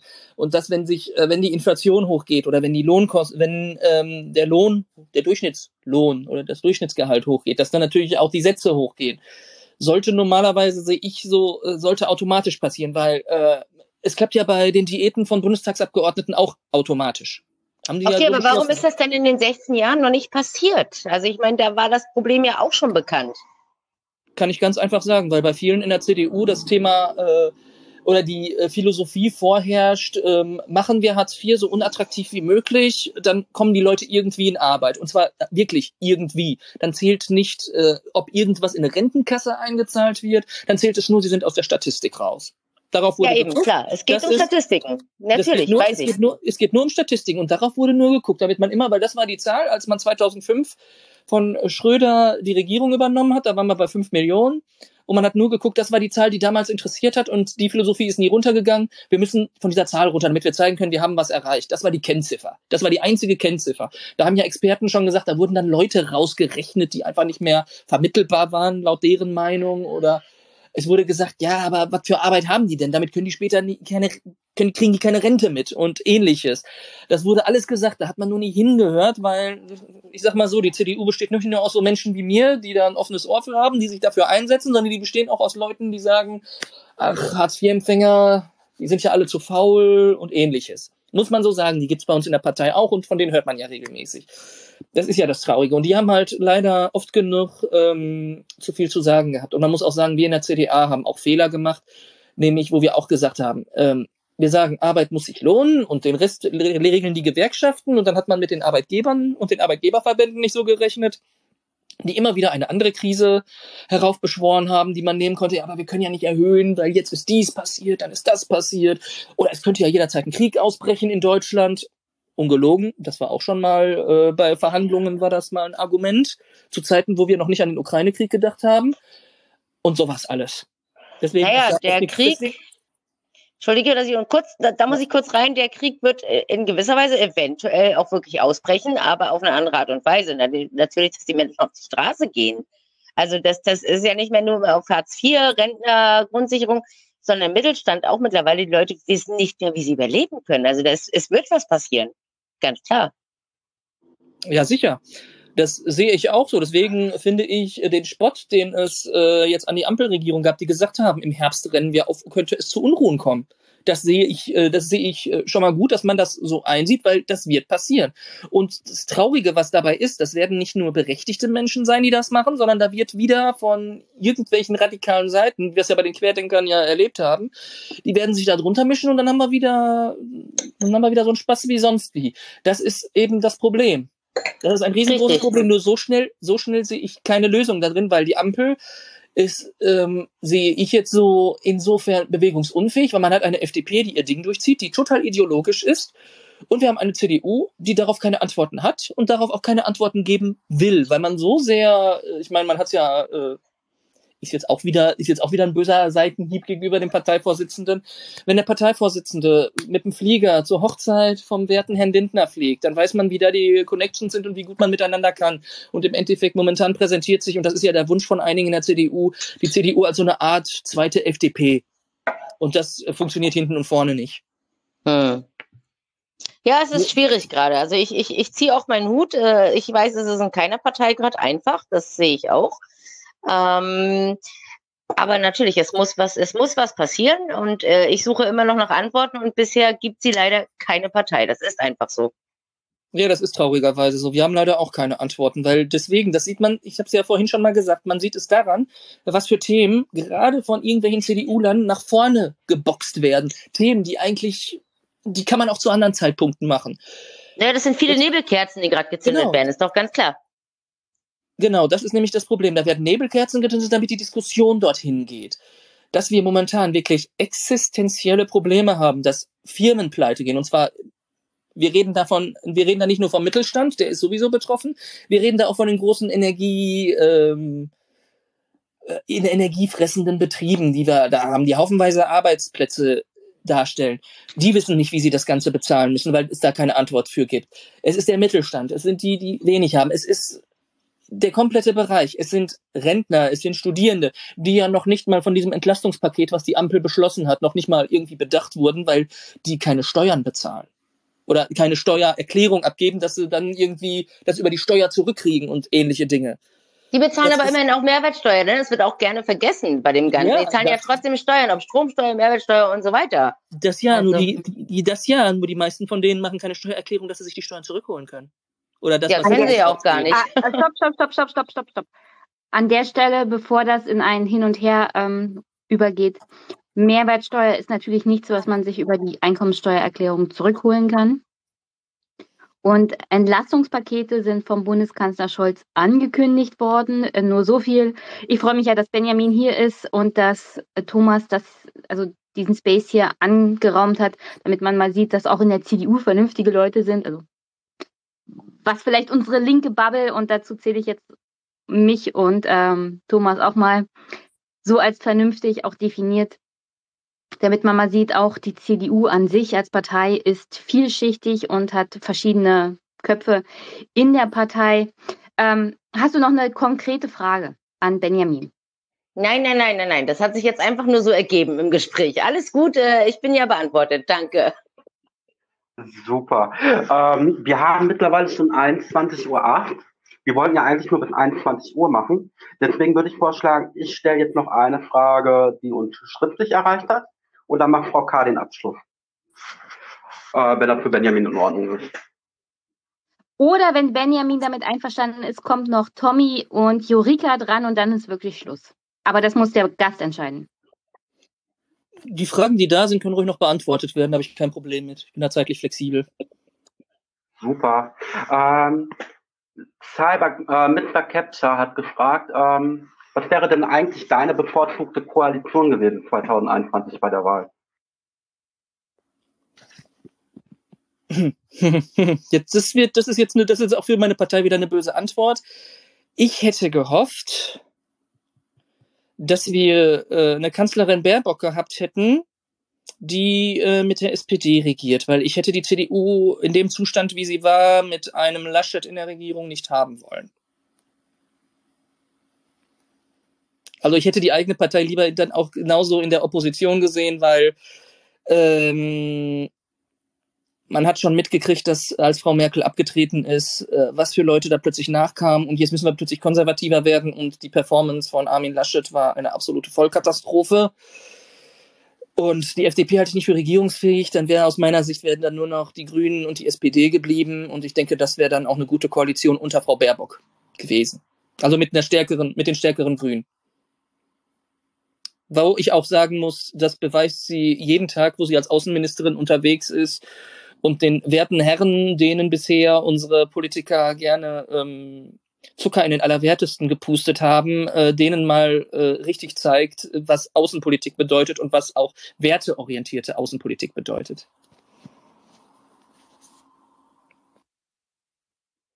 Ja, ich denke mal, damit kann Mr. Capture zufrieden sein. Äh, Frau K., jetzt kannst du gerne. Vielen Dank. Werteorientierung finde ich ein total tolles Stichwort. Das wäre eigentlich ein schöner Wegweiser für die gesamte Arbeitsmarkt- und Sozialpolitik. Ich habe noch eine kurze Frage zum Thema Arbeitsamt, Jobcenter. Ähm, soweit ich weiß, ist das ja auch ein, ein gewinnorientierter, in Anführungszeichen, Verein. Wie wird das denn gehandhabt, wenn das Bürgergeld kommt? Und die andere Frage ist, wenn, also ich sehe die CDU, die stellt sich ja immer gern so als Familienpartei hin und ich frage mich immer, warum die so wenig für Frauenrechte getan haben, weil auch beim Thema Armut stehen ja die Frauen ganz vorne und auch Altersarmut betrifft ja hauptsächlich Frauen. Gibt es da irgendwelche Pläne? Also, ähm, ich fange mit der zweiten Frage einmal an, weil bei der ersten muss ich noch etwas darüber, darüber nachdenken, weil ich so tief im Bürgergeld gar nicht drin bin. Äh, muss ich auch mal ehrlich sagen, also es ist jetzt nicht so das äh, Steckenpferd, dass ich dann sagen kann, wie sich das aufs, ähm, auf die Arbeitsagentur dann auswirkt. Äh, man muss das Familienbild der CDU aber auch sehen. Das Familienbild der CDU ist Vater an der Spitze, der arbeitet, Mutter arbeitet eventuell auch etwas weniger und ein paar Kinder. Das ist das Familienbild. Mit anderen Ebenen, alleinerziehende oder gleichgeschlechtliche Paare oder Patchwork oder andere kreative Familienlösungen beschäftigt sich die CDU äußerst ungern oder mag sie überhaupt nicht. Deswegen hat man sich mit dem Thema nicht auseinandergesetzt, weil sonst hätte man sich mehr damit auseinandergesetzt, dass ähm, sozusagen etwas, was es in unserer Gesellschaft jetzt regelmäßig gibt, nämlich alleinerziehende Mütter, und das ist ja die Mehrheit, dass es alleinerziehende Mütter sind, wobei ich auch betonen möchte, es gibt auch alleinerziehende Väter, das gibt es auch, auch immer häufiger, ähm, dass die natürlich ein Riesenrisiko haben, dann auch in diese Armutsspirale reinzurutschen. Das ist ein riesiges Problem.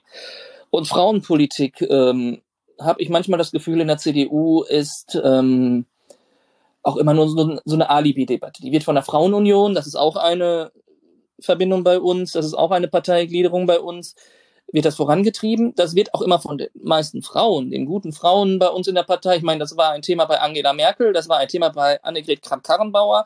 Nur dafür, ich meine, wenn man mal sehen will, wie gut die Partei mit ihren Frauen umgeht, muss ich nur mal anschauen, wie äh, diese beiden Frauen Zeit ihres Lebens, als sie Parteivorsitzende waren, angegangen wurden. Und zwar so angegangen wurden, wie es kein Mann, kein Mann in der Position je ertragen musste. Dann sieht man mal, inwiefern die Partei einen auf Familien- und Frauenfreundlich macht. Das ist nämlich, ähm, äh, halte ich dann an manchen Stellen und auch manche interne Sachen, die man miterlebt, das ist dann nämlich absoluter Quatsch, wenn man in, auch vom Familienbild her irgendwo in den 50er Jahren stecken geblieben ist. Und ähm, ich sag mal so, wir in der CDA oder in der jungen CDA, wir nehmen das jetzt wahr und versuchen da auch weiter voranzukommen. Ich meine, für uns ist es ja schon, für uns ist es ja schon Arbeit, es durchgesetzt zu kriegen, dass wir bei Parteiveranstaltungen, dass es da einen, ähm, ich sag mal so, ähm, eine Stelle gibt, die auf Kinder aufpasst, weil es ja der Fall sein kann, dass man ein Kind mitbringt. Ich meine, es fängt auch mit, es fängt ja auch mit sowas an, im Kleinen, weil das ist eigentlich etwas, was man sofort bewegen kann. Man muss ja selber ein Vorbild sein als Politik oder als Verwaltung. Selbst das funktioniert nicht, weil man das Thema einfach nicht als absolut wichtig sieht. Das sieht man nur als wichtig an, wenn man tolle Fotos mit einem Kinderwagen beim Wahlkampfauftakt macht und dann vergisst man es ganz schnell wieder. Das ist leider Gottes ist das so ein Problem, weil ja, Politik machen ist immer noch so ein Bild, Politik machen die Männer und die Frauen kümmern sich um die Kinder. Das ist halt so ein Problem, was da gemacht wird. Das sieht man ja auch immer an den Debatten, die auch in der CDU aufgemacht werden ähm, das war ja auch die Sache bei Frau Baerbock. Ja, wer kümmert sich denn um ihre Kinder? War ja so eine Sache. Ist ja dann die Rabenmutter und so ähnlich und, und alles Mögliche. Das habe ich aber bei noch keinem Mann gehört, der auch Kinder zu Hause hat und der Ministerpräsident ist oder Kanzlerkandidat war. Deswegen, man muss sich das ganz genau angucken, was da wirklich äh, familienfreundlich und frauenfreundlich heißt. Das ist nämlich gerne auch nur so ein Label, was man sich aufsetzt, was aber nicht viel bedeutet, vor allem wenn man mit den falschen Leuten redet, nämlich denen, die laut sind und denen, die konservativ sind und äh, damit angeben, ja, wir sind alle katholisch, ich habe zwei Kinder und ich bin immer noch mit derselben Frau verheiratet, so nach dem Motto. Nochmal die erste Frage bitte ist mir jetzt durchgegangen bei dem ganzen Thema. Es ging um äh, das Arbeitsamt bzw. Jobcenter, wie das mit der Gewinnorientierung steht, weil das äh, war ja immer so ein bisschen eigentlich gegen die Menschen, die das, die die Vermittlung gebraucht hätten oder die angewiesen waren auf diese Verwaltung dort, dass wenn das Amt eine Gewinnorientierung hat, das denen nicht zugute kommt, sondern eher am Ende schlechter rumkommt. Also ich sehe es, ich sehe es persönlich so, dass äh, man natürlich jetzt nicht an den äh, Klienten, die vorbeikommen, an den Menschen mit Problemen sparen sollte, um Profit zu machen. Das wäre der absolut falsche Weg, auch wenn es Geld bringt und gut für die Kasse ist. Nur wir sind da in einem Bereich unterwegs, der ausgesprochen sensibel ist, wo man mit Menschen zu tun hat, die in einer verzweifelten Lage sind, egal von wo und wie sie kommen. Die sind in einer verzweifelten Lage und dementsprechend muss man denen so gut es möglich irgendwie helfen, weil es ist kein tolles Gefühl, in einer verzweifelten Lage zu sein und dann vor einem zu sitzen, der äh, böse gesprochen die Mentalität eines Schlachters hat. Weil dann fällt man selber rein und geht nicht mehr hin. Und dann ist auch, dann ist auch egal, was man einem für Strafen androht. Ich bin nämlich auch eher ein Freund davon, nicht mit Strafen zu drohen, sondern lieber mit, äh, sondern eher, ich sag mal so, positive Konsequenzen anzudrohen, nicht mit negativen zu arbeiten, weil. Also Anreize zu setzen. Genau. Ich bin da eher für die Position Anreize zu setzen, als mit Strafen zu drohen, weil äh, wir bewegen uns da ja auch wirklich in der Grundsicherung und wenn man die streicht, wie sollen denn die Leute dann überhaupt leben? Das ist ja, das ist ja die große Frage. Deswegen, also in dem Bereich jetzt auf Gewinn zu achten, das halte ich schon für ausgesprochen grenzwertig. Man muss dazu sagen, ähm, Sanktionen, wenn man das mal durchrechnet, bringen auch gar keinen Gewinn für die Jobcenter. Liegt einfach daran, ähm, das ist ja ein Verwaltungsakt, der da beschlossen wird.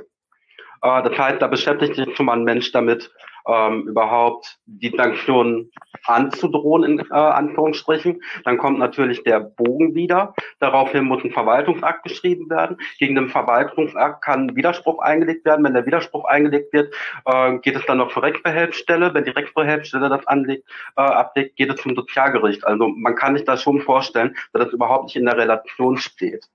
Äh, von daher, äh, Gewinne werden da schon nicht erwirtschaftet durch Sanktionen.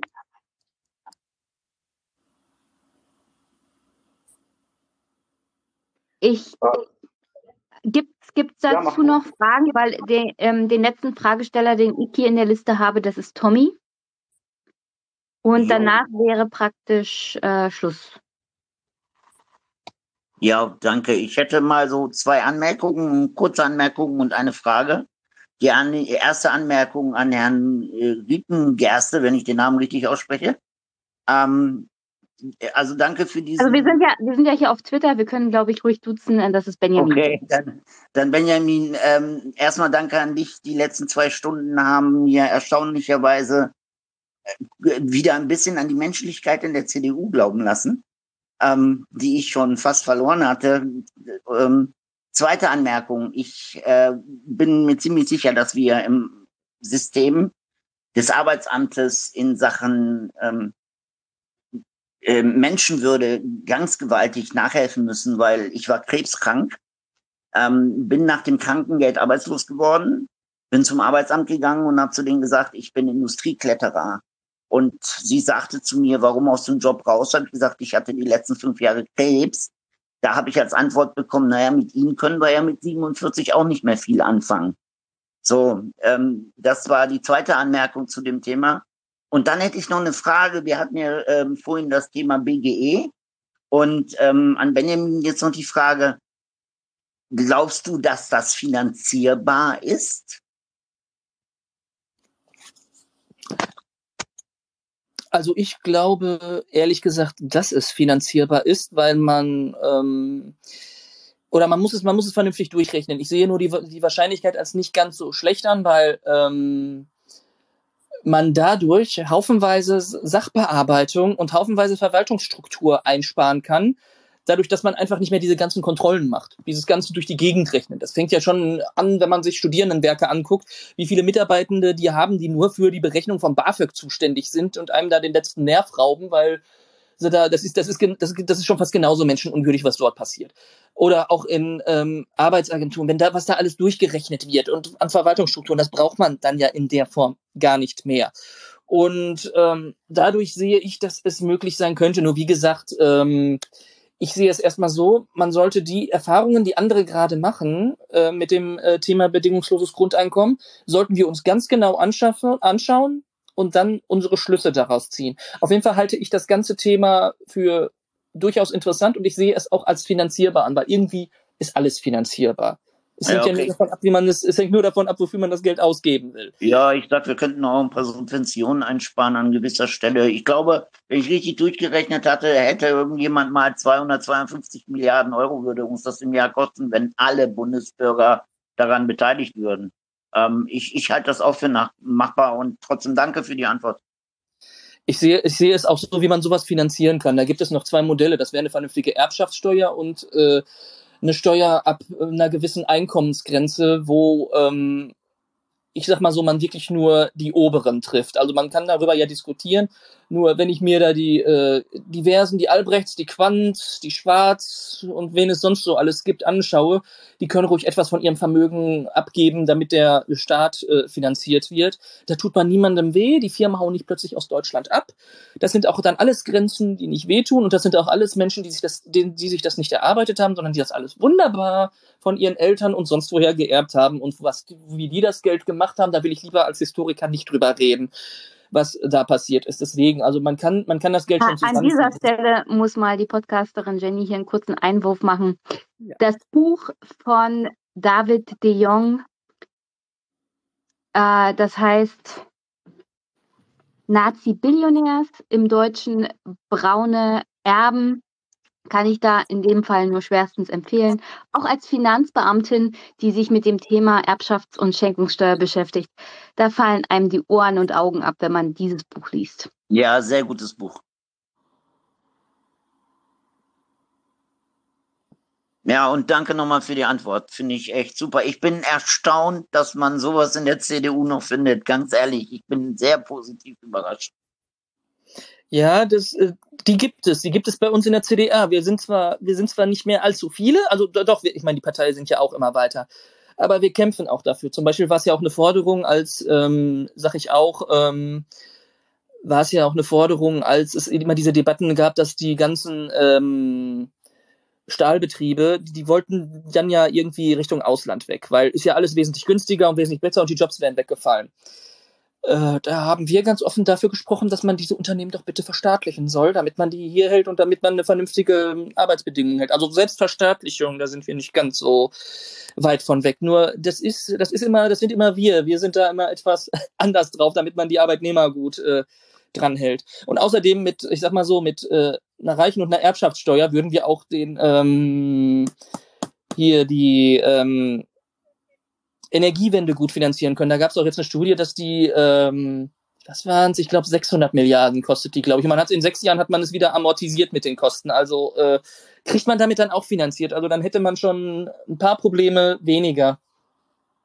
Nur da traut sich niemand ran, weil äh, ich, man muss ja sagen, das ist ja öffentlich, dass entsprechende Personen, denen BMW gehören, äh, ja regelmäßig an FDP, CDU und CSU spenden und man deswegen natürlich äh, nichts gegen die macht.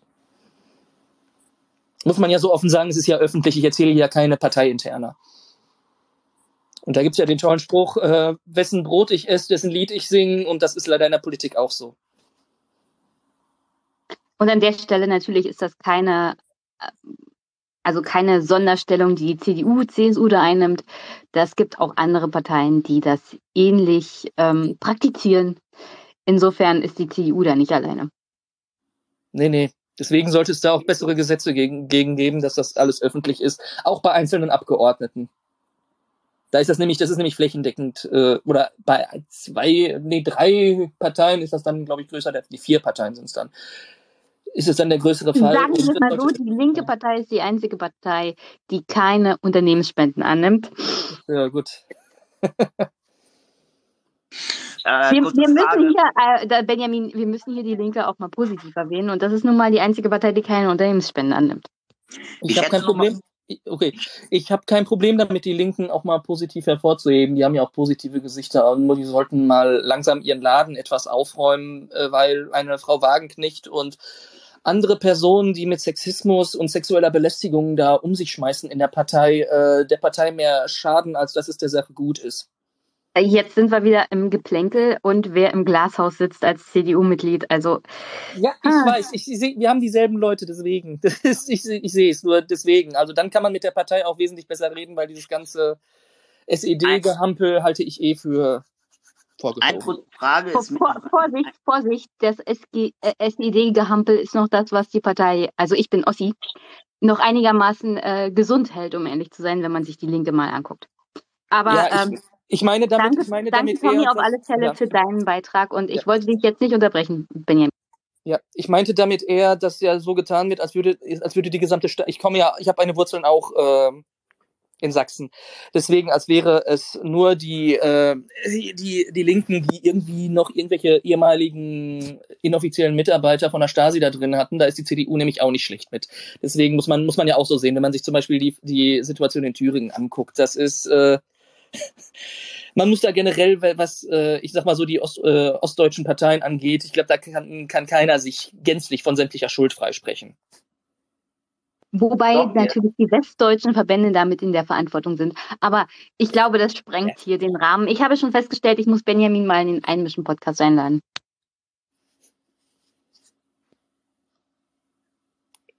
Gerne. Gerne. Wir weichen ja jetzt gerade vom Thema ab, deswegen würde ich mal vorschlagen, wir kommen jetzt langsam zum Ende. Ähm, ich hoffe, ihr hört mich noch. Ich höre euch nämlich die meiste Zeit nur noch abgehakt. Ähm, aber ansonsten würde ich gerne nochmal mit einem Zitat abschließen von Dennis Radke. Das ist der Vizechef der CDA. Und er sagte, wenn die CDU für die Mitte oder kleine Leute nicht wählbar erscheint, ist das ein Riesenproblem. Und ich finde, damit ist eigentlich schon alles gesagt. Ähm, das Feedback, was wir jetzt nebenbei bekommen haben von dir, Benjamin, ist sehr, sehr positiv. Ähm, viele schreiben, dass sie deine Stimme gerne öfters mal in der Öffentlichkeit hören wollen. Also die plädieren dafür, dass die CDU dich auch weiter nach vorne schiebt, weil du Ansichten hast, ähm, die bei den Leuten verfangen. Also es ist nicht so wie ähm, zum Beispiel bei Friedrich Merz, womit die junge Generation kaum noch was anfangen kann, sondern du triffst wirklich den Punkt, den die Leute hören wollen. Also das ist das Feedback, was wir bekommen haben. Vielleicht auch mal ganz schön. das höre ich wirklich gerne. Und ich bedanke mich dafür. Sehr gerne. Ja, ich bedanke mich auch ganz herzlich bei euch beiden, also bei Jenny und bei dir. Ähm, ich fand den Danke für die Einladung. Wunderbar, also es war wirklich wunderbar, es war ein Genuss zuzuhören, es lief alles zivilisiert ab, keiner hat, äh, hat rumgeschrien oder sonstiges. Ähm, von daher ist es mal richtig schön, dass wir auch mal ähm, ein Mitglied der CDU präsentieren konnten. Ähm, was auch zeigt, dass wir nicht anti-CDU sind, sondern dass es eigentlich um ähm, bestimmte Positionen geht, die wir anders sehen. Also gerade was den wirtschaftsliberalen ähm, Teil angeht, beziehungsweise den konservativen, da gibt es natürlich viel Sprengstoff aus unserer Denkweise und ähm, natürlich auch mit der CDU. Nur wie gesagt, Benjamin zeigt super, dass es auch die andere CDU gibt. Und ich nehme daraus für mich jetzt mit, dass wir natürlich auch die Leute aus der CDU mehr nach vorne stellen, also auch bei uns auf Twitter, ähm, die für eine andere CDU stehen und die dafür kämpfen, dass die CDU auch eine andere Politik macht. Ähm, ich möchte mich auch herzlich bedanken für alle, die die Fragen gestellt haben. Ähm, die Fragen, die waren super. Ich bin nicht alle Fragen losgeworden und ich habe bestimmt auch noch einige Fragen übersehen. Ähm, Benjamin, für dich heißt das, du musst auf jeden Fall wiederkommen. und dann müssen wir das noch einmal durchziehen. Jenny, möchtest du noch irgendwas loswerden? Hinweise auf deinen Podcast vielleicht? Also so grundsätzlich äh, würde ich mal meine aktuelle Folge vom Podcast empfehlen. Es geht um die Dürre in Europa, um die Klimakatastrophe am Rhein, um die Umweltkatastrophe an der Oder, was mich als Brandenburgerin besonders betrifft, um den Parlamentarischen Untersuchungsausschuss in Hamburg, wo ich einen Gast habe, der äh, wirklich katastrophale Followerzahlen hat auf Twitter. David Stob, der ist Parteimitglied der Linken und ist da im Hamburger Bürgerausschuss und ist seit der ersten Stunde in dem Untersuchungsausschuss zu den ganzen Cum-Ex-Vorfällen. Da ist ja am Donnerstag Herr Scholz geladen. Also da empfehle ich wirklich die aktuelle Folge. Einmischen Podcast. Äh, folgt ihm, hört ihn euch an. Vier Stunden hört sich viel an auf den ersten Blick, aber es gibt Kapitelmarken. Ihr müsst euch nicht alles antun, sondern ihr könnt das durchhören. Aktuell im Zwei-Wochen-Rhythmus. Und wie gesagt, Benjamin ähm, ich schaff's gerade nicht, alles zu machen, aber du musst unbedingt in meinen Podcast kommen. Am besten, wenn ein aktueller CDU-Parteitag ansteht oder das Grundsatzprogramm der CDU mal beschlossen wird, dann müssen wir definitiv mal darüber reden. Das hat mir heute sehr, sehr gut gefallen und ich bin sehr, sehr dankbar, Union Watch Thomas, dass du mich hier eingeladen hast. Das hat mich sehr, sehr gefreut. Ja, und das letzte Wort gehört dir, Benjamin. Okay. Auch ich möchte mich äh, für die Einladung bedanken und äh, dir, Jenny, ich stehe dir natürlich dann gerne zur Verfügung, wenn irgendwas Aktuelles ansteht, dann in deinen Podcast zu kommen. Und äh, hier in dieses Format komme ich auch sehr gerne. Es hat mir sehr viel Spaß gemacht. Ich fand auch wirklich die Redeatmosphäre, die war sehr, sehr angenehm. Habe ich auch nicht mit gerechnet. Ich dachte, da kommen noch irgendwelche komischen CDU-Chaoten rein oder von The Republic oder so, die sich schon irgendwie da reingeschlichen haben, die da noch irgendwie Unruhe stiften oder ähnliches. Es war alles wunderbar. Es war eine wunderbare Diskussion und gerne öfter weil es ist wichtig, um zu zeigen, dass die CDU nicht nur aus einem Friedrich Merz und äh, ähnlichen Konsorten besteht, sondern dass da auch vernünftige Menschen mit vernünftigen Ansichten drin sind. Dann bedanke ich mich nochmal bei euch allen und wünsche euch dann noch einen ganz angenehmen Abend. Bis bald.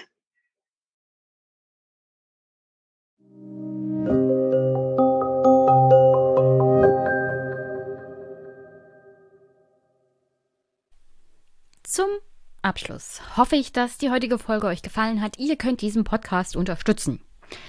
Kann ja nicht nur sein, dass Bücher mir unter anderem geschickt werden vom CH Beck Verlag, der mich gut mit Büchern versorgt. Herzlichen Dank an der Stelle. Nochmal und ja, sondern den Podcast hier kann man unterstützen finanziell, PayPal, Überweisung oder meine, wie heißt das? Steady-Mitgliedschaft. Könnt ihr auch abschließen und in regelmäßigen Abständen da was in den Podcast Superpack-Topf werfen. Es geht auch über die Wunschlisten, die ihr ebenfalls in den Shownotes findet. Würde ich mich sehr freuen. Da sind unter anderem Bücher drauf von Verlagen, die mir nicht Bücher zuschicken. Wie unter anderem Sukamp. Da bin ich noch nicht richtig reingekommen, aber ich bin dran. Keine Angst. Und ja, ihr könnt den Podcast auch darüber unterstützen, indem ihr ihn teilt und weiterempfehlt. Darüber freue ich mich immer ganz, ganz besonders. Bald steht die 200. Folge an. Ich weiß noch nicht ganz genau, was ich ähm, Besonderes machen will. Nächstes Jahr im Januar wird dieser Podcast schon fünf Jahre alt. Und ich bin scharf am Überlegen, zu dem Zeitpunkt tatsächlich mal so eine Art Live-Show zu machen. Aber das, hm, da brauche ich, glaube ich, auch einen Gast oder irgendwas, irgendwas Spezielles muss, muss ich mir da überlegen. Weiß ich jetzt noch nicht ganz genau. Ist ja noch Zeit bis zum fünften Geburtstag. Aber ja, unglaublich, wie die Zeit vergeht und wie ich das in dem Wochenrhythmus durchgehalten habe, weiß ich immer noch nicht. Aber mittlerweile ist es ja zum Glück zwei Wochen. Deswegen habt ihr ein bisschen Zeit nachzuholen und nachzuhören und ich habe Zeit, Hauscleaning sozusagen zu machen. Und ja, Gespräche zu führen, auch mit wunderbaren, interessanten AutorInnen, Gesprächsgästen, und vielleicht demnächst auch wieder Albrecht von Lucke zu besuchen. Das steht definitiv an und ich habe schon ein schlechtes Gewissen. Bald fast ein Jahr, in dem wir nicht für diesen Podcast gesprochen haben. Und Albrecht ist immer so ein wunderbarer Gast. Aber ja, wie das manchmal so ist. Uns hat es halt so Corona-technisch später erwischt. Und dann gehen Pläne halt durcheinander. Ja, also wie gesagt, Unterstützung geht auch, indem ihr teilt, empfehlt, Feedback gebt oder eine nette Kommentierung abgebt über den Podcatcher eurer Wahl, würde mich sehr, sehr freuen. Und sonst an dieser Stelle hoffe ich, dass ihr eine wunder, wunder, wunderschöne Woche habt. Wir hören uns. Bis bald.